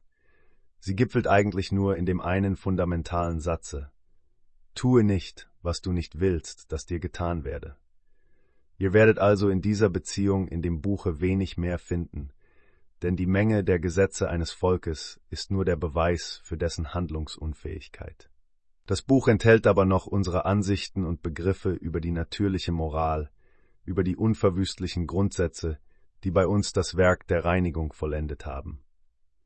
Möge dieses sich auch einst auf der Erde in ähnlicher Weise vollziehen wie bei uns mögen einst auch bei euch die Hüllen und Verkleidungen fallen, die leider unten auf der Erde noch den wahren, an sich so einfachen Kern der natürlichen Moral umschließen.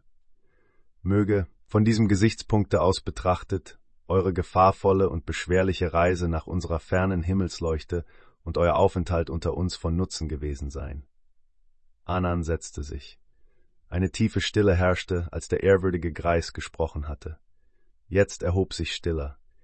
In bewegten Worten dankte er zunächst in seinem und seiner Gefährten Namen für all das Gute, das ihnen hier oben erwiesen worden sei. Er habe hier eine Reife der Entwicklung angetroffen, die er früher nur zu ahnen gewagt, in Wirklichkeit aber nicht für möglich gehalten habe. Er und seine Gefährten hätten hier oben viel gelernt, und von manchem Irrtum seien sie befreit worden. So habe ich unter anderem auch geglaubt, dass ohne den rohen Kampf ums Dasein eine Entwicklung des Menschen zu höherem nicht denkbar sei, dass der rücksichtslose Kampf um die Existenz die notwendige Erhebung des Menschen für dessen Klärung und Läuterung vorstelle. Von dieser Ansicht bin ich durch meine Beobachtungen hier oben abgekommen. Der rohe Kampf ist nur das Kennzeichen der Selbstsucht, die wahre Nächstenliebe mildert ihn, und diese fehlt bei uns leider noch in hohem Maße. Auch bei euch hier oben herrscht ein Wettkampf, aber wie sehr ist er von dem verschieden, was wir unten auf der Erde darunter verstehen. Jeder einzelne von euch ist bestrebt, in edlem, selbstlosem Wettbewerbe nur das Beste zu bieten, unter peinlichster Berücksichtigung der berechtigten Interessen seines Nebenmenschen und Bruders. Jeder lebt bei euch das große Leben der Gesamtheit mit, weil er sich als einen wesentlichen Bestandteil des Gesamtorganismus fühlt. Denn gedeiht der Einzelne, so gedeiht auch das Ganze, ist dagegen der Einzelne krank, so leidet auch die Gesamtheit. Und wie gesund, kraftstrotzend ist diese bei euch. Wie weit sind wir dagegen auf unserer Erde von dem Ideale des Lebens und seiner Auffassung überhaupt entfernt? Wie klein stehen wir euch gegenüber da? Und doch, es muss und wird auch bei uns einst tagen. Wir, die wir bei euch gewesen, wir wollen, soweit es in unseren Kräften steht, den Samen zu jenem schönen und großen Leben der Zukunft ausstreuen, das wir bei euch hier in so prächtiger Blüte verwirklicht kennengelernt haben. Unsere Reise zu euch war nicht vergeblich. Was wollen ihre Mühseligkeiten und Gefahren bedeuten im Verhältnis zu dem Reinen und Schönen, das wir hier genießen durften? Schweren Herzens, mit dem Bewusstsein, hier bei euch unseren inhaltreichsten Lebensabschnitt zugebracht zu haben. Unendlich reich in der Erinnerung treten wir unsere Heimreise an. Die Mutter Erde verlangt zurück, was ihr entsprossen. Niemals bis zu unserem letzten Atemzuge werden wir vergessen, was ihr uns geboten habt, was ihr uns gewesen seid und wie ihr uns geehrt habt.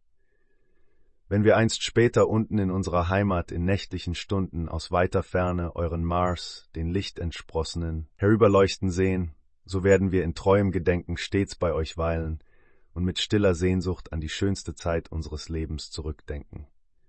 Lebt wohl, teure Freunde. Ich umarme Anan für euch alle und drücke ihm für euch alle den Bruderkuss des Erdgeborenen auf seine reine Stirn. Denn Brüder sind wir ja alle, die sich Menschen nennen, hier oben wie unten auf der Erde. Stillers Worte hatten auf alle Anwesenden gewaltigen Eindruck gemacht, und als er nun auf Anan, den erhabenen Greis, zutrat, ihn umarmte und küsste, da ertönte im Saale ein Sturm des Beifalles. Mein Bruder, edler Sohn deines Landes, antwortete Anan, habe Dank für das, was du eben gesagt hast. Nimm auch von mir, dem alten Sohne des Lichtensprossenen, den Bruderkuss und ziehe glücklich heim mit deinen Gefährten. Mit ihnen wirst du am Werke der Menschenvervollkommnung erfolgreich arbeiten.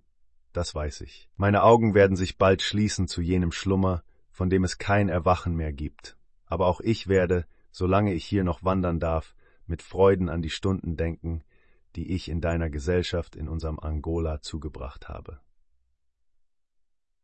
Nach dem stimmungsvollen Abschiede in Angola befanden sich die sieben Schwaben einige Tage später wieder in Lumata. Stiller war mit der Sorge um das Luftschiff beschäftigt. In dieser Beziehung fand er bei den Marsiten alle Unterstützung, und konnte nun die auf der Herfahrt gemachten schlimmen Erfahrungen durch Verbesserungen aller Art verwerten. Er machte sich auf eine lange Zeitdauer der Rückfahrt gefasst, trotz der stärkeren elektromagnetischen Anziehungskraft der Erde, des im Verhältnis zum Mars um nahezu das doppelte größeren Planeten. Seit dem Aufstieg an jenem denkwürdigen Dezemberabend auf dem Cannstatter Vasen waren nahezu dritthalb Jahre vergangen. Unterdessen hatte sich der Mars wieder um eine ganz gewaltige, viele Millionen von Kilometer betragende Entfernung von der Erde wegbewegt und war von dieser heute nahezu doppelt so weit entfernt als zur Zeit der Abreise. Stiller rechnete aus, dass sie, nach Erdenzeit gemessen, mindestens fünf volle Monate in der Gondel zuzubringen hätten, und auch dies nur unter der Voraussetzung, dass kein unvorhergesehenes Ereignis den Flug des Weltenseglers störe. Waren er und seine Gefährten einst in befriedigender körperlicher Verfassung und ohne nennenswerte Störungen nach dem Mars gelangt, warum sollte die Rückkehr nach der Erde schließlich nicht auch erträglich vonstatten gehen? Allerdings erschreckte die Länge der bevorstehenden Reise den sonst so mutigen Mann doch etwas. Fünf volle Monate in der Gondel eingeschlossen zuzubringen, die vielerlei damit verknüpften Entbehrungen wieder auf sich zu nehmen, den Mangel des natürlichen Lichtes, der Bewegung zu ertragen, das musste auch auf das tapferste Gemüt niederdrückend wirken. Aber Stiller schüttelte alle trüben Gedanken nachdrücklich ab und freute sich über die großartigen technischen Kenntnisse der Findigen, die ihm nicht nur ein ähnliches Gas zur Füllung seines Luftschiffes bereiteten, wie es das Argonauton war, sondern die auch durch die Kunst der Haltbarmachung der wichtigsten Nahrungsmittel für die Reise meisterhaft zu sorgen verstanden.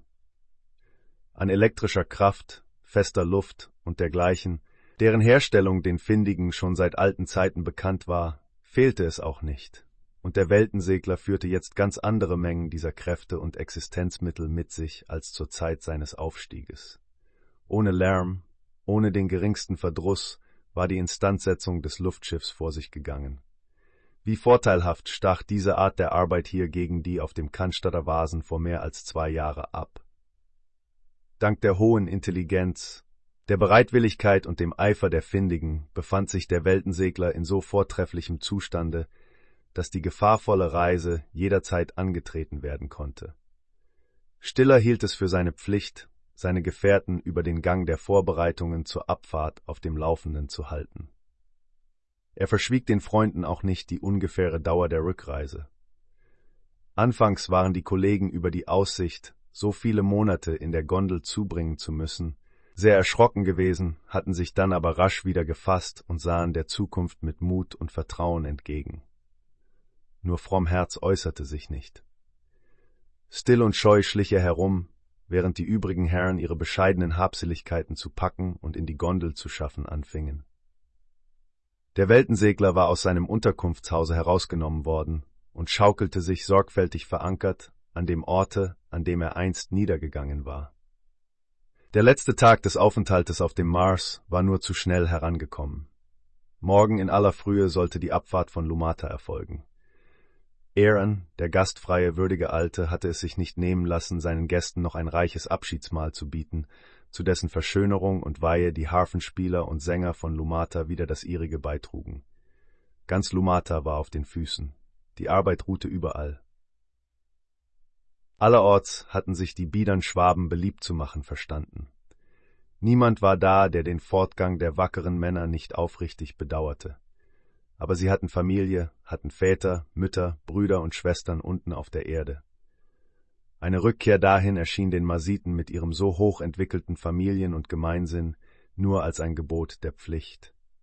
Achtes Kapitel. Ein Abtrünniger. Während des Essens und der allgemein herrschenden bewegten Stimmung war es niemand besonders aufgefallen, dass Frommherz verschwand. Als nach dem Schlusse des Mahles, das sich bis in die ersten Morgenstunden des neuen Tages hineingezogen hatte, die Erdensöhne aufstanden und im Begriffe waren, das Haus Erans, das sie zwei Jahre lang beherbergt hatte, zu verlassen, entdeckte man das Fehlen des Freundes. Man suchte ihn überall im Hause, fand ihn aber nicht. Dagegen entdeckte man einen Brief, der auf dem Tische seines Zimmers lag. An meine Freunde und Gefährten lautete die Adresse.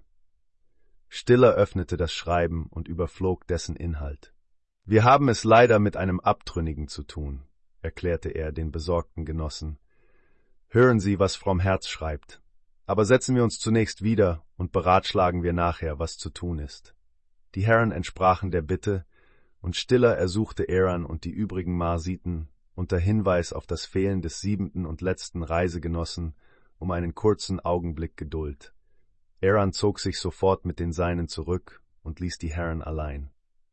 Zum Kuckuck dachte ich mir's doch so halb und halb, dass Frommherz fahnenflüchtig werden würde, begann Piller zornig.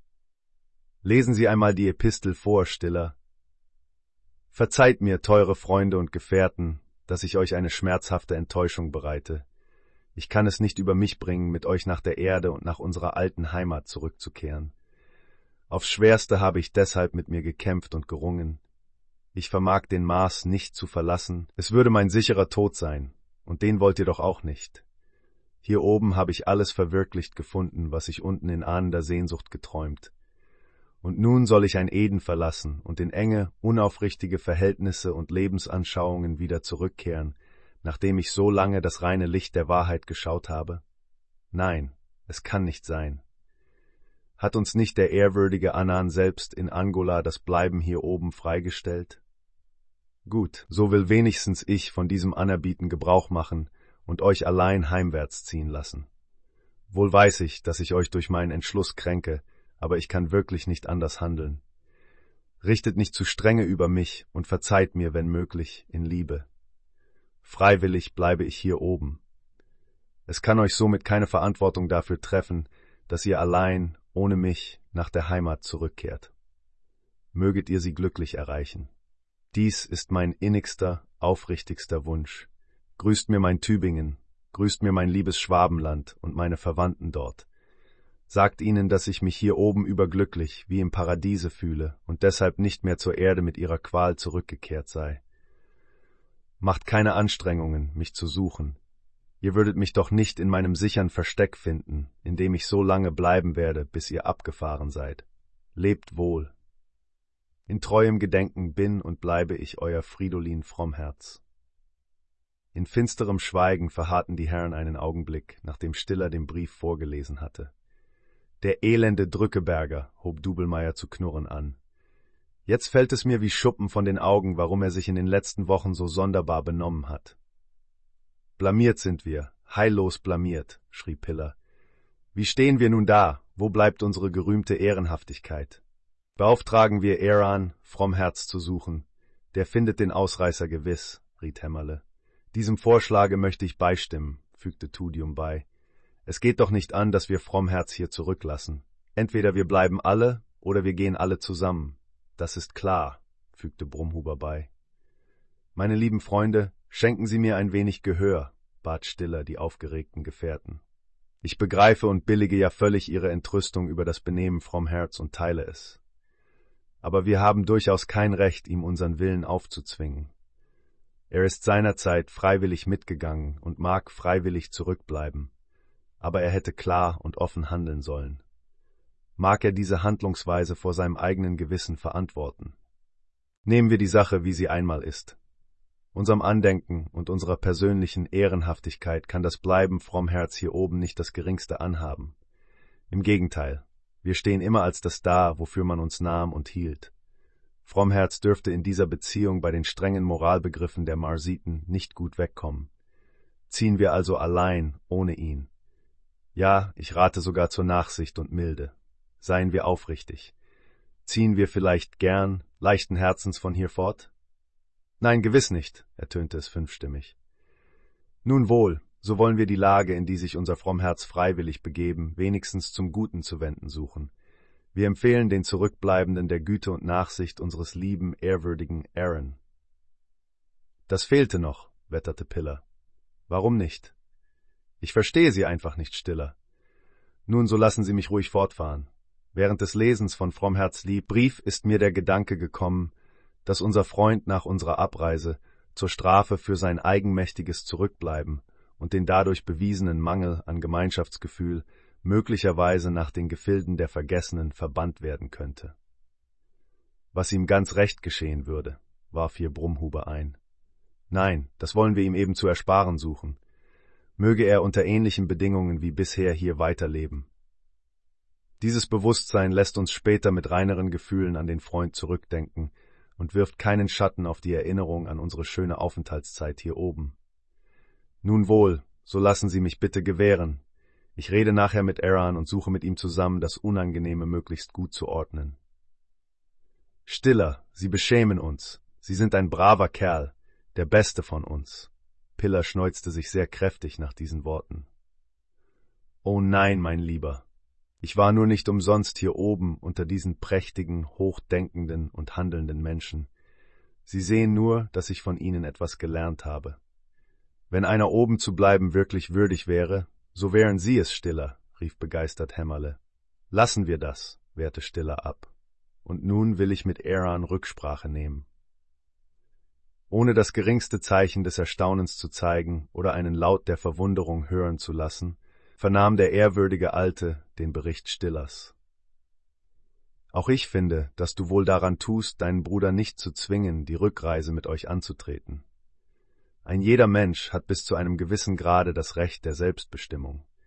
Aber dieses Recht schließt nicht das Unrecht eures flüchtigen Bruders aus, das ich in der Art und Weise erblicke, wie er sein Hierbleiben durchsetzen will. Lass ihn aber nur hier und zieh mit deinen Brüdern hinab auf die Erde. Wir werden mit Fridolin nicht allzu scharf ins Gericht gehen. Darüber möchte ich eben beruhigt werden, ehrwürdiger Aaron. Sei deshalb ohne Sorge. Taucht er nach eurer Abreise auf, so werde ich ihn persönlich nach Angola bringen und bei Anan Fürsprache für den Sünder einlegen. Aber eine kleine Strafe muss sein. Ich habe bereits über ihre Art nachgedacht. Worin soll sie bestehen? fragte neugierig geworden Stiller. Fridolin soll uns ein Wörterbuch eurer Sprache schreiben, Ihr habt uns ja als Andenken einige Werke eurer hervorragendsten heimischen Dichter und Denker geschenkt. Nun gut, wir wollen diese Werke in der Originalsprache lesen, um uns ein klares Bild von euren Meistern machen zu können. Dazu brauchen wir aber ein Wörterbuch.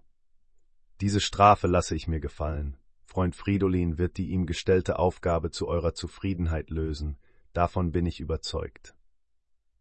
Damit war der Fall Fromherz erledigt. Stiller setzte seine Gefährten von dem Ergebnis der Besprechung in Kenntnis, und die Herren priesen von neuem die Güte und Nachsicht Erans, des wackern Patriarchen. Nach der Zeitrechnung der Erde, die Stiller auch auf dem Mars unter genauester Berücksichtigung der Unterschiede in den täglichen Umdrehungszeiten von Medit Mars und Erde weitergeführt hatte, war heute der siebente März herangekommen und mit ihm die Stunde der Abfahrt. Aaron hatte darauf bestanden, die sechs Erdensöhne zum Weltensegler zu begleiten. Auch Lumatas erwachsene Bevölkerung zog mit. Ernstes Schweigen, der Ausdruck ehrlichen Schmerzes über die Trennung, herrschte in der ganzen Schar. So schritten sie wortlos dahin zu der Wiese, auf der sich der Weltensegler in der klaren und reinen Luft des heraufziehenden Tages schaukelte. Nehmen wir kurz und rasch Abschied, vergrößern wir nicht das Weh der Trennung durch weitere Worte, sprach Aaron, einen der Schwaben nach dem anderen umarmend. Möge ein gutes Geschick eure Heimreise begleiten, kommt glücklich in eurer Heimat an. Ein Händedruck noch, ein Winken von allen Seiten, und die kühnen Weltensegler stiegen in die Gondel. Die Taue wurden gelöst, langsam und stolz, begrüßt von den ersten Strahlen der aufgehenden Sonne, begann sich der Ballon zu heben. Da kam eilenden Laufes Fridolin Frommherz daher. Die Menge machte ihm Platz. Lebt wohl, Freunde, rief er mit lauter Stimme. Nochmals, verzeiht mir, dass ich bleibe und nicht mit euch zurückkehre. Reist glücklich und grüßt mir mein teures Schwabenland. Aber die Herren in der Gondel hörten nur noch schwach, was ihnen Frommherz nachrief. Zu antworten vermochten sie nicht mehr. In immer rascherem Fluge entfernte sich der Weltensegler von dem wunderbaren Planeten und schwebte bald im dunklen, kalten Weltenraum. Neuntes Kapitel. Wieder auf der Erde. Der Zeiger der Zeituhr war auch in Stuttgart nach der so ungeheures Aufsehen erregenden Abfahrt der sieben Söhne des Schwabenlandes um Jahr und Tag vorgerückt. Wo mochten sie wohl stecken, die wagemutigen Landsleute? Ob sie wirklich den Mars erreicht hatten? Möglicherweise waren sie gar nicht nach diesem Planeten gelangt, sondern vielleicht auf einem der zahlreichen Planetoiden abgestiegen, oder die Expedition war verunglückt und die arme Forscherschar dann für immer verschollen im ungeheuren Weltenraume. Letztere Ansicht wurde allgemein als die richtige angenommen und geglaubt. Nach dem Aufstieg des Weltenseglers unterhielt man sich anfänglich in Stuttgart noch viel und lebhaft über die Reise der Forscher, und Fragen aller Art waren aufgeworfen worden. Nach und nach aber schlief das früher so lebhafte Interesse für die Mars-Expedition ein. Neue Zeitfragen, aktuelle Ereignisse waren aufgetaucht und verdrängten schließlich die Erinnerung an das märchenhafte Unternehmen. Da, plötzlich wie ein Blitzstrahl aus heiterm Himmel, schlug an einem Septembertage die Nachricht in Stuttgart ein. Die Herren Professoren, die vor bald drei Jahren vom Cannstatter Vasen aus nach dem Mars abgefahren waren, seien auf einer Insel in der fernen Südsee niedergegangen, und zwar mit ihrem Luftschiff, dem Weltensegler. Im ersten Augenblick wollte kein Mensch an diese Nachricht glauben. Man hielt sie für einen schlechten Scherz. Als sie aber unter den amtlichen Mitteilungen im Staatsanzeiger erschien und durch Tausende von Extrablättern sofort weiterverbreitet wurde, da wurden schließlich auch die hartnäckigsten Zweifler von der Wahrheit der Nachricht überzeugt. In lakonischer Kürze lautete der telegrafische Bericht Matupi, 31. August nachts. Weltensegler vom Mars zurück, hier niedergegangen. Stiller, Piller, Brummhuber, Hämmerle, Dubelmeier, Tudium befinden relativ wohl. In der ersten großen Überraschung fiel es vielen gar nicht auf, dass in dem Telegramm nur von sechs Teilnehmern die Rede war. Erst nach und nach wurde des fehlenden siebenten Mitgliedes der Expedition gedacht.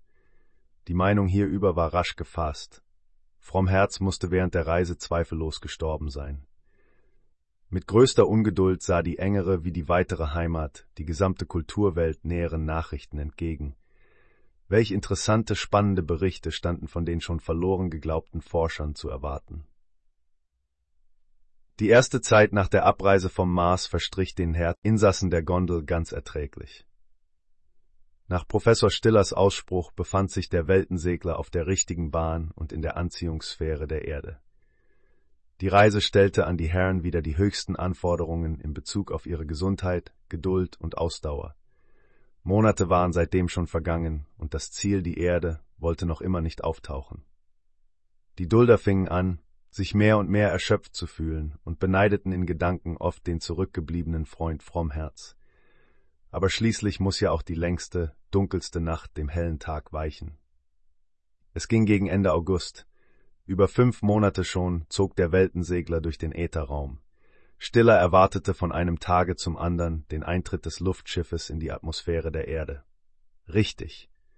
Eine beginnende Dämmerung zeigte ihre Nähe an. Wie einst bei der Annäherung an den Mars alle Drangsale der Reise im Handumdrehen aus der Erinnerung verschwanden, so war es auch diesmal wieder der Fall.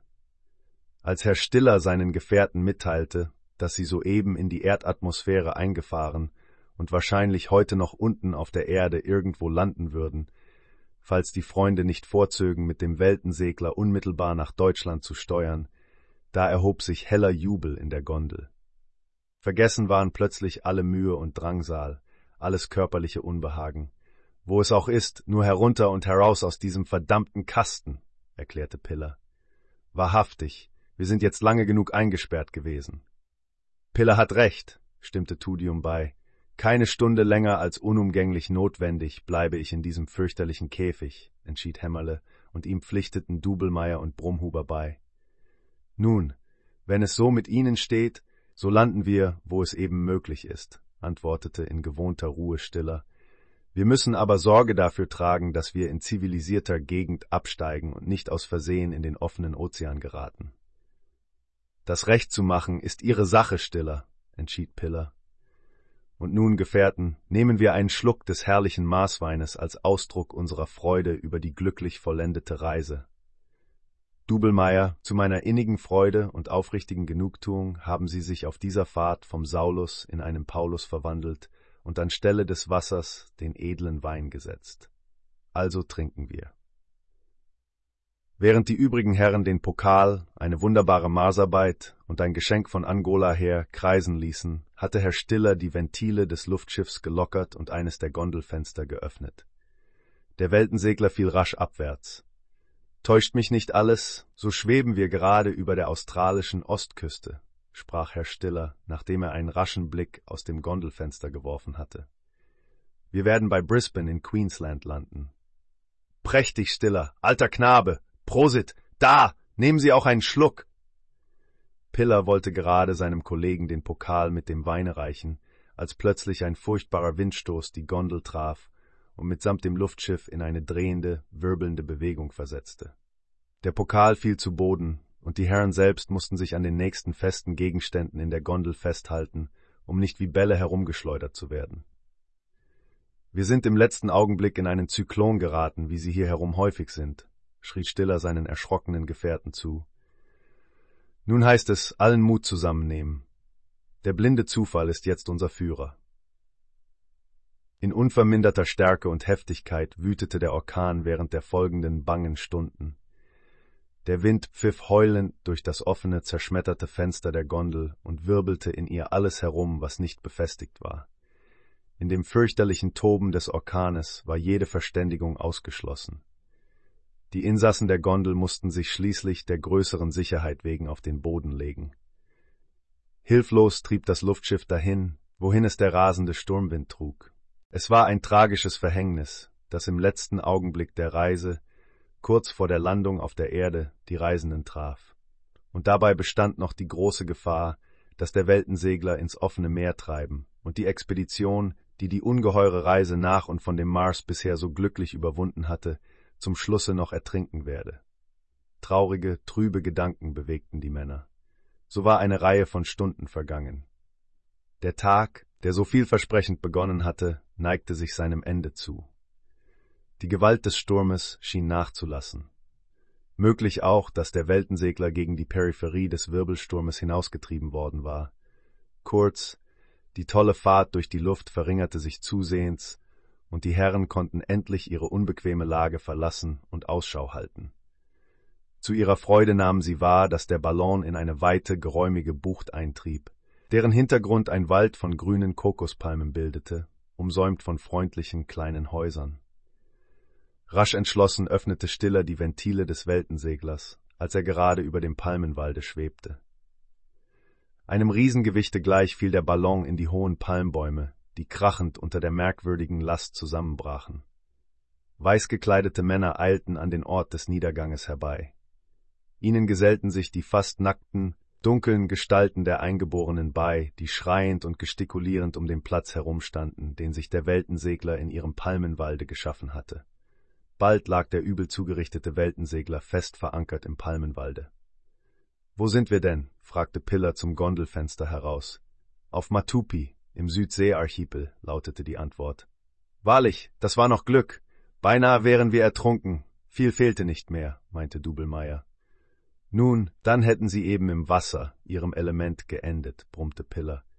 Heraus, Freunde, heraus aus der Gondel und endlich hinab auf festen Boden, drängte Stiller. Als die Herren ausgestiegen waren, stellte sich der Führer der Weißen als Gouverneur der Insel vor. Wir sind aus Schwaben, entgegnete Stiller lächelnd, Professoren an der Universität in Tübingen und sind seinerzeit von Deutschland aus mit dem Luftschiff aufgestiegen. Schwaben kennt man ja überall in der Welt. Sollten Sie je einmal nach dem fernen Mars kommen, so werden Sie selbst da einen zurückgebliebenen engeren Landsmann von uns antreffen. Der Gouverneur starrte etwas verwirrt den Sprecher an, den er nicht recht begriffen hatte. Sie kommen mit Ihrem Luftschiff aus Deutschland her. Direkt nicht. Indirekt ja, direkt vom Mars. Haben Sie niemals von der Expedition nach dem Mars gehört? Es sind allerdings jetzt ungefähr zwei und drei Viertel Jahre her, seit wir vom Cannstatter Vasen abgereist sind. Ah, ja, jetzt erinnere ich mich, von dieser ganz ungeheuerlich klingenden Reise einst gelesen zu haben. Und sie wären wirklich die kühnen Reisenden. Ja, unterbrach Piller den Zweifelnden, glauben Sie denn, dass sechs ehrenhafte schwäbische Professoren Ihnen etwas Unwahres vordunsten wollen? Wir sind die sieben Schwaben, die nach dem Mars fuhren. Wir waren zwei Jahre oben und kommen nur deshalb zu sechs zurück, weil der siebente oben geblieben ist. Verstehen Sie nun? Im Übrigen heiße ich Professor Paracelsus Piller. Entschuldigen Sie, erwiderte der Gouverneur, ich glaube Ihnen aufs Wort. Ich war nur furchtbar verwirrt und meine Gedanken jagten sich förmlich unter dem Eindrucke des Gehörten. Darf ich Sie nun zu einem Mahl und einem guten Trunk einladen? Aber natürlich, gewiss, mit größtem Vergnügen, erklärten die Herren, die seit bald einem halben Jahr keine warme Suppe mehr gesehen hatten. Das Gehen wird uns etwas schwer. Unsere Gliedmaßen sind ziemlich steif geworden, erklärte Stiller dem Gouverneur, als er etwas mühsam neben ihm dessen nahe Behausung zuschritt. Wir sind am 7. März von oben abgefahren. Heute haben wir, irre ich mich nicht, den 31. August. Mithin sind wir nahezu sechs Monate in der Gondel gewesen. Eine lange, bange Zeit. Wie stolz bin ich darauf, dass Sie gerade hier bei uns landen mussten. Na, um ein Haar wäre unsere Expedition in letzter Stunde noch verunglückt, und niemand hätte dann die Ergebnisse unserer Reise erfahren. Doch einstweilen genug davon. Wir scheinen hier zur Stelle zu sein. Treten Sie ein in mein Haus, das nun das Ihre ist, und lassen Sie mich der Erste sein, der Ihnen, den kühnsten Reisenden, die ihr gelebt, den Willkommen auf unserer Mutter Erde bietet. Entschuldigen Sie, dass ich diese Begrüßungsformel erst jetzt ausspreche. Allein ich war durch ihre überraschende Ankunft hier tatsächlich ganz verblüfft. Der Gouverneur schüttelte jedem der Professoren herzlich die Hand und stellte sie den übrigen Herren vor, die voll Hochachtung auf die vom Himmel heruntergefallenen Gäste blickten. Die Weltensegler entledigten sich zunächst ihrer Pelzmäntel und nahmen gern das freundliche Anerbieten an, die schwere Reisekleidung gegen leichte, weiße Tropenanzüge zu vertauschen, die den Herren in einem Nebenzimmer bereitgelegt wurden. Rasch war dieser Wechsel vollzogen, und bald lagen die Herren in ihrer bequemen Tropentracht auf der luftigen Veranda in großen Korbstühlen. Draußen strömte der Regen nieder, und sein prasselndes Geräusch auf dem Dache erhöhte noch das Gefühl der Behaglichkeit. Unterdessen sorgte der Gouverneur für einen stärkenden Trank. Gekühlter Champagner wurde durch die lautlos herumhuschende schwarze Dienerschaft den Herren kredenzt. Sie müssen morgen unsere Marschtropfen versuchen, sprach Piller zum Gouverneur, als er sein Glas mit einem Zuge ausgetrunken hatte und es zum zweiten Male füllen ließ. Was? Sie haben sogar Wein von oben mitgebracht, antwortete der erstaunt. Und was für einen guten, schmunzelte Piller. Sogar mein sonst nur wassertrinkender Kollege hier, Herr Professor Dubelmeier, ist durch diesen Göttertropfen besiegt worden. Nur durch die Gewalt der Umstände, wehrte sich Dubelmeier. Streiten wir nicht darüber, Dubelmeierchen. Lassen Sie uns alle anstoßen und rufen Hoch Deutschland und das Schwabenland. Die Gläser klangen zusammen. Ein Hoch unseren hochverehrten Gästen. Lud der Gouverneur die Beamten von Matupi ein. Nachdem dieser Ruf verklungen war, wurde das Essen als angerichtet gemeldet, und die Gesellschaft begab sich in das Speisezimmer. Mit gutem Appetit langten die Herren zu, und bald herrschte eine allgemeine rege Unterhaltung. Wollen Sie nicht Ihre Ankunft nach Stuttgart kabeln? fragte der Gouverneur. Welch ungeheure Überraschung wird diese Mitteilung in Ihrer Heimat erregen. Ja, das werden wir, entgegnete Stiller. Ich denke übrigens, dass wir mit dem nächsten Schiffe von hier nach Deutschland abreisen. Wir haben vierzehntägige Dampferverbindung zwischen hier und Singapur. Dort können Sie dann sofort Anschluss nach Europa finden. Aber ich bin glücklich darüber, dass vor einer Woche der letzte Dampfer von hier abfuhr und Sie daher, meine verehrten Herren, noch volle sieben Tage unsere willkommenen Gäste sein müssen, sprach der Gouverneur lächelnd. Sie haben wohl Wunderbares auf Ihrer Reise und oben auf dem Mars erlebt? Darüber wollen wir einige Bücher veröffentlichen, denn unsere Berichte werden Bände füllen, erwiderte Stiller. Und Sie sollen das Werk später erhalten als Zeichen unseres Dankes für Ihre gastliche Aufnahme, fügte Piller bei, denn wenn wir Ihnen alles mündlich erzählen wollten, was wir erlebt haben, so müssten wir manchen Dampfer versäumen. Das geht aber nicht. Es drängt uns, endlich wieder heimzukommen. Das kann ich mir lebhaft vorstellen. Sie werden wohl allerlei interessante Sachen vom Mars mitgebracht haben.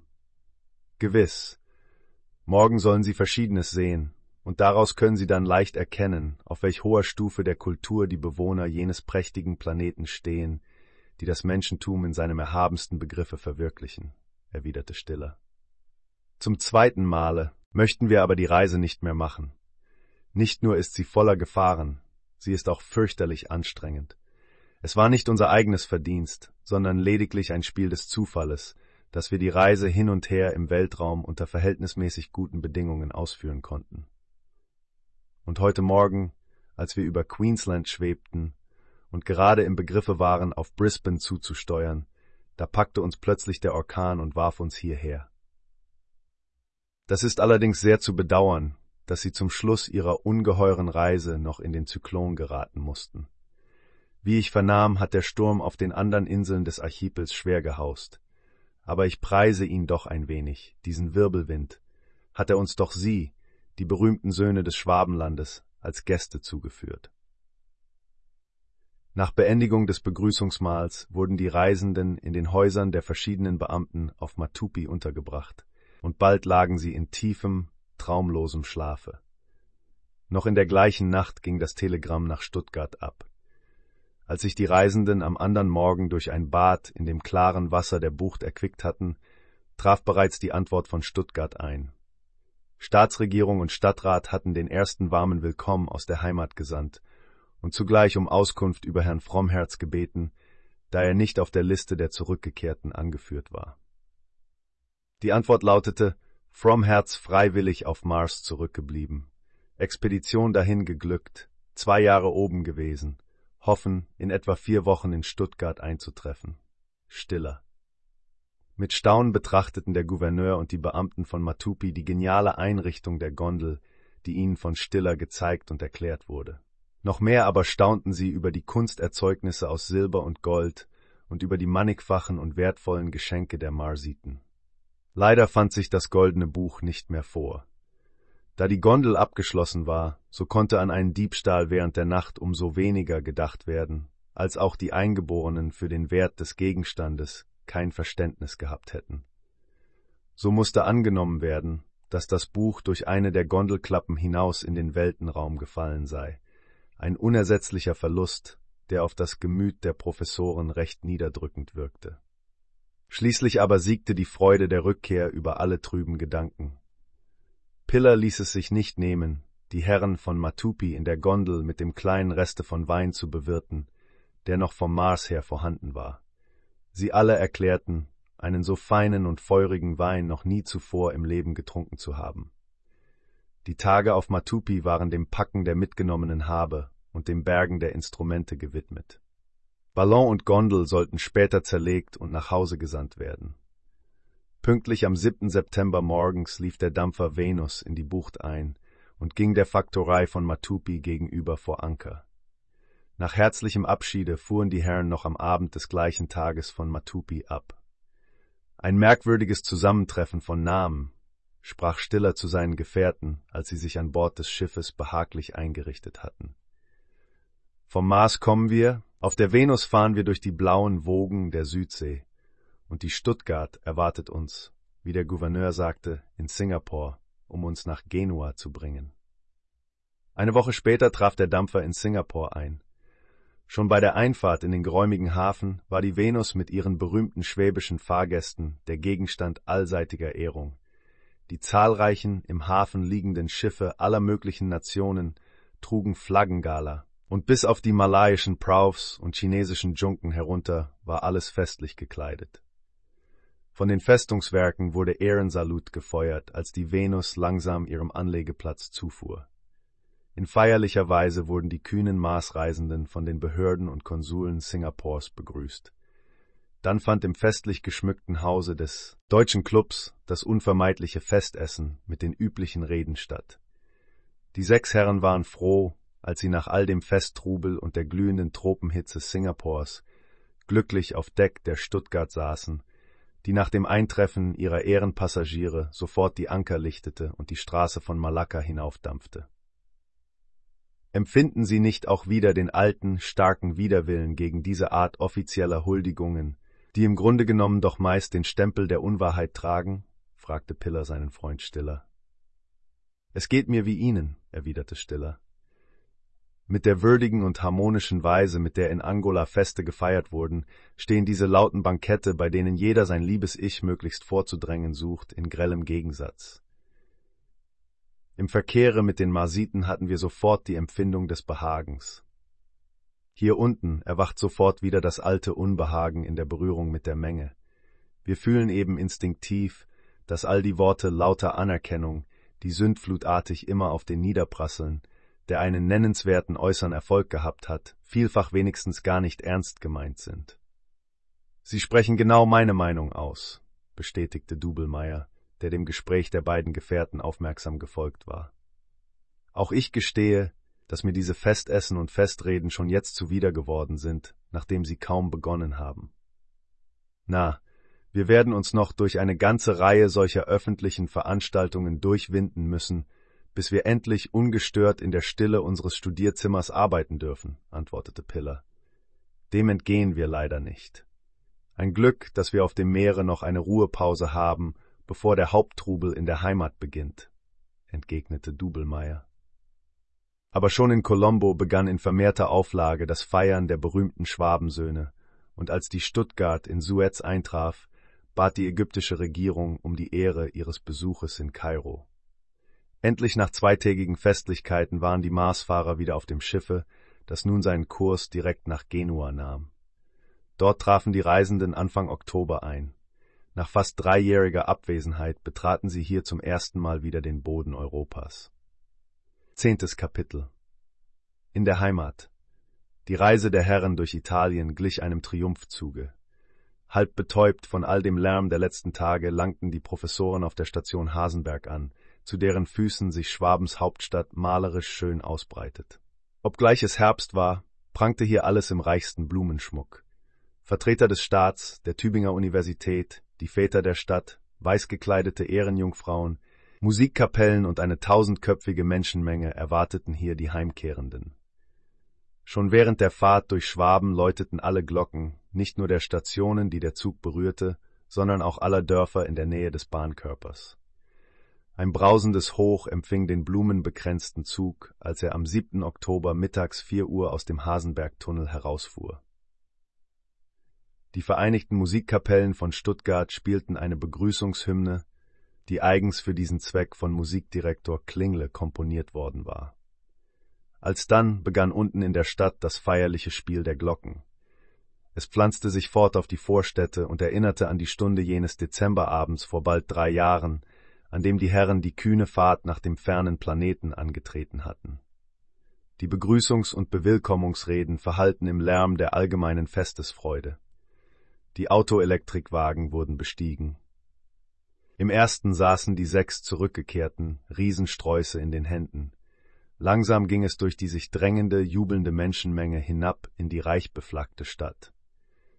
Eine kurze Rast in Marquards Hotel wurde den so wunderbar wieder heimgekehrten, aber sichtlich erschöpften Gelehrten gestattet, dann aber mussten sie weitere Opfer der gesellschaftlichen Ordnung bringen. In feierlichem Zuge, unter den betäubenden Hochrufen der in den Straßen flutenden Menschmenge wurden die Gelehrten nach der Liederhalle geleitet. In ihr sollte der offizielle Akt der Begrüßung vor sich gehen. Im großen Festsaale erwartete eine auserlesene Gesellschaft aus allen Kreisen der Hauptstadt die Professoren. Mit jubelndem Zurufe wurden diese begrüßt, als sie in den Saal traten. Ein Vertreter der Regierung begrüßte als Vorsitzender in warmen Worten die kühnen Weltensegler, die durch die einzig dastehende Fahrt nach dem Mars ihre Namen nicht nur unsterblich gemacht, sondern dadurch auch das Ansehen und die Ehre der engeren Heimat in der gesamten Kulturwelt gefördert hatten. Schwaben sei stolz auf so würdige Söhne und wolle sie zunächst dadurch ehren, dass an dem Orte ihres Aufstieges auf dem Cannstatter Vasen ein Obelisk aus heimischem Granit errichtet werde, der die Namen der Teilnehmer an der Expedition und die allgemeinen Daten über sie eingemeißelt in den Stein tragen solle. Weitere äußere Ehrungen seien vorgesehen, denn eine solche Tat, wie sie Schwabens Söhne ausgeführt, könne überhaupt nicht gebührend genug anerkannt werden.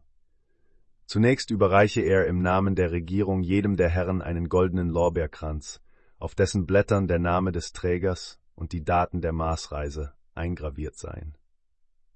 Nachdem die Übergabe der goldenen Kränze unter rauschender Musikbegleitung vor sich gegangen war, begann das Bankett.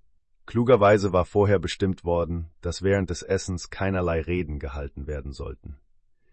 Als das Essen beendigt war, bestieg Stiller das Podium des Saales, um von hier aus zu der glänzenden Versammlung zu sprechen. Verehrte Anwesende, in meiner und meiner treuen Gefährten Namen danke ich Ihnen zunächst für die Herzlichkeit des Willkommens, den Sie uns zuteil werden ließen. Er hat uns sehr gerührt. Nehmen Sie es uns aber nicht übel, wenn wir Sie bitten, von jeder weiteren äußeren Ehrung unserer bescheidenen Persönlichkeiten Abstand nehmen zu wollen.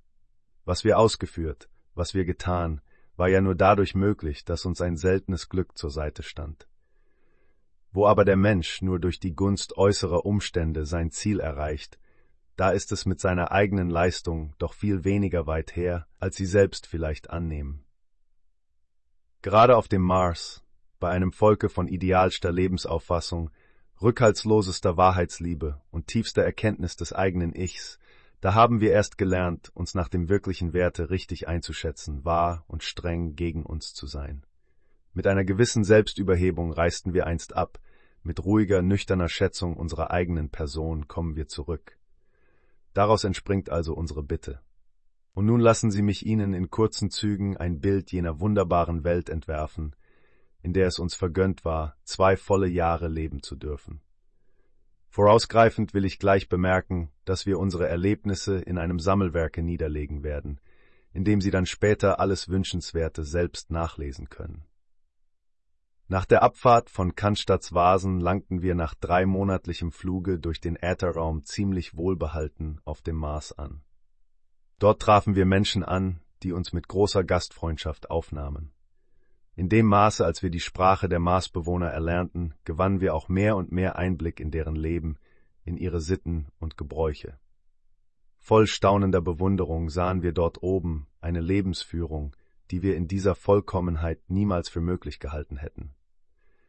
Das, was wir hier unten auf der Erde früher als Ideal des Lebens geträumt, dort oben auf jenem Sterne ist es in die schönste Wirklichkeit übersetzt. Was soll ich Ihnen in dieser Stunde von den Einzelheiten erzählen, die zu der wunderbar entfalteten natürlichen Moral jener prächtigen Menschen da oben geführt haben? Ich fürchte dadurch nicht allein zu ermüden, sondern auch ihre freudige Stimmung anlässlich unserer Rückkehr zu vermindern. Dies möchte ich aber, nicht. Sie werden, wie gesagt, die Ergebnisse unserer Expedition durch unsere Bücher genau erfahren. Nun aber können Sie mich mit Recht fragen, ja, warum sind Sie denn wieder zurückgekommen aus einem Eden nach einem Tale des Jammers, wie es unsere Erde nun einmal vorstellen soll? Darauf antworte ich auch offen, wir sind schweren Herzens von oben fortgegangen. Nicht, dass man uns geradezu fortwies, nein, man stellte uns bleiben oder gehen zur freiwilligen Entscheidung anheim. Nachdem wir aber sahen, dass wir dem so hochstehenden Marsvolke doch keine Dienste leisten konnten, die als Ausgleich für die uns gebotene Gastfreundschaft hätten dienen können, so verlangte es schon das einfachste Anstandsgefühl, dass wir zur Erde zurückkehrten. Nur Herr Fridolin Frommherz konnte sich nicht entschließen, die Rückreise anzutreten. Er blieb oben zurück als der einzige lebendige Zeuge unseres Aufenthaltes auf dem Mars. Unsere Ankunft auf Matupi kennen Sie.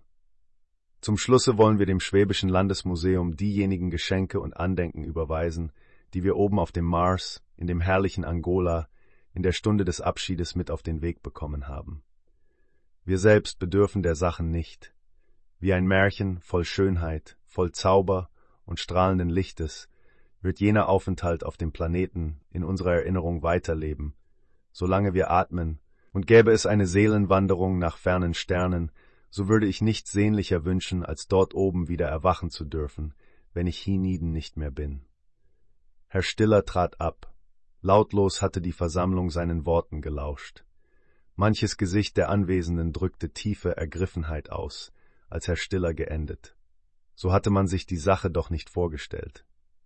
Wohin war die Festesfreude plötzlich gekommen?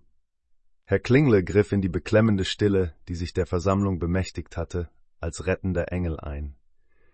Er erhob den Taktstock, und die leichten Töne einer einschmeichelnden Musik gaben der Versammlung ihre alte Fröhlichkeit wieder zurück.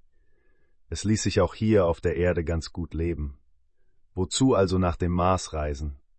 Eine Fahrt wie die der sieben Schwaben sollte keine Nachahmung mehr finden.